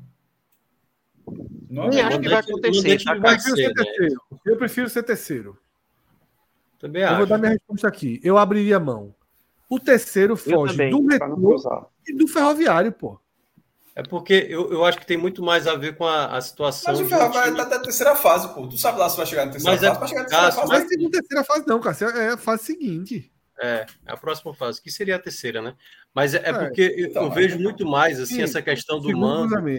A questão do mando ela, ela pesa muito mais a depender do adversário que você enfrenta.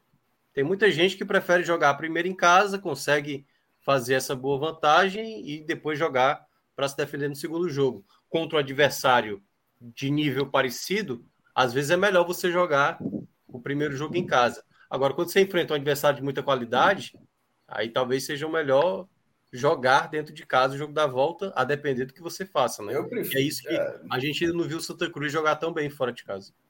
Não, nem em casa também. Assim, Santa, Santa Cruz, o Santa nem, nem fora nem em casa. Santa Cruz não está fazendo boas partidas, não. O nível é muito baixo desse grupo. É, pois é. Hoje, mesmo jogando a primeira em casa ou a segunda em casa, não, a gente não está colocando o Santa Cruz como uma equipe que, assim, pode mudar, né, a chave, porque quando começa mata-mata é um outro campeonato. E, e, assim, eu acho que na prática mesmo, não deve acontecer isso do Santa Cruz escolher, tá? Entre ser segundo e terceiro. Eu acho que é. no prática o Santa Cruz vai fazer. É escolher, né? É, é, exatamente. Ele deve ir para Campina Grande querendo vencer. Se ele vence o Campinense, aí o cenário muda completamente. Porque ele vencendo o Campinense, ele vai a 22 pontos. Ele vai pegar um Potiguar em casa, que se ele vence, ele além de já estar tá classificado, ele vai super vivo para a última rodada para ser líder. Se ele vence Campinense e Potiguar, talvez o Santa Cruz chegue até como favorito para ser líder na última rodada, porque ele vai pegar um Iguatu que é provável que esteja já até sem chances, né? Aí teria que ver quantos pontos o Souza ia somar nesse meio tempo, porque o Souza tem o Globo. Por isso que eu falo muito do Souza, porque a última rodada do, do Souza, salvo engano, é com o Globo. Então, por isso que assim, o Souza, se ele soma agora é, seis pontos, ele garantiu que ele vai ser líder, basicamente. Mas é isso que o Santa Cruz vai fazer. Agora, se ele não vence o Campinense, ele vai ficar num cenário que ele não tem nenhum direito de escolher nada. Ele vai ter que brigar para se classificar. É isso. E isso mostra como a campanha do Santa Cruz regrediu, né? A gente há pouco tempo, há pouco tempo falava sobre chaveamento, escolher, buscar ser primeiro, e hoje o Santa Cruz ele se vê numa questão que ele, nesse momento, ele não, não pode entrar nisso. Ele tem que primeiro pensar em se classificar, porque o risco é real. E aí, falando um pouco da, da campanha, a verdade é que a, a campanha do Santa Cruz até agora é uma campanha que ele vence, quando muito, ele vence no limite, dentro de casa. A única vitória que ele venceu por mais de um gol de diferença foi o Globo, que é o Lanterna, e venceu por 3 a 0 mas com dois gols já nos acréscimos do jogo. Até os é, 40 e poucos do segundo tempo, estava 1 a 0 para o Santa Cruz, mesmo contra o Globo. E aí saíram dois gols ali dentro de dois minutos e aí virou 3 a 0 Mas foi um jogo que, mesmo assim, o Santa Cruz não conseguiu abrir um placar elástico. E fora de casa, ele não vence. O único jogo que ele venceu fora de casa foi o Globo também, que, enfim, a gente sabe qual é a equipe. Então, e agora o Santa Cruz, para conseguir ficar na primeira colocação ou ter uma posição melhor, que ele pode até se classificar sem vencer nenhuma partida fora de casa, mas se ele almeja ter um posicionamento melhor para os mata-matas, ele vai ter que fazer algo que ele ainda não fez, que é vencer uma equipe minimamente é competitiva fora de casa. Por mais que Campinense e Iguatu provavelmente não vão se classificar, mas pelo menos são equipes que estão disputando ali o campeonato, é, diferente do Globo. E, e, eu acho que o momento do Santa Cruz, aí voltando naquela que a gente estava falando da questão psicológica, ele vem sendo muito negativo.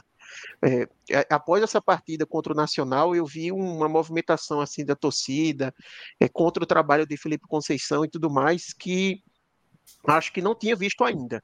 Tá? Eu, eu, sei que Felipe Conceição ele chegou sobre uma rejeição muito grande. No começo da competição se tinha uma rejeição muito grande, mas eu acho que essa reta final ali também pelo pela tensão de ver o risco muito claro de acabar ficando de fora.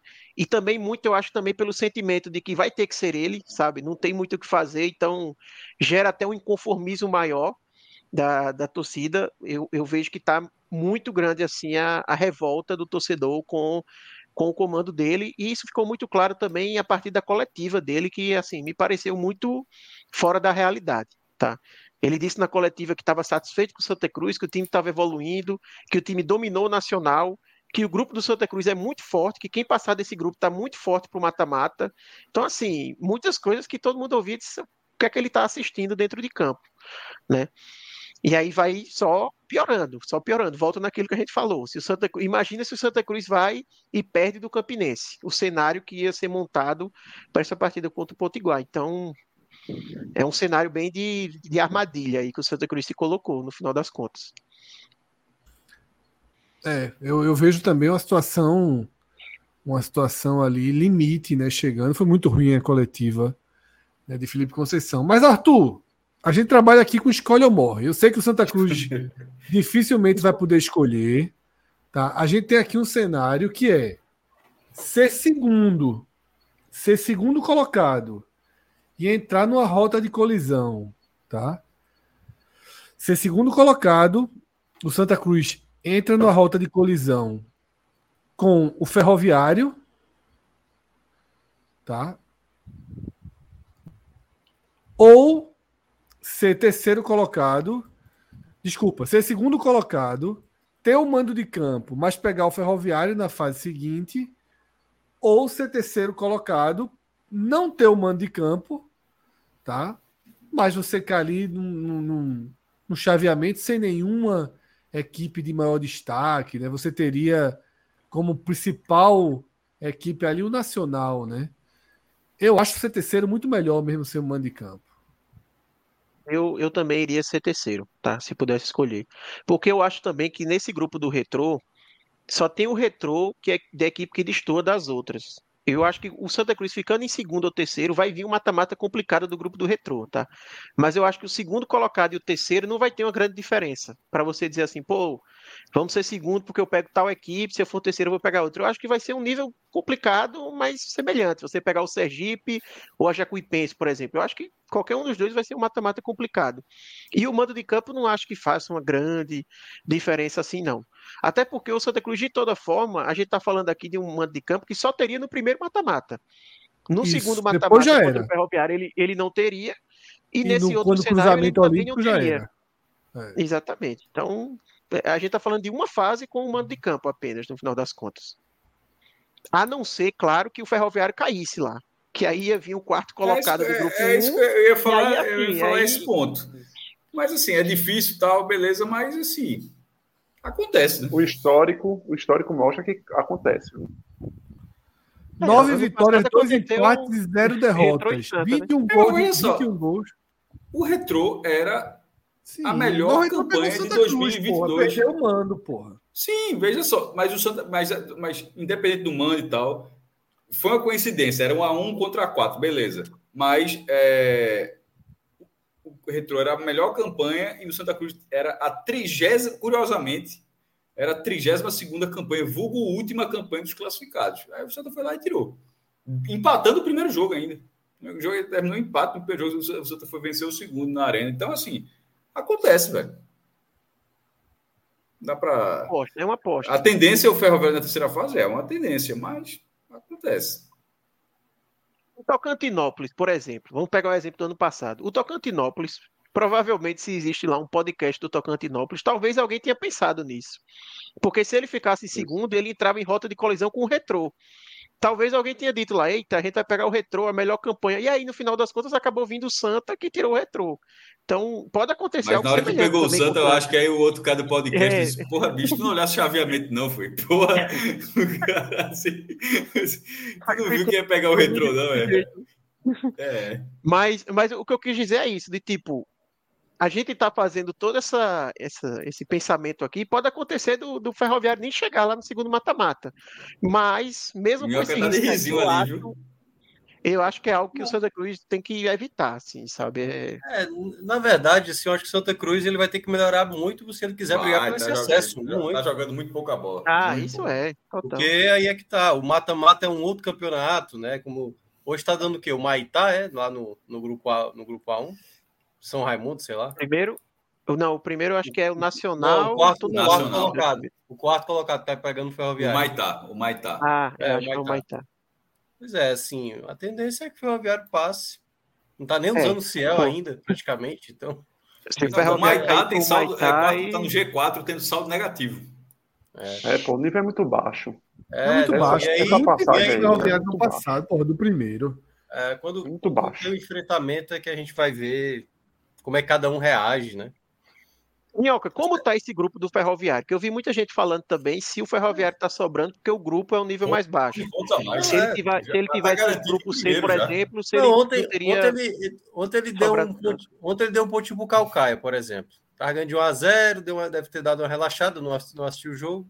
E o Calcaia foi lá e empatou, né? O Calcaia já tá. Não, mas o Ferroviário já tá garantido em primeiro, pô. Assim, tá, a campanha Não, de é. assim, se, se O botar o eu- reserva até o final da eu- fase, já... Eu acho que o- se, o Ferroviário, se o Ferroviário vencer mais um jogo, ele vai decidir todos os jogos em casa, se eu não me engano. Se vencer É, eu mais ia, um falar, jogo. é, eu ia falar justamente esse ponto. Eu falei brincando assim que ele pode botar o reserva para jogar porque já está no primeiro, mas na verdade agora ele pode somar ponto já projetando o mando de campo das fases, porque uma- na, É. na quarta fase vira, junta todo mundo que se classificou, aí vai virar um cruzamento olímpico: 1-8, 1-8, 2-7, 3-6 e 4-5. E obviamente com o mando para quem tiver mais pontos. É. tá, tá, tirando proveito de uma oportunidade que ele teve, que, por exemplo, o Ferroviário ele podia estar nesse grupo aí no lugar do Pacajus ou do Iguatu, né? Eu acho que mesmo o grupo do Santa, não que o grupo do Santa seja um alto nível, como o Felipe Conceição acha, mas eu acho que é um nível mais alto do que o grupo B, que é o grupo que o Ferroviário está. Então, eu acho que ele, ele se deu bem nesse, nesse chaveamento e está sabendo aproveitar, é isso. É, mas, tá um mas, mas eu acho que já tem uma base, Arthur. Acho que o Ferroviário, assim, manteve Paulinho Kobayashi, entendeu? Sim. Perdeu só Eric Eu não estou diminuindo, não. Eu estou dizendo assim, que não, ele está sabendo tirar proveito. É, eu, eu acho que parece ser mais é, possível, é isso. Eu acho que o Ferroviário do Nordeste, das equipes que estão jogando essa Série D, é a equipe que vem mostrando desde o começo do ano um trabalho bem realizado, não perdeu tantas peças comparado o que se imaginava, Ciel podia sair, o goleiro Douglas e tal. E basicamente perdeu o Eric Pulga, né? Foi a única baixa. É uma equipe. É, então, assim. É uma equipe. É, manteve. Porque eu, o receio que, que a gente comenta muito aqui é: e se Ciel sair? E se tal fulano sair? Se Kobayashi for seduzido por uma proposta de um clube numa divisão acima? E isso é que pode fazer o Ferroviário perder a, a chance de, desse favoritismo que ele está tá criando. Mas é um time muito organizado, meu. O, o Ferroviário, ele criou justamente. É um, talvez só se Kobayashi saísse e quem chegasse fosse muito é. burro ao ponto de desmanchar o que está montado. É. Porque o, o, time do Ferroviário é um time que joga. Pô, é como se fosse uma linha de montagem, já está ali. É. E lógico que Ciel é a, é a, cereja do bolo. Mas que a cereja do bolo está sendo até guardada para os, momentos melhores. Pô. É. E essa questão de medir grau de dificuldade do grupo é muito difícil, tá? É difícil, é difícil. É subjetivo demais. Olha só, o líder do grupo do Santos é o Nacional de Patos, pô. É. Pelo amor de Deus, pô. É, o Pacaju estava muito bem, tomou de 5 a 1 do Potiguar. É. E depois, quando passa, Fred, não tem como a pessoa saber. O grupo do Santa ano passado também era visto como mais fraco do que o grupo que pegou do grupo D. Mas no mata-mata, só o América de Natal do grupo do Retro ano passado passou. É. Passaram é. três do grupo do Santa. Então, é, assim. É muito difícil. É... Não tem nenhuma equipe da Série D, incluindo o próprio Ferroviário, que está fazendo 4 a 0 todo jogo, 3 a 0 entendeu? Não tem equipe que está fazendo isso, não. Você tem, assim, equipes que estão tomando de 7, é. de 5, né? Mas e esse é o grande problema de Santa Cruz. Eu sempre falo isso desde antes da competição começar, e é um problema que não tem como resolver. Que é o fato de que o Santa passou daquela fase, enquanto clube mesmo, de entrar na Série D e dizer assim: ó, meu time aqui, meu irmão, ó, meu time aqui, ó. Esse time aqui é acesso, pô. Esse time aqui, Santa Cruz, é o que eu digo: Santa Cruz é igual a mais 10, 12 times com a camisa absurdamente mais pesada, com 15, 20, 17 mil pessoas torcendo, 30 mil pessoas torcendo, para jogadores que não tem como dar essa resposta. Né? É, é, é um, um nível de cobrança, de pressão muito acima do que se tornou. E esse é um problema para o Santa Cruz. Claro que você ganha um mando de campo forte, mas os adversários também vêm jogar a vida, pô. É muito diferente você enfrentar o Nacional de Patos e enfrentar o Santa Cruz, pô. É. E quando bota a frente, a frente é pau a pau. É Mas a mesma é, coisa. É bom lembrar também que antes, eu acho que umas quatro rodadas atrás, ou cinco, a gente tinha falado isso do Santa, né? Dizendo que não começou bem a Série D e que viria agora uma sequência boa, que a gente até já falou daqui das outras vezes. Aquele efeito Globo, que foi aquelas duas vitórias, deu a sensação de que ia ser um mar de rosas. Só que todo mundo tá ganhando em cima do Globo, né? Então aí, digamos que essas rodadas, as últimas, meio que deu uma, um pouco mais de, de realismo para o Santa Cruz. E, Santa, e aí, Fred, até entrando D, nesse. Vai lá, Cauê. O Santa, na Série D, era para ser aquele time que, em casa, o que a gente tá vendo do esporte na B, em casa, era para ser imbatível e ganhando bem. Não era só ganhando. É, não era só vencendo de 1 a 0, 2 a 0. Era, olha, eu liquido meus jogos tranquilo. Agora, fora de casa, eu vou ter uma, é, em alguns jogos algumas dificuldades, porque eu vou pegar um gramado que é ruim. É, é natural um campo, dificuldade. Um é. campo é, esburacado, vou pegar um campo com dimensões mais reduzidas que vão atrapalhar o meu estilo de jogar futebol. Então, é, são fatores que atrapalham o desenvolvimento de uma qualidade do time. E aí, ok, perder alguns pontos fora de casa. Mas era um time que era para voar em casa. Só que você olha o Santa Cruz de casa, amigo, para ganhar é difícil também. Para ganhar do Globo, como o Arthur narrou aí, bicho, foi tomando. Teve sustinho, pô. Não pode. Não pode. O Santa não pode fazer um time nos quais não é respeitado por esses adversários com a grandeza que o Santa Cruz tem. Mas aí já foi, né, Cauê? É isso também. É, já foi. É. Já foi. Já Mas foi. era para ter um time minimamente organizado para chegar. É. Porque, veja, como é que o Ferroviário consegue e o Santa não consegue? Aí você olha para o quintal do outro e vê que o Ferroviário consegue. E eu não estou nem falando de questão de, de torcida. O Ferroviário não tem um mecenas por trás que está organizando o Ferroviário. Não, pô é você fazer um básico.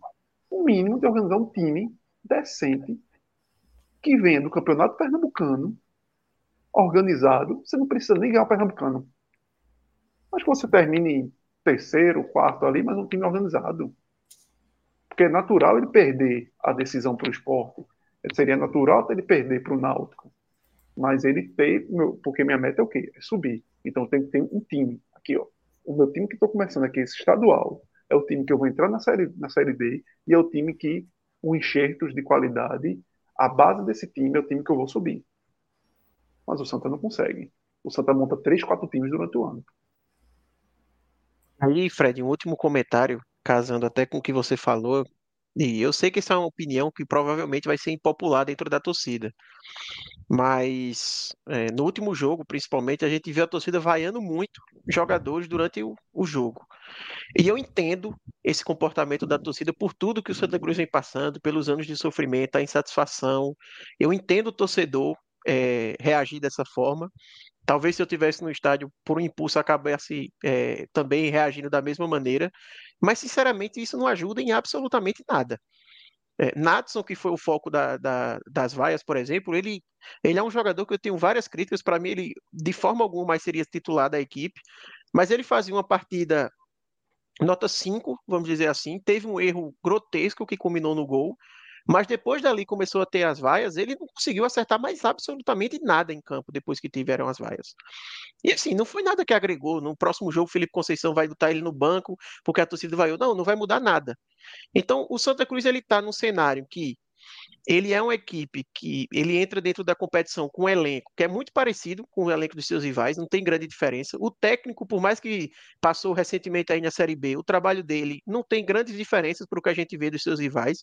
A única vantagem que o Santa Cruz tem frente às outras equipes é justamente a presença da torcida. Tanto é que a média de público do Santa Cruz é muito maior.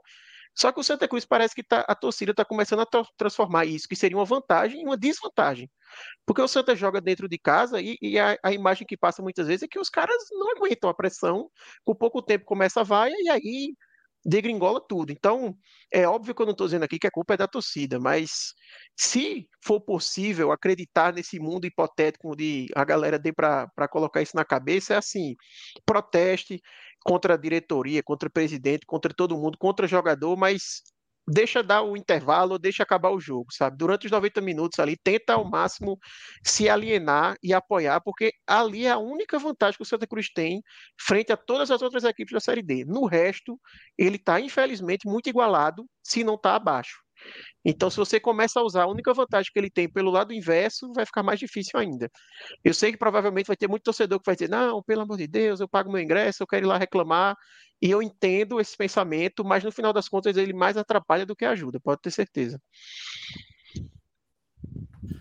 É isso, tá? Dessa forma a gente vai fechando esse raiz na segunda-feira. Conseguimos passar por todos os os pontos, né? Claro que em alguns momentos foi necessário dar uma, dar uma acelerada, mas é, foi uma segunda-feira em que houve um engarrafamento aí de fechamento de rodada e a gente estava devendo, né, ficou devendo os jogos da Série A, tava devendo ainda faltou uma rodada. Da B ainda. É, a gente ainda pulou a B, mas acabou compensando ali com a lista de Cauê tá? Que deu uma, conseguiu passar pelas quatro divisões. Tá? Nessa terça-feira, telecast tradicional. Que homem? Alan Chegou, Luiz tá Nunes. chegando. Chegou um bocado de meme. É. É, é, eu acho que tem, Foi tem um pouco de forçado de barra ali, tem que a gente querendo aparecer. Enfim, foi, foi divertido em alguns momentos, mas assim, é muito maluco. Quatro É, mil pessoas, duas da manhã, esperando um cara que tá ali no avião. Aí 4 mil pessoas na live, né? Uns 30, Na live, 40. na live. Mas tem umas 100 lá no, na- no aeroporto. viu? Eu não sei se chega a 100, não, mas enfim, tem Meu, tem, tinha bastante. dezenas é, de, de pessoas. Mas enfim, Mas foi divertido. eu não sei o quanto é engraçado, o quanto é ridículo, o quanto é triste, o quanto é Não, ridículo preocupante, o quanto é é, legal. mas, mas foi divertido. Eu não sei realmente dizer essa questão aí, mas também não me importa muito, não. Quem quiser ir, vai, cada um tem Fred, plena liberdade de fazer o que quiser na sua vida. É, só saindo desse assunto, a gente fala, eu falei pocket, eu lembrei.